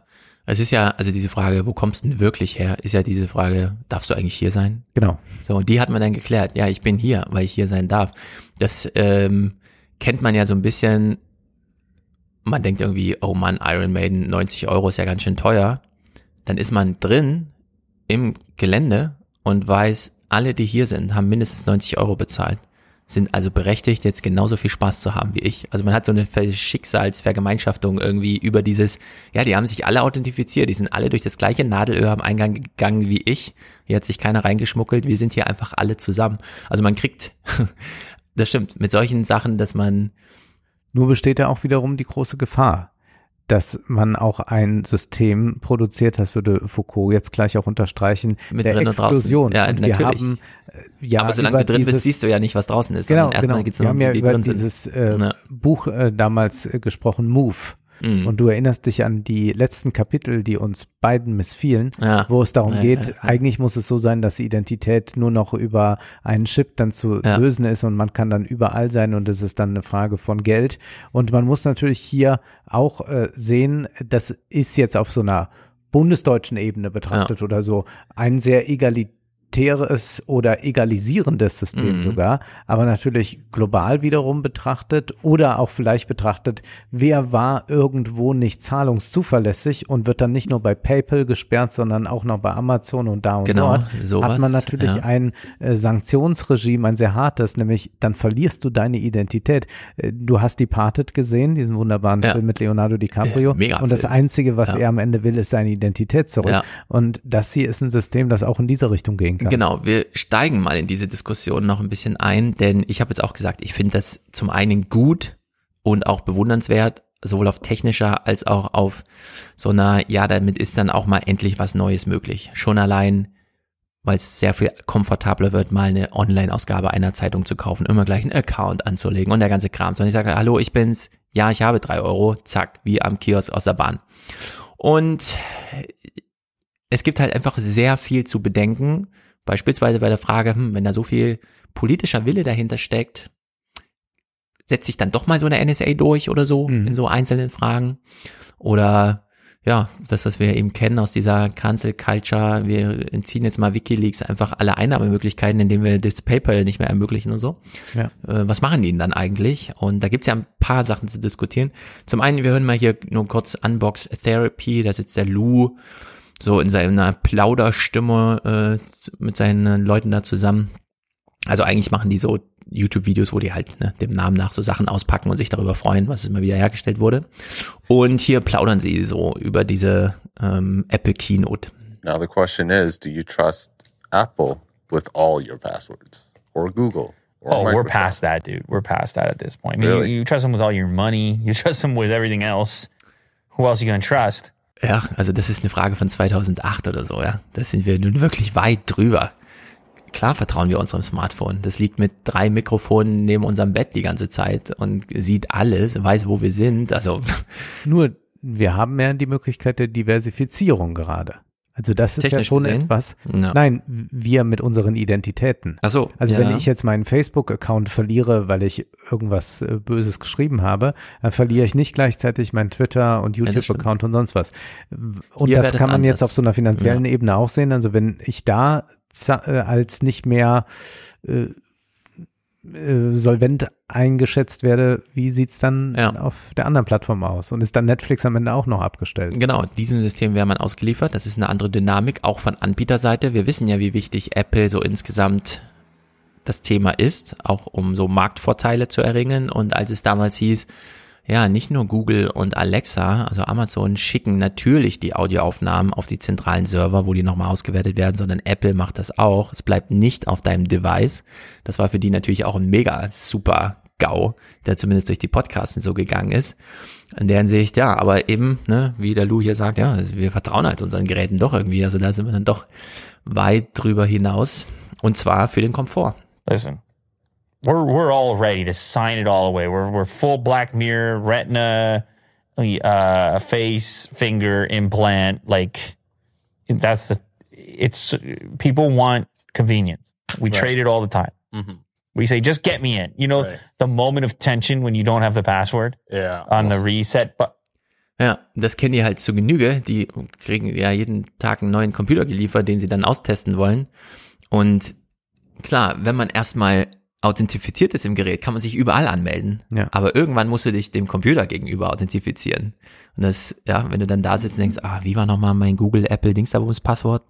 Ja, und dann hilft halt kein Shortcut. Du musst es über die Tastatur eingeben, ja. weil nichts anderes geht. Und dann, ja, musst du es halt irgendwo rauskramen und kannst es nicht kopieren oder sonst, man muss es wirklich irgendwo und dann, ah, ist das jetzt eine Eins oder ist das so ein senkrechter Strich und so.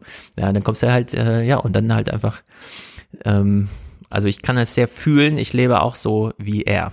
Und Leo Laporte, den ich ja nun sehr häufig da hier auch schon gespielt habe, also ihr kennt ihn alle, This Week in Tech und so weiter.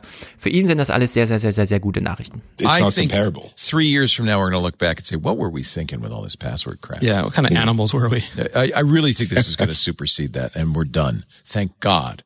So I thought yeah. that was a big deal. I was really happy knowing that Microsoft and Google had already announced support to see passkeys on that slide. Uh, and I know they didn't a lot of time with it, but I thought that was really, really, uh, very, very good news. Very, very good news. Aber, und jetzt gucken wir in die echte politische Lage, ins echte China, in die echte Gegenwart, was da echt mit Smartphones gemacht wird und kriegen in den Tagesthemen eben Folgendes. Schauen wir auf eine andere Weltmacht, die ihre Bürgerinnen und Bürger immer mehr kontrolliert. China. Dies ist die Eintrittskarte für alles, was der Alltag hergibt, in Form eines grünen Codes auf der Corona-App des Landes. Wer den nicht vorweisen kann, dem wird der Zugang zu nahezu allem verwehrt. Auch dann, wenn ein Test eigentlich nachweist, dass keine Infektion mit dem Virus vorliegt. Chinas politische Führung beweist damit erneut Kreativität, auszudrücken, wessen Meinung ihr missfällt. Ja, und wir hören das einfach mal so in Ausschnitten, mhm. weil das ist die pure Willkür und die regieren vollständig über diese Corona-App jetzt. Die Anwältin Wang Yu kann sich in Peking seit einiger Zeit nicht mehr frei bewegen. Sie ist eine Kritikerin des Regimes, wurde schon oft in Hausarrest gesetzt. Doch neuerdings hat die Regierung offenbar eine andere Methode. Ihre chinesische Corona-Warn-App funktioniert nicht mehr. Selbst in die Einkaufsstraße kommt sie deshalb nicht rein. Überall im Land muss inzwischen gescannt werden. Als sie einen sensiblen Fall vor Gericht bringen will, springt ihr Code auf Gelb, obwohl sie dreimal hintereinander einen negativen PCR-Test gemacht hat. Ja, wir haben das gerade gesehen. Also das Authentifizieren läuft hier so ab, dass die hintere Kamera auf den QR-Code scannt ja. und die vordere auf das Gesicht und in dem Moment zusammenbringt, ja, sie ist wirklich gerade hier und möchte da durch. Und dann mhm. sagt die App, darf nicht. Und sie darf nicht und hat trotzdem gleichzeitig dem Staat Bescheid gesagt, ja, sie war da wirklich gerade da. Also diese Bewegungslandkarte kann dann trotzdem weitergeschrieben werden, obwohl man ja alles verwehrt. Ja, man sieht dann so ja. richtig, was sind ihre Intentionen, was wollte sie und so. Das ist schon äh, wirklich brutal. Und sie kann so eigentlich gar nichts mehr machen dort. Die Stadt wird für sie zum Hindernislauf. Denn auch im Taxi muss der QR-Code für die Gesundheits-App gescannt werden. Glücklicherweise lässt sich der Taxifahrer darauf ein, dass sich nur ein Passagier einloggt. Was passiert, wenn das jemand nicht scannt? Man muss das, so ist die Regel. Aber wenn jemand etwa kein Handy hat, dann nimm halt kein Taxi. Allerdings braucht es auch für Bus und U-Bahn den grünen Code der Gesundheits-App. Selbst der Zugang zur Wohnung wird inzwischen überwacht. Jeder in Peking wohnt innerhalb einer abgezäunten Anlage. Es gibt nur einen Zugang. An dem haben Wärter ihre Grenzposten überall aufgestellt. Hier im Vorort von Peking wohnt Wang Yu. In ihre Wohnanlage geht sie nach einem heftigen Streit mit dem Wachpersonal einfach ohne Scannen durch. Jeder Besucher aber muss sich hier einloggen. Also Grauenhaft. formal kommt die nicht mal in ihre Wohnung. Nein sondern die hat da einfach mit denen, weil da noch ein Typ sitzt, der auch ja. die Tür noch aufmachen kann. Ansonsten wäre die da auch außen vor. Und hier in dem letzten Clip wird auch dieser Bogenschlag nochmal gemacht. In ihrer Wohnung schauen sich Wang Yu und ihr Mann Videos von Protesten an. Sie machen gerade im Internet die Runde. Kunden einer angeschlagenen Bank wurde ihr Gesundheitscode auf Rot gestellt. Viele konnten daher nicht zu diesen Protesten reisen. Einem lokalen Kader wurde anschließend als Strafe die Parteimitgliedschaft entzogen. Die Strafe ist willkürlich. Der Fall hat einfach für so viel Öffentlichkeit gesorgt, dass ein Sündenbock gefunden werden musste. Das erweckt den Anschein einer Abstrafe. Aber das eigentliche Problem, das bleibt. Und das sei, dass die Polizei direkten Zugriff habe auf den Gesundheitscode. Alles hinter sich lassen und China den Rücken kehren kann Wang Yu nicht. Die chinesischen Behörden haben ihr vor zwei Jahren den Reisepass abgenommen. So, Reisepass war eh schon weg. Dann kam Corona und die Corona-App und jetzt hat sie auch intern sozusagen kein Reisepass mehr ja, für die, die kleinen Nadelöhren. In einer anderen Form. Ja. Und im Heute-Journal haben sie es auch thematisiert, nachdem die Tagesthemen hier am 16. vorgelegt haben, haben sie sich im Heute-Journal gedacht, ey, das ist so krass, das werden wir auch nochmal auf. Und sie haben nochmal so einen Tenor reingebracht. Wie wichtig ist den Chinesen, also der chinesischen Regierung gerade das Machtmittel über diese App zu regieren? Null Covid. Koste es, was es wolle. Das ist die Politik der Führung in China. Auch wenn das unerbittliche Ausgangssperren bedeutet, menschliche Dramen, Wirtschaftseinbruch und dennoch steigende Infektionszahlen. An der Politik wird nicht gerüttelt.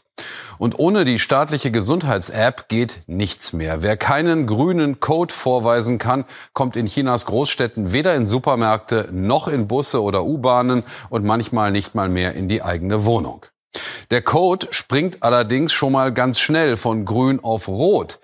Nicht etwa, weil ein Test positiv gewesen wäre, es reicht offenbar, an einer Demonstration teilnehmen zu wollen. Zumindest beschweren sich immer mehr Menschen über Willkür und politische Kontrolle mittels Corona-App. Ja, Willkür und politische Kontrolle. Also Willkür aus Sicht des Publikums, für die Mächtigen natürlich ein Mega-Instrument. Obwohl die Wirtschaft jetzt sogar schrumpft, machen genau. die einfach weiter. Es ist ja. so erstaunlich, also dass man sieht, es geht jetzt äh, per se darum, diesen Machtapparat zu Ja. festigen und Genau. die Macht zu stabilisieren und eine solche äh, Dominanz aufzubauen, dass auch nicht in irgendeiner Weise mehr Zweifel angemeldet werden darf. Also dass Mhm. einfach äh, Xi sich jetzt äh, so absolut da setzt, dass es da gar keine Möglichkeiten zum Widerstand gibt. Denn hier werden ja also die äh, partiellen Kritiken werden in dieser Weise schon eingehegt. Und ich glaube, wir müssen uns das auch wirklich ganz deutlich vor Augen führen. Äh, wir sind ja 100 Kilometer weit davon entfernt, aber wir müssen uns äh, das doch sehr vor Augen führen, dass diese Identifizierung, dass diese ähm, Zugangsbeschränkung so, also dass, dass das grundsätzlich ein unglaublich schlimmer Weg ist für äh, Ja. eine Gesellschaft. Und ich äh, war ja auch damals so sehr schockiert darüber, ähm, als es äh, Corona-Maßnahmen gab, die so aussahen, dass man in Parks sich nicht mit äh, größeren Gruppen treffen kann. Hm. Ich konnte das akzeptieren, ich bin eh nicht in Parks und so, aber der, es geht ja nicht um mich, aber dass man dann erlebte, wie aus dem linksliberalen Spektrum Leute, die vorher noch gesagt haben, all cops are bastards, die plötzlich das toll fanden, dass die Polizei junge Menschen waren es ja meistens aus Parks vertreibt, die da mal mit zehn Leuten rumgestanden haben. Und da will ich nicht sagen, da sind wir ja schon wie in China, aber ich will sagen, ich finde es gut, dass es dann sehr viele gibt, nicht, Mhm. meine ich nicht die Querdenker mit so den, die normalen äh, äh, Leute, die dann sagen, nee, das geht irgendwie nicht. Das ist nicht gut, sowas zu sehen. Und es ist auch deshalb ratsam, wenn man eine äh, fortschrittliche linke Partei sein will, dass man den Begriff Freiheit durchaus auch für sich annektiert. Hm. Also diese Zäsur hier in China muss man nochmal ganz klar markieren. Das wird auch in diesem letzten Heute-Journal-Clip, den wir gleich noch, wo wir in den Bericht reingucken, deutlich.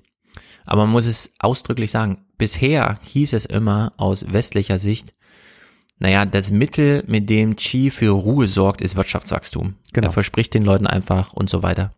Und jetzt hat er eine Corona-App und kann sogar auf Wirtschaftswachstum verzichten, ohne Angst zu haben, dass es da große Aufstände und so weiter gibt. Und die gibt's ja gerade und die haben sie eben trotzdem unter Kontrolle. In der Hinsicht ist diese Verlockung, diese Technologie so zu nutzen, also sie digital und verpflichtend zu machen, so wie es im amerikanischen in der Ausschreibung drin steht, digital und verpflichtend. Also so, dass Ja. man einfach eine breite Akzeptanz hat, da kommt man nicht mehr drum rum, das muss man dann dabei haben, sonst kriegt man kein Wohngeld oder so. Ne? In dieser Härte wäre es ja dann auch hier schon formuliert. Und ich finde das ja manchmal so besorgniserregend, wenn man so Wirtschaftsvertreter, also äh, zum Beispiel Deutsche hört oder auch amerikanische, wenn die China erwähnen, dann einmal als Konkurrenten, aber manchmal hat man so den Eindruck, man blinzelt so ein bisschen rüber und sagt, ach so, so geht's, so kann man auch Ja. was machen. Ja, ja, und da habe ich dann immer auch bei manchen Politikern den Verdacht, sagen die jetzt, oh, das ist schlimm? Oder sagen die einfach, das ist ein Konkurrent, da müssen wir mal schauen, was der Konkurrent macht, was adaptieren wir? Ja, genau. Und unter der Maßgabe gucken wir nochmal in 30 Sekunden in diesen Bericht rein. Unter dem Deckmantel der Corona-Prävention baut der chinesische Präsident Xi Jinping seinen Überwachungsstaat aus. Dafür nimmt er sogar schlechte Wirtschaftszahlen in Kauf. Vor allem der Konsum seines Landes geht zurück. Zehn Omikron-Varianten gibt es inzwischen im Land und in mehreren Städten wieder Massentests und Angst vor weiteren Lockdowns. Die bedeuten für viele nämlich auch keine Arbeit, kein Gehalt. Das ist problematisch für die kommunistische Partei, die ihren Führungsanspruch damit legitimiert, den Lebensstandard des Volkes zu verbessern. Ja, und da scheint es so einen Wandel zu geben, dass man sich denkt, ach, wir machen es einfach, obwohl die ökonomisch leiden.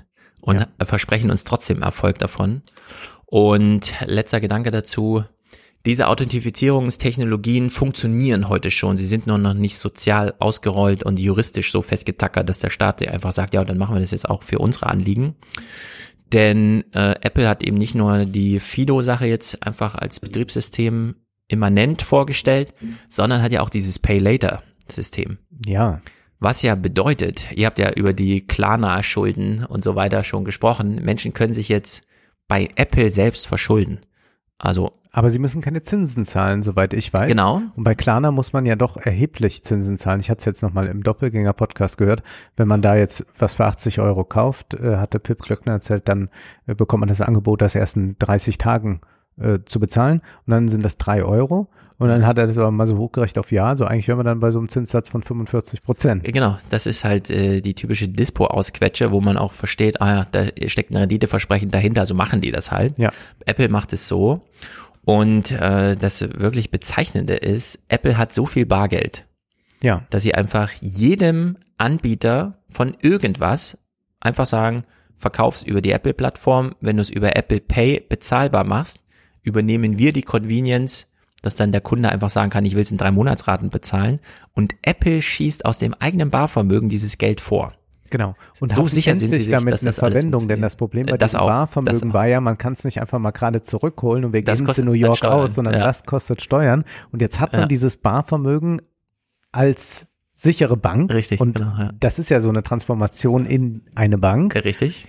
Hat diesen sicheren Hafen. Wir haben hier euer, wir haben das, wir haben Mhm. genügend Geld und können das machen und damit hat man eine noch größere Kundenbindung geschaffen und hat natürlich Klarna empfindlich getroffen. Ja, also das ist einfach crazy, was jetzt hier am Ende der Corona-Pandemie aus diesem Silicon Valley alles als so fertiges Ding herausgefallen ist, während, und das ist eben die einen Geschäftsmodelle, die alten gerade so ein bisschen schwächeln. Und Mhm. jetzt alle überlegen, was machen wir Ja. eigentlich als nächstes? Und da scheinen sich doch hier ein paar Wege aufgetan zu haben.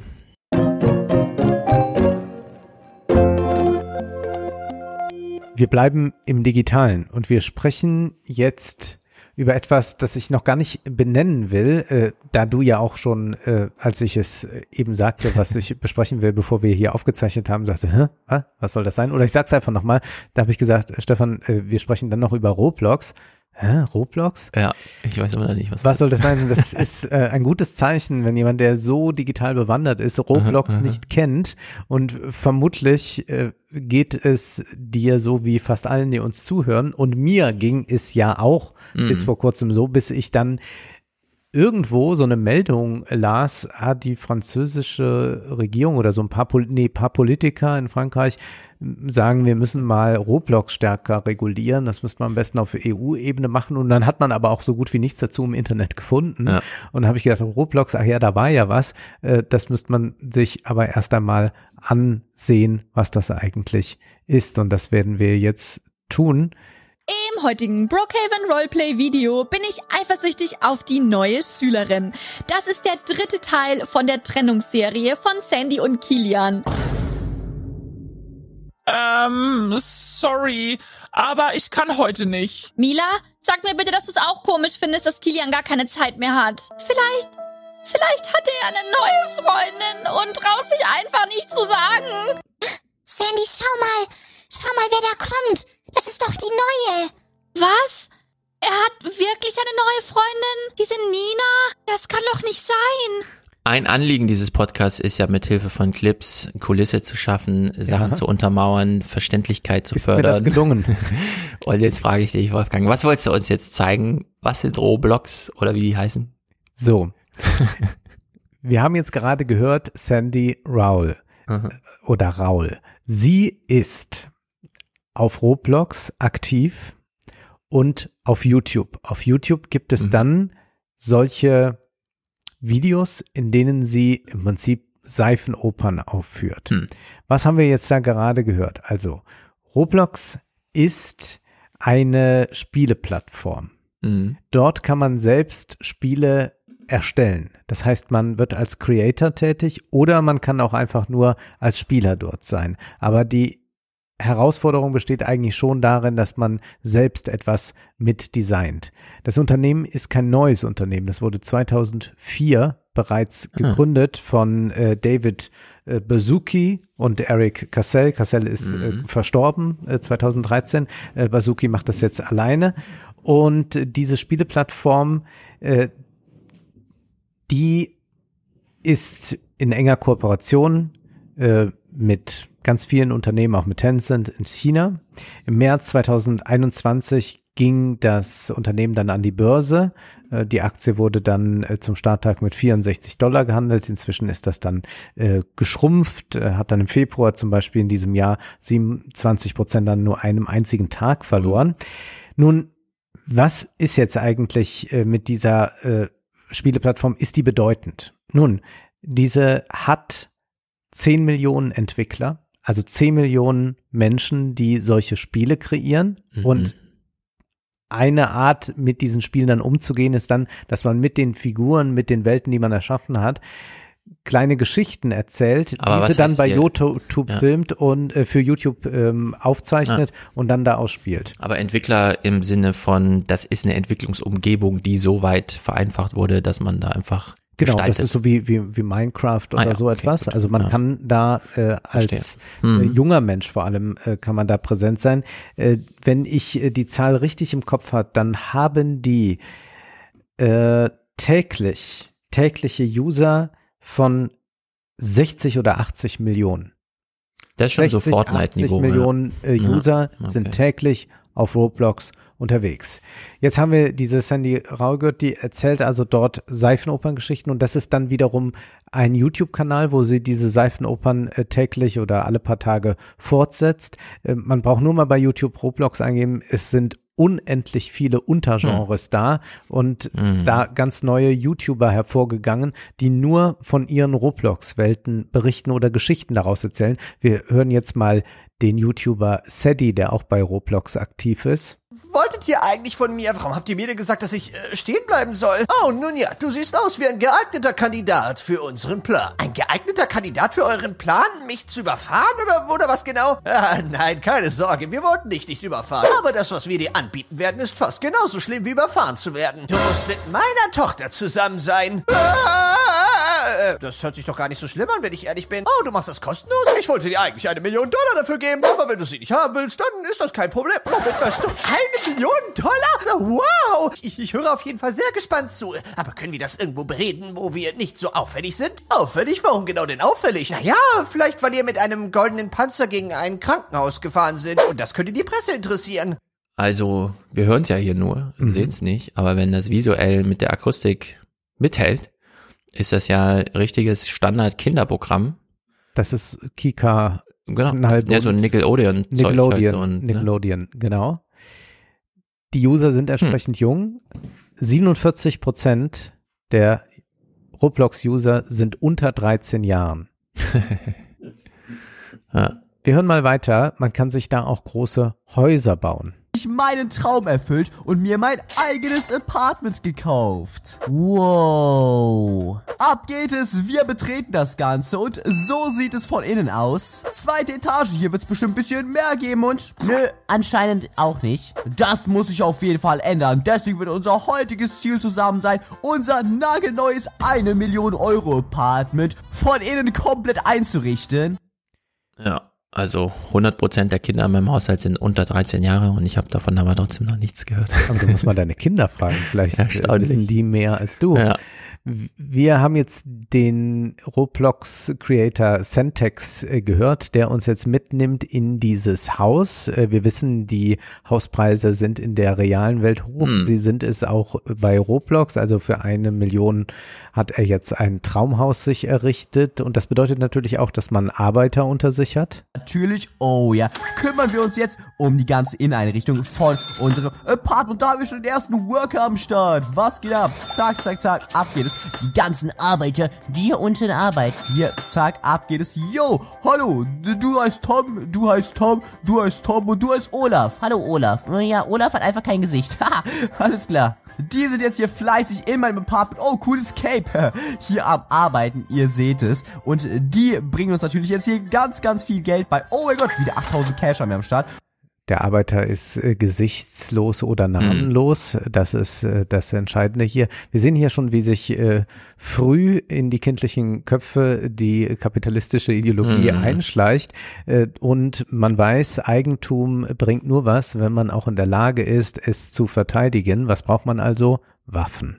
Und mit dem Geld werden wir natürlich jetzt alles Mögliche kaufen. Solche hier Deko, uh, Dekoration in unserem Apartment. Sehr, sehr wichtig. Oder noch mehr Dekoration. Oh ja, oder eine Shotgun? Ja, eine Shotgun. Ja, wer, wer kennt's nicht? Haha?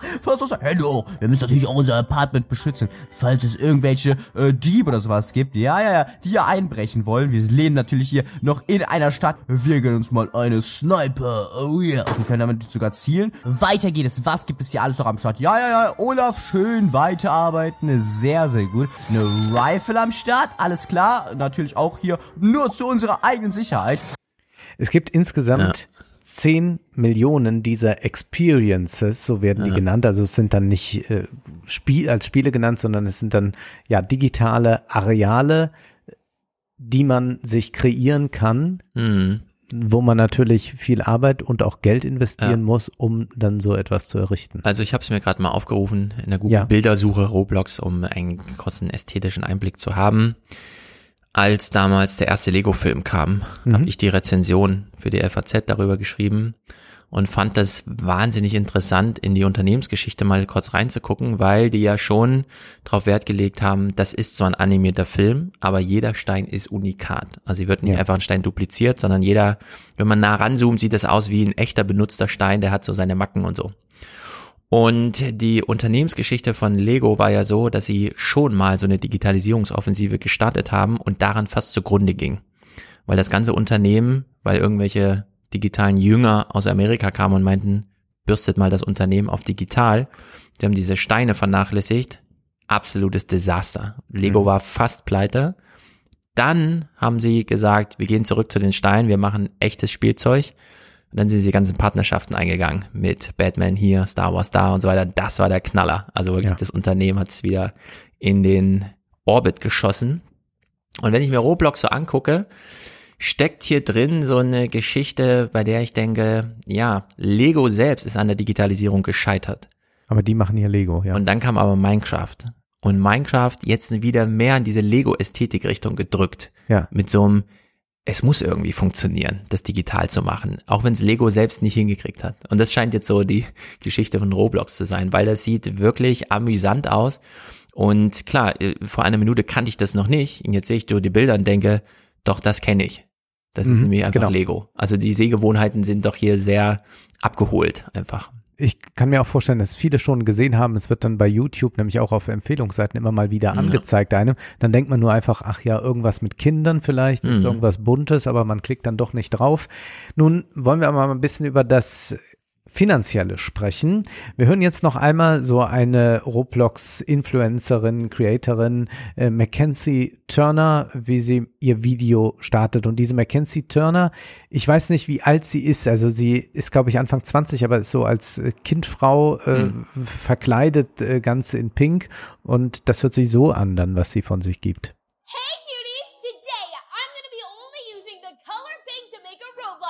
Account. Pink is my favorite color, so I don't think this is gonna be too hard for me. I mean, everything looks better pink. Yeah, what does a pink Roblox account even look like? Man kann sich ungefähr vorstellen. Und man kann sich auch vorstellen, wie sehr ich gelitten habe in der Podcast-Vorbereitung. Nun, pink ist sie und jetzt geht sie in den Shop von Roblox.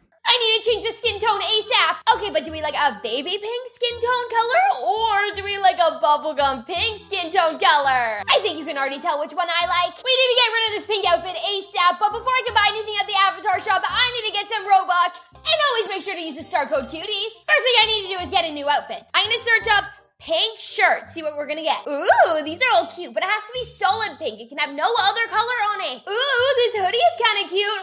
Aha! What about this one? This one's all pink. It has different shades of pink, but it's all pink. Plus, I think the cheetah print is super cute. I'm gonna buy this one. Erinnert mich an die Zwölftonmusik, bei der jeder Ton den gleichen Wert hat und niemand soll hier mal rauspieken. Hier versucht man es umgedreht. Es ist auch alles auf einem Niveau, aber eben zwei Stockwerke zu hoch. Also du wirst nur angebrüllt die ganze Zeit. Ja, grauenhaft, aber sie ist unglaublich beliebt. Also ich suche ja Ich jetzt kann mir das auch sehr gut raus, vorstellen, was, äh, was, was nicht funktioniert, sondern das sind alles äh, ähm, Creator, die enorme Reichweiten haben und viel Geld verdienen, indem Mhm. sie natürlich eigene Kollektionen herausgeben, also Skins, die man dann Ja. dort kaufen kann. Und natürlich sind längst bei Roblox die großen Unternehmen äh, zu Hause. Und zwar hören wir jetzt mal hier ein in äh, Twisted Pandora, der ein Gucci-Event ankündigt. This one is called the Gucci Town Event. This is the third Gucci event since its inception, which is absolutely crazy. And it's in a totally different land known as Gucci Town. Ja, wir sind ja hier durch die Stadt gelaufen am Louis Vuitton Mhm. Leute gesehen, die einfach Schlange stehen. Um da reinzukommen, ja. um sich was auch immer von der Stange zu kaufen, was in China hergestellt wird, obwohl daneben Schneider ich ist. glaube, und Louis Vuitton, ja, also weiß nicht, wo das hergestellt ja, wird. wo auch immer. Ja. Aber es ist äh, sozusagen nicht unikat für dich gemacht, Nein. obwohl du für den Preis das auch machen könntest. Und wir haben uns sehr darüber gewundert und ja, warum nicht sowas auch in der digitalen Welt? Ja. Der Irrsinn ist einfach überall. Der Irrsinn, anders kann man es nicht ausdrücken. 2021 hat Gucci 400 virtuelle Taschen bei Roblox Ja, angeboten äh, für 6 Dollar ursprünglich, aber der Run war natürlich so groß und natürlich auch gewollt, dass das Ganze dann für horrende Preise weiterverkauft wurde. Ein User hat zum Beispiel 4000 Dollar für eine solche Gucci Roblox Sind die Tasche irgendwie bezahlt. unikat? Haben die eine Nummer drin? Ist das NFT-mäßig, kryptomäßig? Ja, ja, die sind dann limitiert auf 400 Ah, ja. und dann bist du einer der äh, 400. Äh, der äh, Gucci Garten, der erstellt wurde in Roblox, hat Mhm. bislang 19 Millionen User angelockt. Äh, Nike ist jetzt auch dort vertreten, oder Nike sagt man ja, mit Nike Land. Dann Spotify ist dort mit Spotify Island. Ja. Äh, und dazu heißt es bei Spotify, through Spotify Island, we are creating an easy opportunity for artists to connect with fans and to partner with Spotify on the creation of in-game virtual merchandise. F Vermutlich könnten wir jetzt auch, weil wir ja bei Spotify den Podcast auch hochladen, auch einen in, in, zu Island gehen, um uns dort äh, zu treffen, zu connecten, wie es heißt. Es ist äh, grauenhaft. Ganz viele äh, Unternehmen sind jetzt dort. Das wird immer größer. Die Leute sind bereit, für diese digitalen Dinge äh, Geld zu zahlen. So auch Twisted Pandora berichtet hier. comes with a little bit of a weird gimmick. If you click on any of them, you'll see a pop up that basically explains that you have to actually unlock the ability to even purchase it by completing quests before a certain date, which, in my opinion, is absolutely crazy. I don't know why they would do that at all. If you're gonna make people do quests, make the item free. Uh, I don't know. Doesn't sound right in my book. But, anyways, I'm here to show you what it is. So, it is what it is. These two items in the beginning, even though they look absolutely the same, they're different apparently. You can unlock the ability to purchase them each for 300 Robux starting from now to June the 3rd. And to do that, you have to play 30 mini games, create 15 art pieces in the craftsmanship corner, vote on 30 art pieces, and complete five daily treasure hunts. Now, if you go on to the next one, which is the Emerald Gucci Blondie bag, you actually have to do even more, but by a later date, which is a week later on June the 10th. You have to play 60, create 30 art pieces, vote on 50, and complete 12. Ja, das ist doch gut. Du musst dein Commitment zeigen, entweder indem du Geld zahlst oder deiner Arbeit. Genau. Da deine Oder indem du jemanden gibst. anstellst, der für Ja. dich diese Taschen ergattert. Äh, Man hat also auch da ein Geschäft von Clickworkern, Mhm. selbstverständlich. Mhm. Und das funktioniert nur so. Ich habe mir dann mal das angesehen, wie das so ist, wenn man eine Welt äh, erstellt sich, dann gi- gibt's dann so verschiedene äh, Challenges, die man äh, durchlaufen muss. Dann steht hier, äh, brüte das Basisei und das Sonnengott-Ei am Anfang aus, um Pets zu bekommen. Mhm. Also du hast dann so kleine Tierchen, ne, Haustiere. Die Haustiere, die helfen dir dann wiederum, dass du mehr Klicks bekommst und äh, das äh, sorgt dann dafür, dass du pro Wiedergeburt, also das produziert wieder Wiedergeburten, Mhm. bekommst du zehn Edelsteine. Und äh, diese Edelsteine kannst du dann auch wieder investieren. Das heißt, hier wird immer so eine Robinson Crusoe-Ökonomie gemacht. Äh, und ganz früh wird wirklich dieses kapitalistische und unternehmerische Handeln internalisiert. Die effektivste Art, Edelsteine in Roblox Clicker Simulator zu farmen, ist der Kauf von Wiedergeburtshaustieren. Das heißt, du kaufst Tiere, die produzieren wieder diese Edelsteine und so weiter. Jedes Wiedergeburtshaustier erhöht deine Klicks um einiges mehr als die normalen Haustiere, äh, die du beim Ausbrüten des Eis erhältst. Wenn du die Achievements erfüllst, wirst du mit Klicks, Wiedergeburt und Edelstein belohnt. Und gut ist natürlich, du hast eine Welt geschaffen, in der andere kommen, um dort irgendwas machen, so dass du dann äh, reicher wirst. Was bekommst du dann da? Nun, du wirst ausgezahlt in Robux. Robux Das ist ein guter Name, finde ich. ja, Robux äh, ist die Ingame-Währung des Spiels. Also du kannst auch direkt Robux kaufen und sagen, ich will 400 Robux haben, dann kosten die momentan zum Beispiel 4,99 Euro. Mhm. Und dann steigert sich das so. Als Premium-Abonnent bekommst du dann regelmäßig etwas mehr äh, Robux und äh, auf der Seite ist dann immer von Einkommen die Rede. Wir hören da auch mal weiter, wie diese Partnerschaften da aussehen. Wir hören jetzt Manuel Bronstein, das ist der Roblox Chief Product Officer, der war bei Financial Times zu Gast. Gucci came and, and decided to do something that they call the Gucci Gardens on Roblox, right? They were creating the Gucci Gardens in, I think it was in Florence, and you needed to be there in real life if you wanted to attend it. But they realized that not many people can actually go to Florence and, and be in that event in real life. So they did a, a, a, replica of the Gucci Gardens inside Roblox. And one of the cool things that they did is that every morning they dropped a different item, an unlimited item that you could actually collect when you joined the experience. And those limited items became kind of like collection items that people could sell and resell on a platform. And many of those ended up selling for more than the cost of the real uh, Gucci bag, which tells you the power of, of, of people expressing their digital identity and collecting these digital items. Vielleicht sind also die, ja. die vor dem Louis Vuitton Shop Schlange stehen, nicht die verrücktesten. Ja, also das ist ja. Wie sehr das schon in der Mitte der Gesellschaft angekommen ist, diese Denkweise, ja. ich kaufe da Items und Skins digital. Ich meine, bei Fortnite ist das ja auch gang und gäbe. Das können wir hier zum Beispiel hören von einer SPD-Bundestagsabgeordneten, die auf TikTok folgendes Video veröffentlicht hat. Wir heben die Grenze von 450 auf 520 Euro an, sodass du 70 Euro mehr im Monat für Fortnite-Skins, FIFA-Packs oder NFTs ausgeben kannst. Ja. ja. Also Statussymbole hängen ja mal davon ab, wem man sie zeigen kann. Mhm. Und wenn die einem hier suggerieren, dass die ganze Welt sieht, was du für eine Tasche hast, während du selber nur drei Freunde hast, wo es analog keinen Sinn macht, so mhm. zu investieren, aber hier dann schon, dann ist natürlich, äh, dann haben die da echt nochmal einen Einfallswinkel ja. äh, gefunden, so, um den Leuten das Geld aus der Tasche zu ziehen. Und auch diese schöne Idee, wenn wir uns gegenseitig äh, digitale Produkte verkaufen, die keinerlei Wert haben, dann können wir gemeinsam reich werden. Mhm. Was natürlich ein Unfug ist.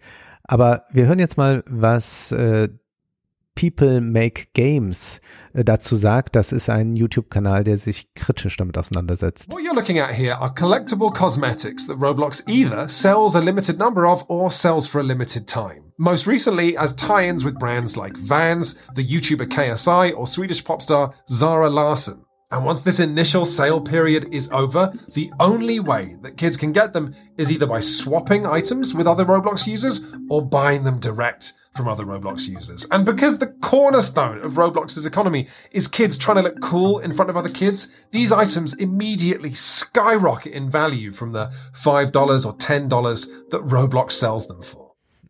Und wenn wir jetzt hören, Apple Pay Later Und es ja, gibt Klarna genau. ja. und man hat hier lauter Produkte, die limitiert sind, das heißt zeitlich befristet erhältlich sind. Dann mhm. kann man mhm. sich vorstellen, wie schnell Leute bereit sind, sich zu verschulden oder Kinder wollen, dass die Eltern es jetzt doch unbedingt kaufen, weil es das nur noch heute gibt. Ja, ist alles unglaublich. Also das ist eine Form der Quengelware, die man da produziert hat, die äh, gigantisch ist. Nun ist es ja so, dass man selbst dort als Erschaffer von Welten auftritt und das aber vielleicht gar nicht äh, selbst machen will, beziehungsweise das System ist ja so auf, aufgebaut, das ist ja wirklich auch wieder so, so eine Ponzi-Scheme-Sache und mhm. äh, also noch viel mehr als das eigentlich. Denn die bauen eine Welt mit, ein, mit einem verrückten Regelwerk und dann versprechen sie einem, es ist ganz toll hier, du kannst hier reich werden. Du musst nur ganz oft klicken und ganz oft ja. ein Ei ausbrüten lassen und so weiter. Und dann zeigen sie aber Abkürzungen, wie man schneller an Geld kommt, indem man Geld ihnen gibt. Mhm. Und das ist auch, ja, bemerkenswert ist ja keineswegs so, dass äh, bei diesen ganzen Transaktionen, wenn du da deinen Robux wieder äh, in, mal umtauschen willst in, in Geld oder so, ja. dass die dann nichts dafür nehmen, sondern jede Transaktion, äh, die da stattfindet, mhm. da erhält Roblox 30 Prozent. Das ist einfach sehr gut. Äh, manchmal will man ihnen auch einfach gratulieren dafür, ne? Ja. Wir, wir wurden früher mit Tamagotchi abgespeist. Ja. Was für eine Meisterleistung irgendwie. Äh, eigentlich ja. so ein Ding das dahin ist, dass es wirklich funktioniert. Also ja. man, man, man will ihnen eigentlich für diese Dreistigkeit äh, gratulieren, weil man ja selbst nie auf ja, den Gedanken kommen würde, dass das geht. Ja. Sie haben dann auch mal, es gibt so, so Rechenmodell, wo dann gezeigt wird, wenn man mal da 100 Euro reingegeben hat, hat Robux dafür bekommen. Robux will die irgendwann wieder umwandeln. Also am Ende hast du noch 22 Euro mhm. von deinen 100 Euro übrig. Ja, ich meine, vor 20 Jahren hat man den Leuten Geld aus der Tasche gezogen, also den Jugendlichen, die jetzt auch hier wieder, indem man sagt, schick eine SMS an Viva für 50 Cent, dann wirst du für drei Sekunden unten eingeblendet. Ja. So, kannst du deinen Gruß Ja. loswerden. Oder willst du diesen Musikklingelton runterladen, Das den gestern Jamba jemand, Spar-Abo. äh, genau, äh, wo einfach nur 15 Töne irgendwie aufeinander folgen in MIDI-Reihenfolge ohne jegliche Raffinesse für, für 2 Euro und so, ja? Ja. Und in der Hinsicht, warum nicht? Man hat die alten Geschäftsmodelle gesehen, hat sich gesagt, es gibt keine Untergrenze, was irgendwie so die Blödheit angeht und so weiter. Mhm. Äh, Wir können es mit technischer Raffinesse alles verwirklichen. Ja. Und dann hat man es gemacht. Wir erleben jetzt einen äh, YouTuber, der äh, äh, das mal getestet hat. Nee, bei oder bei People Make Games haben sie es getestet. Also wie bekommt man jetzt so einen so einen Clicker-Simulator? Ich versuche es seit mittlerweile acht Monaten, mir ein Roblox-Spiel zu kaufen. Und heute kann ich euch endlich meinen eigenen Clicker-Simulator präsentieren. Ich habe mir das natürlich auf Fiverr gekauft und ich habe dem Typen geschrieben am Anfang, ey, ich will einen Roblox-Simulator. Ich will einen Clicker-Simulator haben, der so ähnlich sein soll zu dem populären Clicker-Simulator, den es zurzeit gibt. Aber ich, ich kann euch jetzt mal den Preis sagen, den ich gezahlt habe jetzt dafür. Ich habe für, für den Clicker-Simulator 160 Dollar bezahlt. Schauen wir mal, wa- was ich dafür bekomme. Und wir schauen uns das Spiel an und hoffen, dass es gut ist. Uff. Das ist der YouTuber Felix, der das jetzt ausprobiert. Wir hören noch den zweiten Clip.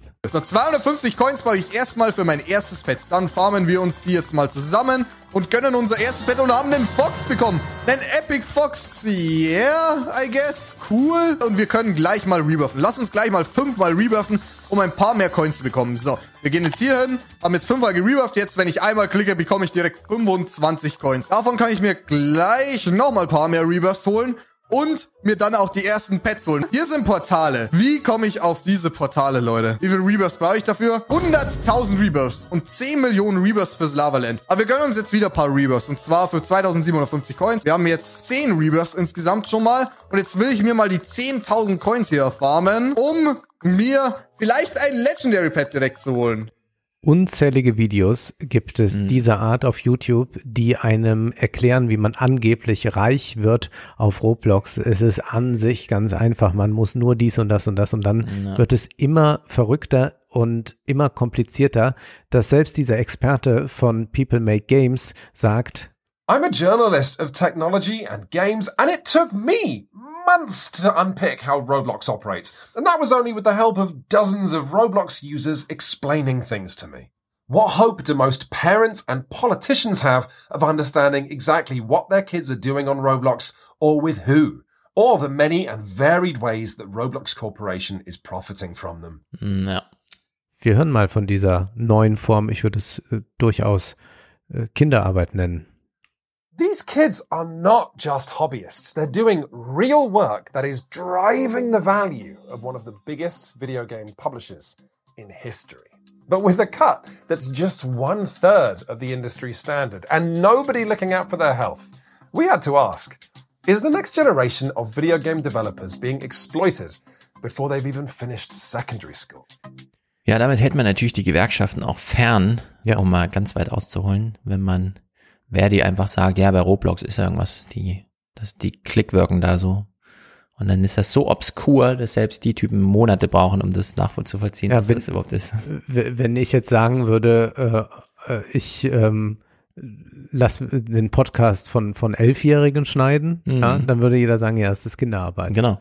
Ja, aber wenn die da irgendwas machen mit Coins und hin und her und die buttern auch sogar Ja. noch Geld selbst da rein, dann ist das nicht mehr nachvollziehbar. Ja, wer arbeitet da und was ist eigentlich Arbeit? Ja, Ja. Muss erstmal beide Fragen klären. Ja, ja. Which is why the moment that Roblox's core player base of 9 to 15 year olds start playing, they are submerged in this idea that they could be an entrepreneur. Hier werden die neuen Frank Thels herausgebildet. Also da, und das, das Ja. Wählerpotenzial für die FDP wird da herangebildet. Also man kann es schaffen, man muss sich nur anstrengen, aber es ist natürlich wie immer in einem solchen System, es gewinnen die Gewinner. If you want to figure out what to play on Roblox, it only shows you the thousand or so games out of its 20 million that have the most players right now. There are no discoverability tools that let you see the newest games or to help new designers. The up and coming section still shows you games with thousands of players. So if you're a kid trying to make games for Roblox, you have two choices at this point. You can hustle and try and get your game in front of streamers or YouTubers, or you can pay Roblox to advertise it. But to buy anything in Roblox, you first have to convert your real money to the company's virtual currency Robux. Developers on Roblox bid with Robux for ad slots in an auction. Es ist ein geniales System, bei dem man erst einmal Geld mitbringt, dass man dort Geld verdienen kann und damit man es aber auch wirklich verdienen kann, muss man ihnen dann nochmal Geld geben, Ja. um die Sachen beworben zu bekommen. Und die Idee ist, dass man selbst so eine Experience erschafft, so ein Spiel baut, das dann andere nutzen wollen und dass man dann äh, Spielpässe verteilt oder da Avatare zulässt und dann kann man da auch zwischen 25 und 1000 Robux verlangen. Das ist also diese Idee, eigentlich, dass man so eine Art Freizeitparkbetreiber äh, wird. Also äh, vielleicht kennen die Leute noch dieses Spiel äh, Rollercoaster Tycoon und da war es ja einfach so, dass man so Freizeitparks bauen konnte und dann Mhm. gab es da auch so eine virtuelle Währung. Aber hier ist es wirklich so, als würde man wirklich jetzt Leute aus der Realität, die aber ein Roblox-Profil haben, äh, denen sagen kann, besuch doch mal meinen Freizeitpark, äh, kostet so und so viel. Und natürlich wird alles immer dann in dieser eigenen Währung ausgezahlt. Wie sind aber da die Erfolgschancen überhaupt? And then the next thing it says is, oh, well, I mean, if you actually want people to play your game, I guess you could give us money. But as duplicitous as it sounds, we know this works because Roblox has 20 million experiences made by its mostly young audience, even though when I spoke to professional Roblox developers, they told me that kids should not expect to make money on the platform. Yeah, I don't think it's really possible for young developers to succeed on the platform anymore. It's really hard to get into those top 200 games. It, sometimes I think of making Roblox games as trying to make a viral TikTok or a viral meme. It's really tricky. Uh, there's pretty much only one big market to shoot for on Roblox right now, and that's kids. If you don't uh, hit that demographic just right, and if you don't get your gameplay loop just right, you fail. Ja, es ist geradezu unmöglich, da Erfolge zu haben, das strategisch zu planen. Es ist dann eher so, wie man sagen kann, ja, es hat auch immer ein paar Kinderstars gegeben und ja, es gibt auch ein paar, Mhm. die dann bei Roblox es schaffen. Aber es ist natürlich kein System, das irgendwie egalitär aufgebaut ist. Ja, vor allem, hier sieht man wieder, Knappheit ist immer da. Ja. Die Knappheit der Aufmerksamkeit. Und selbst wenn du Erfolg hast, bist du in dieser prekären Lage, komplett dieser Plattform ausgeliefert zu sein. Irgendwer schreibt irgendeinen anderen Code und dann hängst du da als Creator. Ja. Und ja, das ist alles nichts mehr wert. Kann ja auch wirklich immer sein, wie bei TikTok, ne? Oder bei Facebook ja auch, dass die einfach diesen Algorithmus umstellen, auch immer so ein bisschen Tabula Rasa oder sowas zu machen. Genau. Mal was Neues auszuprobieren. Wir hatten jetzt ein Jahr lang immer Nachrichten ganz oben, jetzt wollen wir wieder private Sachen ganz oben. Mhm. So, und zack, ist dein ganzes Geschäftsmodell irgendwie hinüber, ja. Und das ist ja, Ja. hier dann irgendwie auch. Äh, Wir können das, wo du das gerade ansprichst, äh, mal gerade dahin äh, switchen. Adam Mossery ist von Instagram und versucht hier mal zu sagen, was sie ganz tolles Neues sich für Instagram überlegt haben. There's a lot going on on Instagram right now. We're experimenting with a number of different changes to the app. And so we're hearing a lot of concerns from all of you. So I wanted to take a few moments and clarify a few things. One is, if you're seeing a new full screen version of a feed, or you're hearing about it, know that that is a test. It's a test to a few percentage of people out there, and the idea is that a more full screen experience, not only for videos, but for photos, might be a more fun, engaging experience. But I also want to be clear, it's not yet good. And we're going to have to get it to a good place if we're going to ship it to the rest of the Instagram community. The second thing I'm hearing a lot of concerns about right now are photos and how we're shifting to video. Now, I want to be clear. We're going to continue to support photos. It's part of our heritage. You know, I love photos. I know a lot of you out there love photos too. That said, I need to be honest. I do believe that more and more of Instagram is going to become video over time. We see this even if we change nothing. We see this even if you just look at chronological feed. If you look at what people share on Instagram, that's shifting more and more to videos over time. If you look at what people like and consume and view on Instagram, that's also shifting more and more to video over time, even when we stop changing anything. So we're going to have to lean into that shift while continuing to support photos. Eigentlich bauen die da jetzt TikTok auf. Ja, genau. Äh, kopieren es, wollen jetzt mit diesen Kurzvideos auch entsprechende Reichweiten Ja. erzielen. Und was sie jetzt auch ändern, ist, dass sie eigentlich wie TikTok den Algorithmus entscheiden lassen wollen, was man sieht. Zwar wird einem noch angezeigt Ja. weiterhin, wem man so folgt, aber sie sagen auch, es soll eine tolle Erfahrung für dich sein, dass du Neues entdecken kannst. Und wir wissen von Ja. TikTok eigentlich um zwei Probleme. Es gibt ja einmal dieses Rabbit Hole Problem und das andere Problem, das jetzt nenne, widerspricht sich so ein bisschen, aber ich glaube, man kann doch beides beobachten. Das andere ist, dass äh, man wohl auch schon herausgefunden hat, dass immer wieder Videos einem gezeigt werden, die einen mit etwas konfrontieren, von dem der Algorithmus weiß, das passt dem nicht Hm. damit Interaktion stattfindet. Das ist ja schon Ja. etwas, was wir bei der Facebook Timeline immer gesehen haben. Äh, Man kann nicht einfach nur irgendwas äh, posten oder Leuten anzeigen, was äh, ihnen gefällt. Da passiert gar nicht so viel. Aber wenn die erstmal böse werden, wenn sie Kommentare wütend tippen, das nächste und nächste anklicken, dann hat man eine hohe Verweildauer und eine hohe Interaktion. Und so hat man wohl auch äh, schon äh, mal sehen können, dass dann irgendwie Leute, die AfD-Contente gucken, plötzlich äh, queerfeministische Inhalte angezeigt Ja. bekommen, äh, weil die dann richtig wütend werden. Wie, was macht, was macht das da? Und ich könnte mir vorstellen, weil das Facebook gut erprobt hat auf Facebook schon, dass Ja. man jetzt äh, guckt, wie können wir eigentlich mit Instagram da mehr Interaktion äh, herstellen. Momentan ist ja immer noch so Instagram der Ort der Liebe oder was, aber wenn man jetzt so mehr auf Konfrontation gehen, geht über diese algorithmische Steuerung, dann wird sich auch Instagram sehr verändern. Ja, Instagram macht derzeit ganz schön viele Fehler und man sieht auch, dass sie mit dem Rücken an der Wand stehen, da bei Facebook irgendwie, um da noch letzte Dinge rauszuholen. Ja, sie, es ist irgendwie, man scrollt so durch und sieht relativ viel Kram, von dem man weiß, das habe ich nicht abonniert. Trotzdem erregt es so für eine Sekunde die Aufmerksamkeit. Und man bleibt deswegen wahrscheinlich auch eine Sekunde länger. Aber auf lange Sicht entwertet das die Plattform, wie TikTok für mich auch komplett entwertet ist. Mhm. Da erwarte ich nicht irgendwas von irgendwem zu sehen, wo mir wichtig ist, wer hat's gepostet, zu welcher Zeit und was sehe ich da überhaupt, sondern da geht's nur um, was steckt in diesem Video drin und deswegen hat das am Anfang so eine hohe Attraktivität, aber irgendwann hört man halt auf, TikTok zu gucken, weil dann hat man sich auch satt gesehen und so und Ja. ist vorbei. Und diese Gefahr droht bei Instagram da eben auch. Bei Instagram folge ich Leuten und wenn mir das nicht angezeigt wird, sondern ich alle drei Posts eine Werbung bekomme und dann im Anschluss irgendwas, was ich gar nicht abonniert habe, das ist doch dumm. Also das müssen die doch selber irgendwie sehen, ja, dass das irgendwie bescheuert ist. Oder ich falle halt auch wieder raus aus ihrer demografischen entscheidenden Publikumsgruppe. Ja, diese Doom-Scrolling-Gruppe, die man einfach nur lange dabei halten will, als wenn du jetzt mal überlegst, ein junger Mensch, der vielleicht eine Stunde auf TikTok am Tag verbringt, das Mhm. ist ja noch wenig. Also da sind ja durchaus zwei, drei Stunden.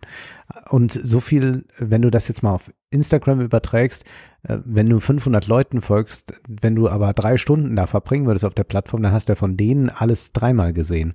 Und ich glaube, da gibt's jetzt wieder so diese Idee, Ja. man könnte die Zeit, die Verweildauer verlängern, indem man sie dann mit Inhalten konfrontiert, die sich nicht angeklickt Weil diese haben. Raffinesse ist ja irgendwie nicht dabei, sondern ich mache das ja auf abends und habe den ganzen Tag nicht reingeguckt und bekomme dann nur so ein Zeug. Aber ich glaube, du bist damit nicht der übliche User, denn kaum jemand, der Aber- Instagram so nutzt, sagt, ich habe da den ganzen Tag nicht reingeguckt. Ich kaufe manchmal auch Sachen, die mir bei Instagram angezeigt werden. Tatsächlich? Ja. Na, dann hat sich doch schon. So kleine Spiele, also so Ha- Hardware-Spiele, die ich dann Tage später mit der Post bekomme und so. Solche Sachen. Das ist klar, ich habe auch immer mal Uhren angeklickt, obwohl ich niemals mir eine Uhr für irgendwas super teuer, also nur weil sie Ja. schön aussieht oder sowas, kaufen würde. Aber ähm, bei manchen Sachen könnten die eigentlich so langsam mal merken, wo ich dann auch wirklich kaufe. Ich bleib dann auch immer extra im Instagram-Browser, damit sie sehen, dass mich das dann wirklich interessiert hat und mir hoffentlich mehr anzeigen. Da aber sehe ich wenig Interessantes, was darauf folgt. Ja. Stattdessen kriege ich diese Scheißvideos die ganze Zeit. Wir springen zurück zu Roblox und der eigenen Währung. You see, Roblox buys Robux from users at a very different rate that it sells them. So withdrawing 100,000 Robux doesn't get you 1,000 US dollars, it gets you $350.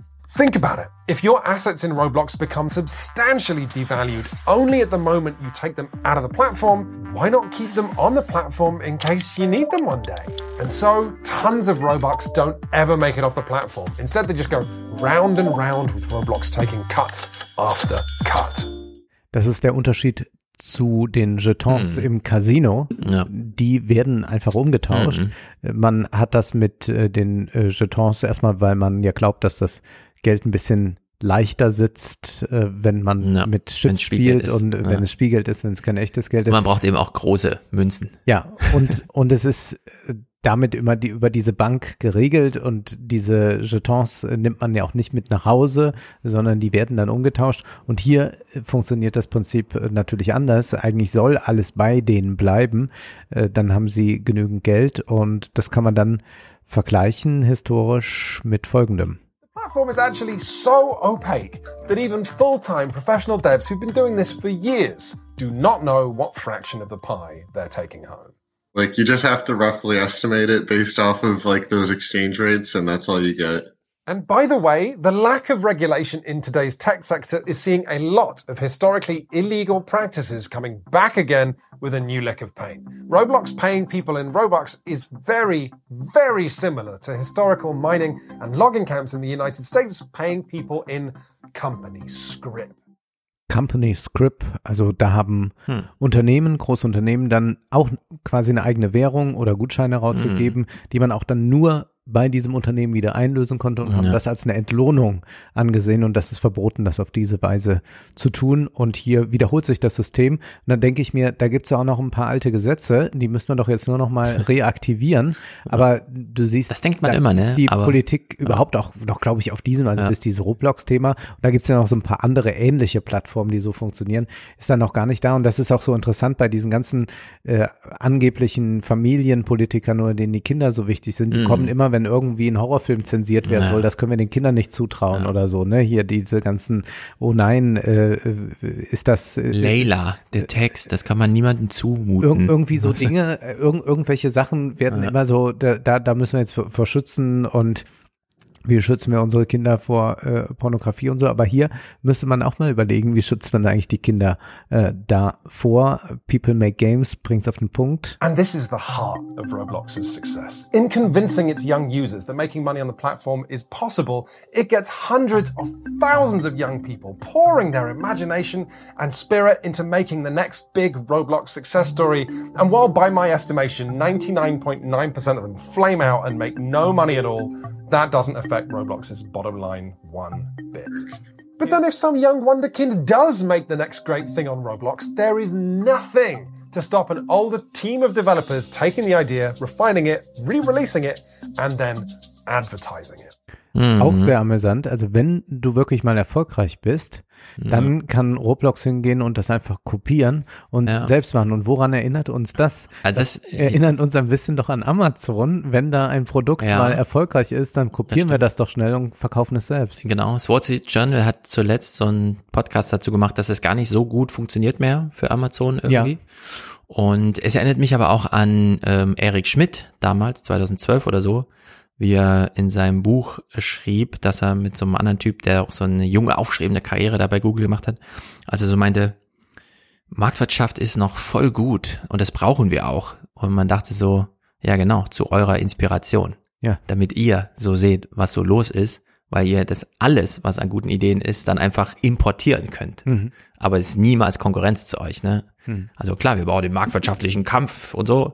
Die Konkurrenz belebt das Geschäft. Ja, genau. Es inspiriert euch einfach, Ja. das zu sehen, was da passiert. Und der Markt ist ansonsten geschlossen. Und es stimmt, Amazon baut das jetzt so ein bisschen zurück, Ja. diese Eigenmarken. Wahrscheinlich auch, weil sie es ausgereizt haben. Ich war aber auch überrascht von dieser ungeheuren Zahl, also dass die, wenn ich das richtig in Erinnerung habe, 43.000 eigene Produkte Ja, ja. haben. ja, ja. Es ist crazy. Meine Güte. Jeden Ja. Kram. Wir hören etwas aus dem Bloomberg Technology Podcast. Emily Chang befragt hier David Bazuki, das ist der CEO und Gründer von Roblox. Der äußert sich nämlich dazu, wie großartig das für die Schule doch wäre. Mm. Kids flocked to Roblox during Yeah. the pandemic. You went public in the middle of the pandemic, 2021, $45 billion market cap. We spoke on that day. Even you have said that kind of growth won't keep up.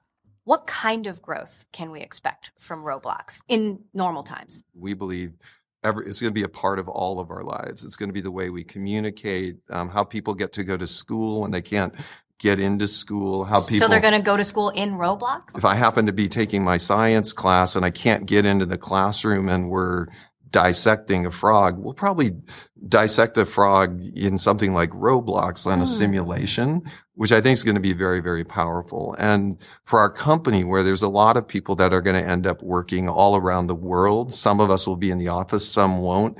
Having a common 3D place where we can have those water cooler conversations where everyone has a desk, but we get that serendipitous thing where we both happen to go over and chat, I think also is going to be very big. Die Strategie ist Ich hier nicht mehr hören. ganz einfach. Man versucht über den Education-Weg sich zu rechtfertigen. Da weiß ich aber noch nicht, ob das am Ende ein Schuss ins Knie sein könnte, denn über diesen Weg zu gehen bedeutet, dass sich dann Politiker überhaupt mal mit diesem Feld Ja, eben. auseinandersetzen und dann sagen, huch wie, und dann äh, machen die da den ganzen Tag Geschäft und klicken da acht Stunden Ja. rum. Äh, Vor allem, wenn das ich so den. Schulhof dominiere. Ja. Wo ja wirklich alles erlaubt ist. Ja. Gehe ich doch nicht ins Klassenraum, wo plötzlich so Regeln gelten und so. Ja. Das ist doch, also. Sehr, sehr bescheuert. eigenartig. Er hat auch eigenartige Vorstellungen von Werbung und wie man da in Balance zu steht, gerade auch die jungen User. Would Roblox ever consider more in-game advertising? Yeah, there's a funny trivia um, note I would share to all the Roblox fans out there. There was a time, the very first way we monetized was advertising. And then there was also a time when we had pre-roll video on Roblox. Um, that's all gone now. And it's gone for a couple of reasons. We didn't want it to interfere with the user experience.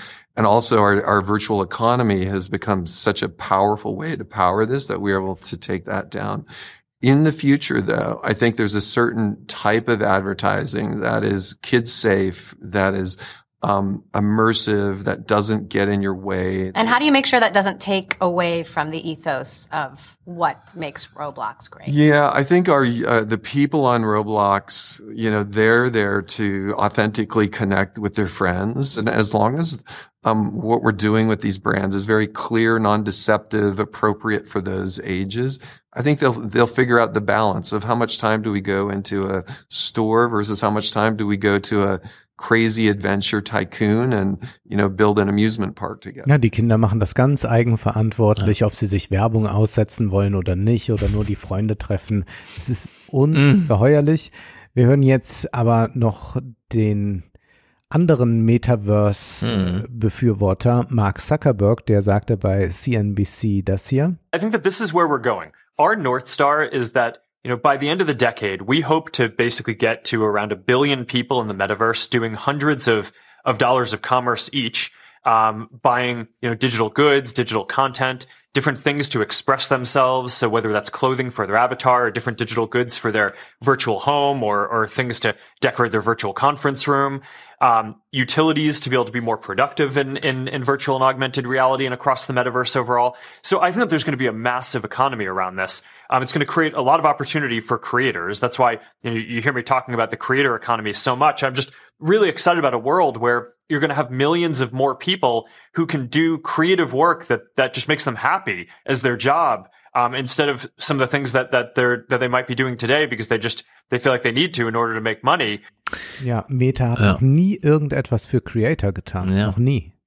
ob er weiß, dass wenn überhaupt aus der Entwicklungsbude Meta, wenn was Erfolgreiches kommt in der Richtung, dass da auf gar keinen Fall irgendwo Facebook dran schreiben darf und dass auch Mark Zuckerberg das niemals selber promoten darf, sondern das ist so ein ganz eigenständiges Ding, wo dann alle Jahre später, ach so, das ist auch von Facebook so ungefähr, Genau. sagen, ähm, eigentlich So wie Twitch voll die lange Zeit gar nicht mit Jeff Bezos ja, verbunden genau, es wurde. muss einfach komplett entkoppelt sein. Es gibt ja auch wirklich ähm, Forschung dazu, dass manchmal die Markennamen stören. Also dass Ja. du wirklich so dieses ganz bewusste, ähm, die, die, die E-Netzbetreiber in Deutschland, die haben zum Beispiel so eine Webseite Curved, E Plus hat Curved. Und bei Curved, also auf der Webseite curved.net oder so, haben sie einfach so eine Lifestyle-Berichterstattung zum Thema mit dem Smartphone leben gemacht. Und haben dann rausgefunden, wenn wir da irgendwo dran schreiben, dass das von E Plus ist, ist das alles nichts wert. Sondern die müssen diesen Lifestyle Ja. in der Hoffnung, dass die Kunden dann schon einfach zu E Plus gehen. Ja. Weißt du? Aber sie durften es nicht miteinander verbinden, weil dann, ah so, es geht ja nur wieder um Werbung. Ja. Und das, dieses riesige Problem hat ja Facebook auch irgendwie, ne? Der Name Mhm. ist komplett verbrannt. Die Leute wollen sowas richtig originell Neues und nicht sowas rangebautes. Weshalb eben auch TikTok so wahnsinnig gut funktioniert und dieses, ja, wir drehen jetzt mal Instagram ein bisschen auf, was weiß ich eigentlich, Und man stellt nur fest, ja, die zerstören eigentlich Tick, äh, Instagram damit. Die schaffen nichts Neues, sondern die machen das alte kaputt. Und ich bin mal sehr gespannt, was man in fünf Jahren über dieses ganze Mark Zuckerberg und sein Metaverse-Scheiß da. Ja. Ich wünsche ihm ja nur das Schlechteste, was das angeht und in deren Sicht. Ich auch, ich auch. Glück, und der hat ja Marc. diese eigenartige Vorstellung und das verbindet ihn mit Roblox, die ja eigentlich schon so ein kleines Metaverse da erschaffen haben. Mhm. Ja, das Mega-Metaverse. Oder ein Mega-Metaverse. Diese Idee, dass eigentlich, also es sind zwei Ideen. Einmal die Idee, dass man wirklich in eine Welt geht, die Ja. genauso gut ist wie die reale Welt, also die analoge Hardware-Welt. Und diese Idee, dass da wirklich gewirtschaftet wird, im Sinne von, dass da Ja. Wohlstand entsteht. Und wir hören jetzt aus dem Unternehmenspodcast von Roblox äh, noch zwei Clips abschließend. Einmal zu genau dieser Idee, hier kannst du auch genauso wirkliche Welt erleben. So in real world, right? When you visit New York City, you walk, walk around Times Square on a Friday evening. It's the whole experience in Times Square is about those brilliant, shiny billboards and they're all ads. Uh, that's the prime time attraction there, right? So why not Times Square walkthrough on uh, Roblox experience? Uh, stretch that a little bit, go into the store, uh, try out clothing, shoes, accessories, stretch that a little bit. This emulation of reality in terms of variety of experiences, like shopping, creative ads, um, transacting with our virtual currency Robux, buying, selling, creating uh, various items is what I think about virtual economy uh, in terms of metaverse. Dass es noch sowas wie Präsenz gibt, leibhaftige Präsenz, ist für diese Leute ja überhaupt nicht mehr im Bewusstsein. Das kann man aber erleben, wenn man einfach mal rausgeht. Oder zum Beispiel wie eben ja ausgerufen ins Konzert geht, dann Iron erlebt Maiden. man ja, das ist mal Beispiel Präsenz. Präsenz. Ja. Als sie jetzt bei Corporate Therapy so über ihre Virtual Reality Erfahrung sprachen und man so Mhm. hörte, mh, für Hörer, die die Brille jetzt nicht auf hatten vorher, ist das irgendwie schwer nachzuvollziehen, was sie da sagen, aber Präsenz und dann im Stadion zu sitzen und die Masse zu hören, das ist halt so Präsenz. Wenn die das irgendwie nachbilden können, schön und gut. Wenn sie das so sagt, ich mache ja im Buch auch so eine Idee auf von, was brauchen die Alten nach ihrer Arbeitswelt, nach dem Arbeitsleben? Urlaub bis zum Lebensende. Das ist ja nicht so schwer zu gestalten. Eine Stunde Programm pro Tag, wo es heißt, und deswegen bist du hier, deswegen ist das Urlaub, den Rest liegst du halt nur rum. Ob jetzt zu Hause im Garten oder auf eine Liege irgendwo in Süd, äh, Südeuropa, ist ja auch egal.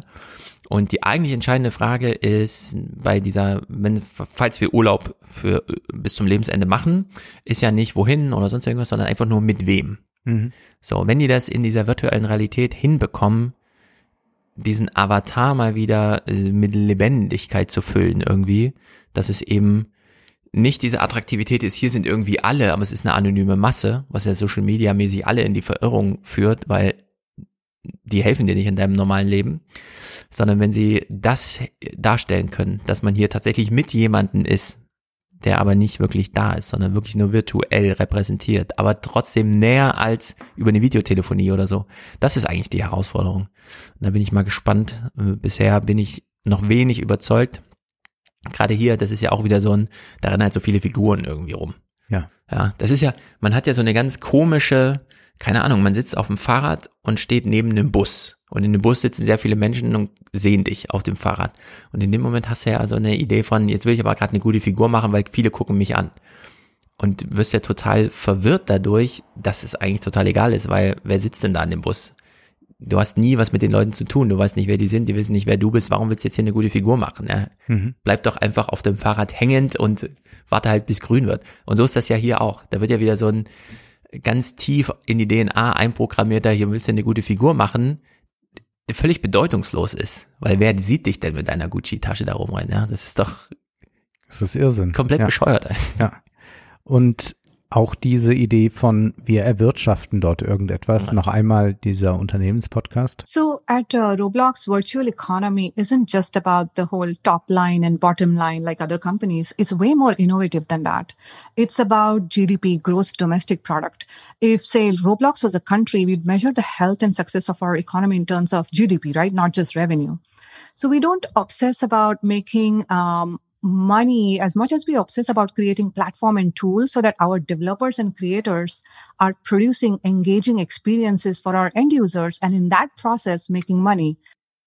Die Idee ist hier tatsächlich, wir machen ja äh, Bruttoinlandsprodukt, das ist ja wie ein Staat. Aber Mhm, ja. in einem Staat wird ja real etwas gebaut. Äh, Da werden Nahrungsmittel hergestellt. Also da wird äh, für die Reproduktion gesorgt der eigenen Bevölkerung. Und dass das natürlich in einer virtuellen Welt nicht stattfinden kann, Ja. sollte klar sein. Und das Einzige, was die aufgebaut haben, ist ein äh, sehr komplexes Code-System, das es erlaubt, dass Leute sich untereinander irgendwelche Beträge abluchsen, Mhm. am Ende aber immer das Unternehmen gewinnt und Ja. nichts Neues in irgendeiner Form dabei entsteht. Also nichts entsteht ein Produkt, das man für irgendetwas Sinnvolles äh, äh, einsetzen kann. Also man Mhm. könnte jetzt äh, dieses ganze Roblox-Ding mit seinen 80 Millionen täglichen Usern oder, oder 60 Millionen täglichen Usern nehmen und sagen, wir schenken das jetzt Sri Lanka. Da habt ihr es. Ja. Und dann könnten die trotzdem nicht eine einzige Mahlzeit mehr am Tag essen. Genau. Ja.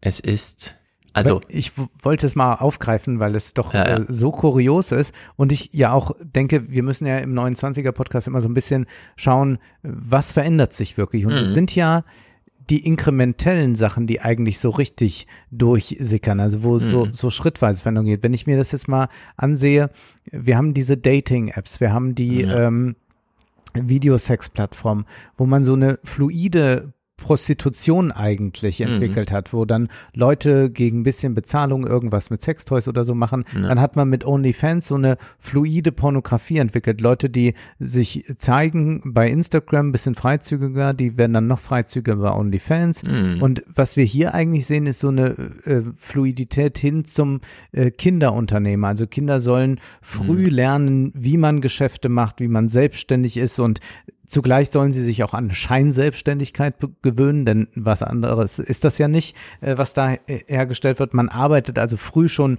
für einen Konzern. Da kann man schon sagen, dass diese Plattform eigentlich Subjekte prägt. Es gibt ja diese Ja. Idee vom ideologischen Staatsapparat von Althusser und er sagt, gut, in der modernen Welt ist das nicht mehr die Kirche, es ist aber die Schule, die ganz stark das bürgerliche Subjekt hervorbringt. Und hier wird eine neue Form von äh, Subjektivität hervorgebracht, dass also Kinder schon daran gewöhnt werden, äh, sich als Unternehmer zu betätigen, dass alles, was sie spielen, nicht einfach nur des Spiels wegen stattfindet, sondern dass dazu gleich ein finanzieller Nutzen bei herausspringen soll. Und meine Forderung jetzt an die Politik wäre natürlich eine krasse Regulierung oder auch Verbot eines solchen Systems.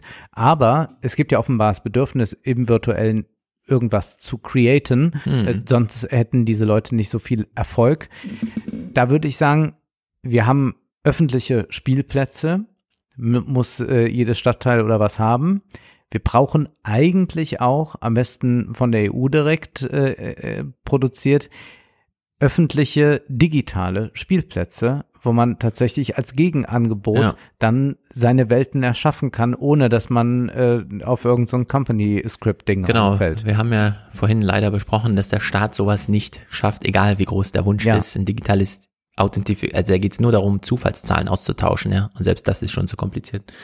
Ein öffentlich-rechtliches YouTube, ja, man macht halt Funk und publiziert dann trotzdem wieder bei YouTube und Ja. schafft das da auch nicht, Und macht technisch aber nachzurüsten. eigentlich noch Schlimmeres mitunter als die YouTuber. Und zahlt denen sogar noch Werbung, Ja. äh, Werbegeld, ja, ballert dann nochmal die Millionen raus, damit man gut platziert wird und so weiter. Und ja, hier ist es eben auch wieder im Grunde ja einen digitalen Spielplatz. Es wäre so wünschenswert, nur sehen wir, wenn es nicht mal Facebook hinbekommt, obwohl sie wollen, es ist halt für so eine staatliche Dings auch schwer. Ob man es irgendwie in den Unterricht einbaut, Lehrer zu ertüchtigen, was das angeht, ist super schwer. Ja, ja, Lehrer, die erstmal zehn ja Jahre so drin sind im und Job und so. Ich meine, wir reden jetzt über Roblox in ein paar Jahren, ist es was anderes und da braucht man ja, um das mal so halbwegs abzudecken, schon eine Ja, Weile. also wir brauchen, was wir auf jeden Fall brauchen, ist hier eine Aufklärung. Ich mach's im Buch. Ich muss leider immer wieder darauf zurückkommen, aber ich mach's da ganz deutlich. Nachdem ich die Zahlen in Kapitel 1 nenne, ist das Kapitel 2 allein dem Oxytocin gewidmet. Mit dem Argument, alles, was wir in Deutschland haben, an Diskussionen dazu ist, hat uns in die Irre geführt. Wir hatten von Merkel dieses ähm, Neuland-Ding. Es ist für uns alle Ja. Neuland und wir haben alle darüber gelacht, aber es ist für uns alle Neuland. Dann haben wir von Manfred Spitzer dieses Buch Digitale Demenz, was wir einfach nur zum Anlass genommen haben, um jede Kritik am Internet zu verreißen, Ja. anstatt das einfach mal ernst zu nehmen, was da drin steht und so. Und so sind wir überhaupt nicht vorwärts gekommen. Und dann kam diese Corona-Pandemie und plötzlich hieß es ja Homeoffice, Homeschooling und so weiter. Und niemand Hier hat diesen- sich irgendeinen Gedanken dazu Den, gemacht. den Roblox Feuilleton-Text, den kann ich mir jetzt auch schon schreiben. Dann sagt man dann, wie toll, Kreativität wird dann falsch und so. Es wird gar nicht über die ökonomischen Strukturen Genau. geredet. Genauso wie bei dem äh, Spitzer, wo man den sicherlich an manchen Punkten kritisieren Ja, klar, kann. an vielen, hat aber man aber so äh, hat man aber nicht äh, gesehen. Ja, es gibt halt eine ganz große Abhängigkeit. Leute kommen Ja. von diesem Smartphone nicht äh, do, äh, los, äh, werden unglücklich äh, darüber, Genau. äh, haben äh, Konzentrationsstörungen, äh, Schlafstörungen Alles und so weiter. Äh, all das hängt damit zusammen, aber man sagt, nee, also wir können jetzt nicht und seht, seht doch her, äh, Ja. diese Kreativität äh, bei TikTok, äh, ist das nicht eigentlich die antike Tragödie? Nein, Ja. ist es nicht. Genau. Und dann kommt irgendwie Facebook und kauft für 19 Milliarden WhatsApp, das ungefähr von jedem vierten Deutschen verwendet wird. Und das Kartellamt sagt so, also wir können ja nicht, die haben ja nicht jetzt irgendwie die Preise gedrückt oder sowas. Mhm. Nee, es gibt ja keine Preise. Niemand, ja. WhatsApp hat mal einen Euro gekostet, aber gut, so, das, das funktioniert alles nicht. Also die ganzen Gesetze funktionieren nicht. Und eigentlich bräuchten wir so eine neue Romantik, wir hatten ja schon mal so eine große Schwemme an Literatur, die den Menschen einfach Liebe ge gezeigt hat, was Liebe ist. Das hat auch viele in die Irre geführt. Also wir haben sehr viel unglückliche Menschen, weil sie da einfach sich verlaufen haben. Aber dieses, diesen Moment, dass eine einzige Person, die man nicht selber ist, sondern jemand anders, nochmal wichtiger sein kann, wenn auch nur für einen Moment, als die ganze restliche Welt. Nicht Me-Time. E- Eben nicht Me-Time, sondern ich liefere mich mal aus-Time. So, ich ergebe mich mal einem Gefühl Time, irgend sowas. Nee, ich mache jetzt mal nicht das mit dem Smartphone, nur weil ich da so Selbstwirksamkeit, es ist ja mein Daumen, der das steuert. Nee, sondern sich mal ausgelie ausliefern lassen, sich ausgeliefert fühlen. Aber eben nicht einem Gerät, sondern einem anderen Menschen. Äh, darüber bräuchten wir eigentlich mal eine neue. Wie, wie kriegt man das, ohne sich selbst zu schädigen und so weiter? Wir wollen uns nicht alle unterwerfen oder sowas, aber ähm, in einem Gefühl mal folgen. Wie kriegt man das in so einer digital verseuchten Sphäre nochmal hin? Weil am Ende ist es Biologie. Also Oxytocin lässt sich nicht heraustricksen. Da kann man machen, was man will. Äh, der Körper, irgendwann zieht er Bilanz. Wie viel Oxytocin, wie viel Dopamin. So, und wenn das zu viel Dopamin und zu wenig Oxytocin war, ist man einfach unglücklich. Und da hilft auch nicht das nächste Versprechen zu noch mehr Dopamin, sondern Ja. da ist man, hat man sich einfach verlaufen. Und diese Aufklärung ist da von bitterer Nöte. Aber wir haben sie ja hier auch geliefert, würde ich sagen, heute. Ich also, denke wer sich schon. das hier angehört hat und jetzt auch weiß, was Roblox ist, weiß ja Bescheid. Machen wir ein klotzes letztes Thema. Ohne Clips würde ich vorschlagen. Ich hätte auch welche, aber muss ja nicht alles zwingend verklippt werden. Demografie. Die Vereinten Nationen machen also alle zwei Jahre ihre Revision der Weltbevölkerungsdaten, also die 2022 Revision of World Population Prospects sind jetzt im Juli veröffentlicht worden. Das machen sie seit 1950. Wir haben also viele Daten. Die 8 Milliarden werden noch dieses Jahr erreicht. Kann man sich also darauf einstellen. Spätestens 2023 reden wir ganz offiziell von 8 Milliarden Menschen. Der Peak, sie sind bei 10,4 Milliarden für das Jahr 200, äh, 2086. Das wird noch ein paar Mal revidiert und dann liegen wir auch ein bisschen früher bei ein bisschen niedriger. Die Tendenzen sind da ja ganz klar. Ähm, die UN rechnet mit 15 Millionen Todesfällen durch Covid, was bedeutet, bislang sind vor 2020 niemals mehr als offiziell berechnet 60 Millionen Menschen pro Jahr auf der Welt gestorben, also so ungefähr ein Prozent der Weltbevölkerung, ein bisschen weniger. Und 2019 waren es eben noch 58 Millionen, 2021 68 Millionen. Also wirklich ein krasser Sprung um 10 Prozent. Hat auch mit der Alterung natürlich zu tun. Das ist nicht alles Übersterblichkeit durch Corona, aber man muss sagen, Corona ist hier schon sichtbar. Also das ist schon ganz deutlich. Und die aktuelle Fertilitätsrate pro Frau, also Kinder pro Frau, liegt bei 2,3. 1950 lag es noch bei 5.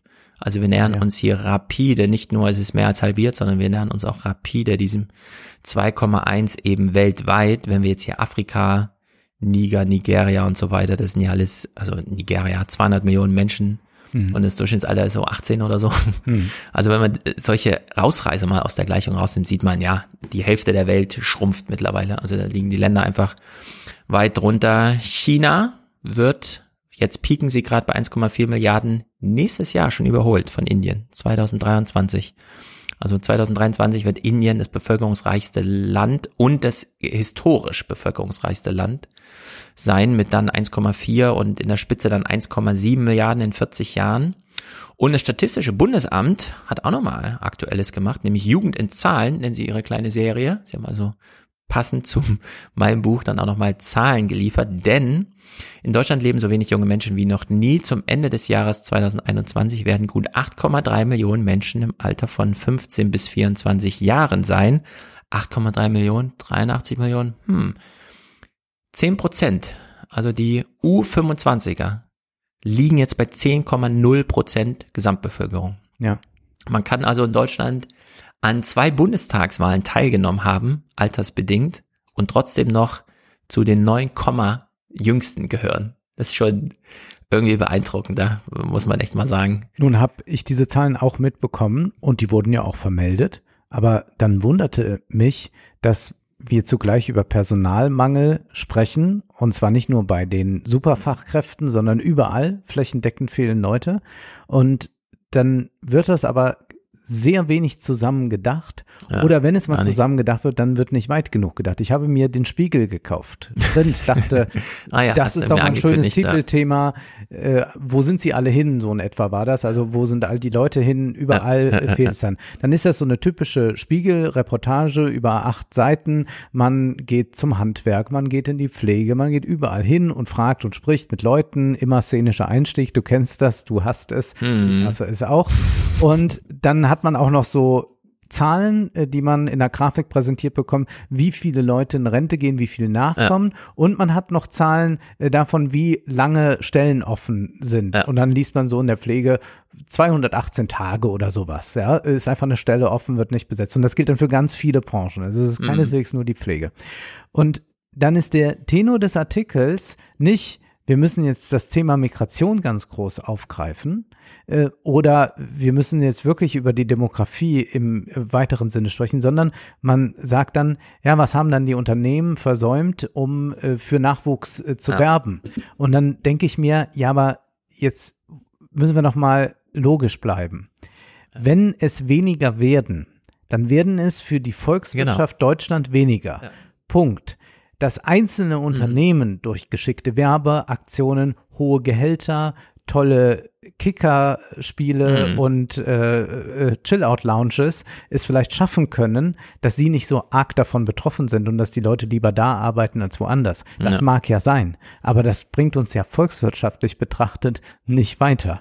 Wir müssen ja, Ja. das als ein grundsätzliches Mangelproblem erkennen. Und dann möchte ich einfach immer das Thema Migration daran gekoppelt haben. Wir haben wieder schlimme äh, Zahlen und Bilder äh, bekommen zu Frontex und so weiter, Mhm. wie äh, erbittert äh, jeder, der kommen will, abgewehrt wird. Und ich kriege das einfach nicht zusammen, wie man da so eine Barriere aufmacht in der Argumentation und einfach nur sagt, ja, da müssen die mal mehr darum werben. Das w- suggeriert ja, dass einfach 10 Millionen jetzt gerade da sitzen an jungen Menschen, die sich weigern zu arbeiten und nur eine gute Werbung brauchen. Ja. Nein, es gibt sie einfach nicht. Genau.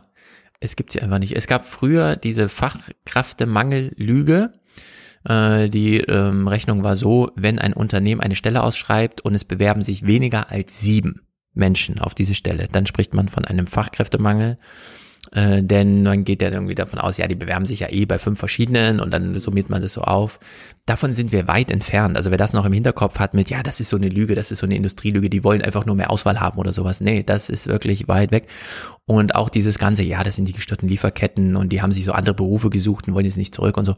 Nee, das, ja, es gibt eine Corona-Nachwehe, aber es ist vor allem der Einstieg jetzt in diese alten Republik. Also jetzt sind das halt diese Jahrgänge einfach. Genau, und äh, man muss halt deutlich sagen, die gibt's dann einfach nicht. Und wenn man jetzt so Diskussionen hört wie, ja, wir haben ja eigentlich eine Impfpflicht in den Pflegeberufen, es sei denn, die Unternehmen zeigen, dass jemand, ähm, das Wort ist nicht systemrelevant, aber die müssen irgendwie darstellen, dass derjenige super wichtig ist für das Ja. Unternehmen. So, und äh, diese Behauptung, es sei so, ist nicht, die muss nicht inhaltlich begründet werden, sondern da ist einfach ein Häkchen auf dem Formular, wo du anhakst, der ist wichtig. So, wir Den haben so nicht auch noch verlieren, könnte genau, man noch wir haben so, krass, so einen krassen äh, Pflegemangel, dass natürlich jeder Einzelne da wichtig ist. Also es Ja. gibt keine Impfpflicht, nicht mal für diese Berufe in Deutschland, faktisch gerade. Ja? Und da braucht man auch nicht anfangen mit diskutieren oder so. Es ist da einfach, wie es ist. Und ähm, ja, das wissen die Ungeimpften auch übrigens selbst. Ich glaube, dass die sehr wissen genau wissen, äh, der Ja. Marktwert und sagen, die, Absolut, na ja, gut, absolut. ihr wollt das nicht, wirklich Genau, nicht. also da äh, die die es ist gerade nicht die Frage, sind sie geimpft oder nicht, sondern wir können ihnen nur das Gehalt bieten und dann nee, ich gehe zur Konkurrenz. Also da ist jetzt auch so ein gewisser Druck einfach da Preise einfach äh, zu, oder über Arbeitszeit mal zu reden, ne? Also solche Sachen. Ja, ja, und ich bin, bin da wirklich äh, schockiert. Ich meine, wir haben äh, das Buch Move im Salon besprochen. Wer sich das nochmal anhören will, ich glaube, wir haben das damals ganz gut aufbereitet, äh, Mhm. einige Monate her. Also Move äh, hieß das Ja. Buch. Und es ist wirklich verrückt, dass äh, das nicht jetzt mal so thematisiert wird in einer sinnvollen Weise. Ich sehe das schon vor mir, beim nächsten Bundestagswahlkampf wird man nochmal irgendwas äh, mit Flüchtlingen finden und da wird dann auch die CDU sich nicht zu fein sein, dann nochmal äh, drauf zu hauen. Also ist es, es ist wirklich Mhm. äh, katastrophal und auch hier würde ich wieder sagen, allein über so eine ökonomische ähm, Argumentation. Und jetzt sage ich noch was, also es gibt natürlich die Fragen der Menschenrechte und so. Und eigentlich müsste die Flüchtlingspolitik in Europa sowieso ganz anders laufen. Da sind wir uns, denke ich, einig. Aber ich glaube, wo wir sehen, dass das alles so ideologisch verbohrt ist und wir, äh, naja, die Regierungskonstellation nun mal haben, wie sie ist, glaube ich, muss man jetzt mit so funktionalen Argumenten kommen. Denn Unbedingt. am Ende, wenn das auf dem idealistischen, äh, menschenrechtlichen Wege nicht möglich ist, muss man ja doch noch eines tun, in einem Pragmatismus dann wenigstens sagen, es gilt, Leid zu verhindern beziehungsweise zu minimieren. Ja. Und jeden, den wir aufnehmen, der muss nicht irgendwo äh, verhungern oder sonst irgendwelchen äh, Repressionen ausgesetzt sein. Insofern kann man wenigstens da etwas tun, dass man das Mhm. Leid global betrachtet, minimiert, indem man mehr Leute aufnimmt. Und wenn das dann über eine Argumentation läuft, die rein ökonomisch ist, dann ist es halt so. Ja. Ich würde es krasser formulieren, man muss funktional argumentieren, ansonsten wird man selber trübe in der Birne, wenn man Ja. sich nur mit diesem Trübsal so rumschlägt. Und es gibt einfach funktionale Argumente. Gut, das äh, Statistische Bundesamt hat natürlich jetzt erstmal nur über die Jugend gesprochen, Mhm. weil U25 unter 10 Prozent fällt. Also jetzt ist die Zäsur oder zumindest diese Haltelinie oder wie auch immer, diese wichtige Linie wird es unterschritten. Heißt allerdings für Ostdeutschland, Brandenburg, die sind natürlich schon bei 8 Prozent, Sachsen-Anhalt bei 8,3. Wir reden hier von den U25-Jährigen. Wenn wir jetzt nur die Wahlberechtigten nehmen, und dann, man darf ab 18 Bundestags wählen und mit 25, das sind so sieben Jahre, äh, wir haben in diesen Bundesländern wirklich doppelt so viele Leute mit Pflegestufe als Erstwähler. Wenn man dann immer hört, ja, äh, da hat sie, aber die Grünen haben ganz schön viel Erfolg bei den, bei den Erstwählern gehabt, dann muss man sagen, ja, bei den 0, was Prozent oder so, die irgendwie in Gewicht dann ausmachen, nachdem selbst mehr die, wahrscheinlich ist die Wahlbeteiligung der Menschen mit Pflegestufe höher als bei den Erstwählern. Das muss man dann auch mal einpreisen. Und ich wollte es zum Ende nochmal koppeln mit dem Anteil der Alten. Also die U25-Jährigen sind eine wichtige Grenze, weil mit 25 irgendwie steigt man dann so ins Arbeitsleben ein. Mit 65 fällt man oben raus. Wir können also auch die Ü65er-Grenze mal aufmachen. Als Konrad Adenauer 1963 das Amt verließ, das Bundeskanzleramt, waren es 12 Prozent über 65-Jährige. Also wir hatten damals Mhm. schon mehr Ältere im Anteil als heute Junge. Helmut Schmidt 1982, da waren es dann schon 15 Prozent, also drei Prozent. Bis zu Helmut Kohl 1998 waren es dann 16 Prozent, also nochmal ein Prozent drauf. Wir haben also von Adenauers Abgang bis zu Helmut Kohl Abgang vier Prozent mehr über 65-Jährige innerhalb von 35 Jahren. Und alleine der Sprung zu Angela Merkels Abgang 2021, der nur 23 Jahre später war, brachte nochmal weitere sechs Prozent. Also wir haben nicht immer nur mehr Alte, sondern wir haben auch immer mehr, mehr Alte. Das ist sozusagen eine Beschleunigung in der Beschleunigung. Und in der Hinsicht ist das äh, wirklich gravierend.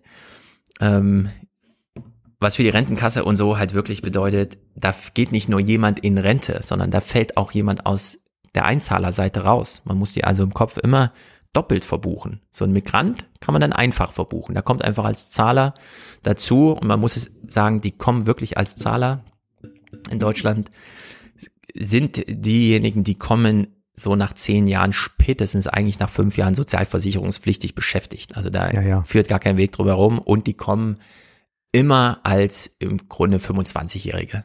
Hm. Also wenn man sich das Alter der Migration anschaut in Deutschland, da kommen keine alten Leute, die in die Sozialsysteme als Auszahler oder so einwandern. Berechtigt wären sie eh nicht, selbst wenn sie demografisch da reinfallen würden. Also Migration Nein, ist die ein machen sich wichtiger ja auch nicht auf den Weg. Also es war selbst äh, jetzt auch bei der Ja. Ukraine zu sehen, dass äh, viele Alte Ja, die dann sagen, ich bleibe da. bleiben, Also ich äh, will nicht. Ich Genau, sind wir so ein 60, gehe aber attraktives. Land in Deutschland? Ich meine, die Leute gehen selbst jetzt lieber nach England, weil sie da einfach die Sprache kennen und wissen, worauf sie sich einlassen. In Deutschland ist es alles super schwer.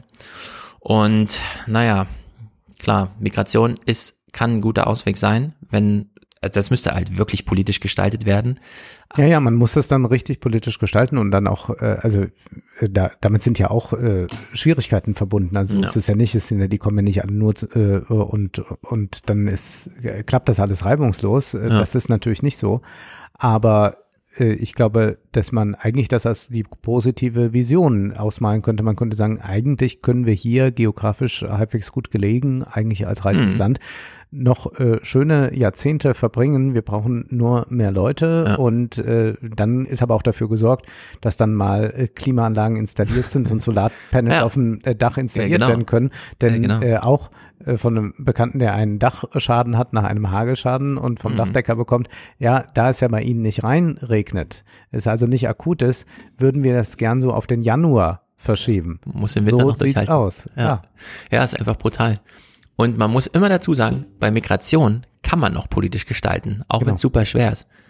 Bei Alter, was willst du denn da gestalten in Deutschland? Also du kannst die Leute ja nicht jünger zaubern oder plötzlich Nee. mehr Geburten zaubern oder sowas. Nee. Klar, ich mache im Buch auch so ein paar Vorschläge, wie man es so ein bisschen gedämpft kriegt, aber äh, in diesen sauren Apfel muss man dann beißen, wenn man einfach nur feststellt, wir sind alt und wir klammern mal Migration aus, so wie Olaf Scholz im Bundestag in seiner letzten Rede als Bundesfinanzminister, als er über alles gesprochen hat, außer über Migration, aus Angst vor der AfD.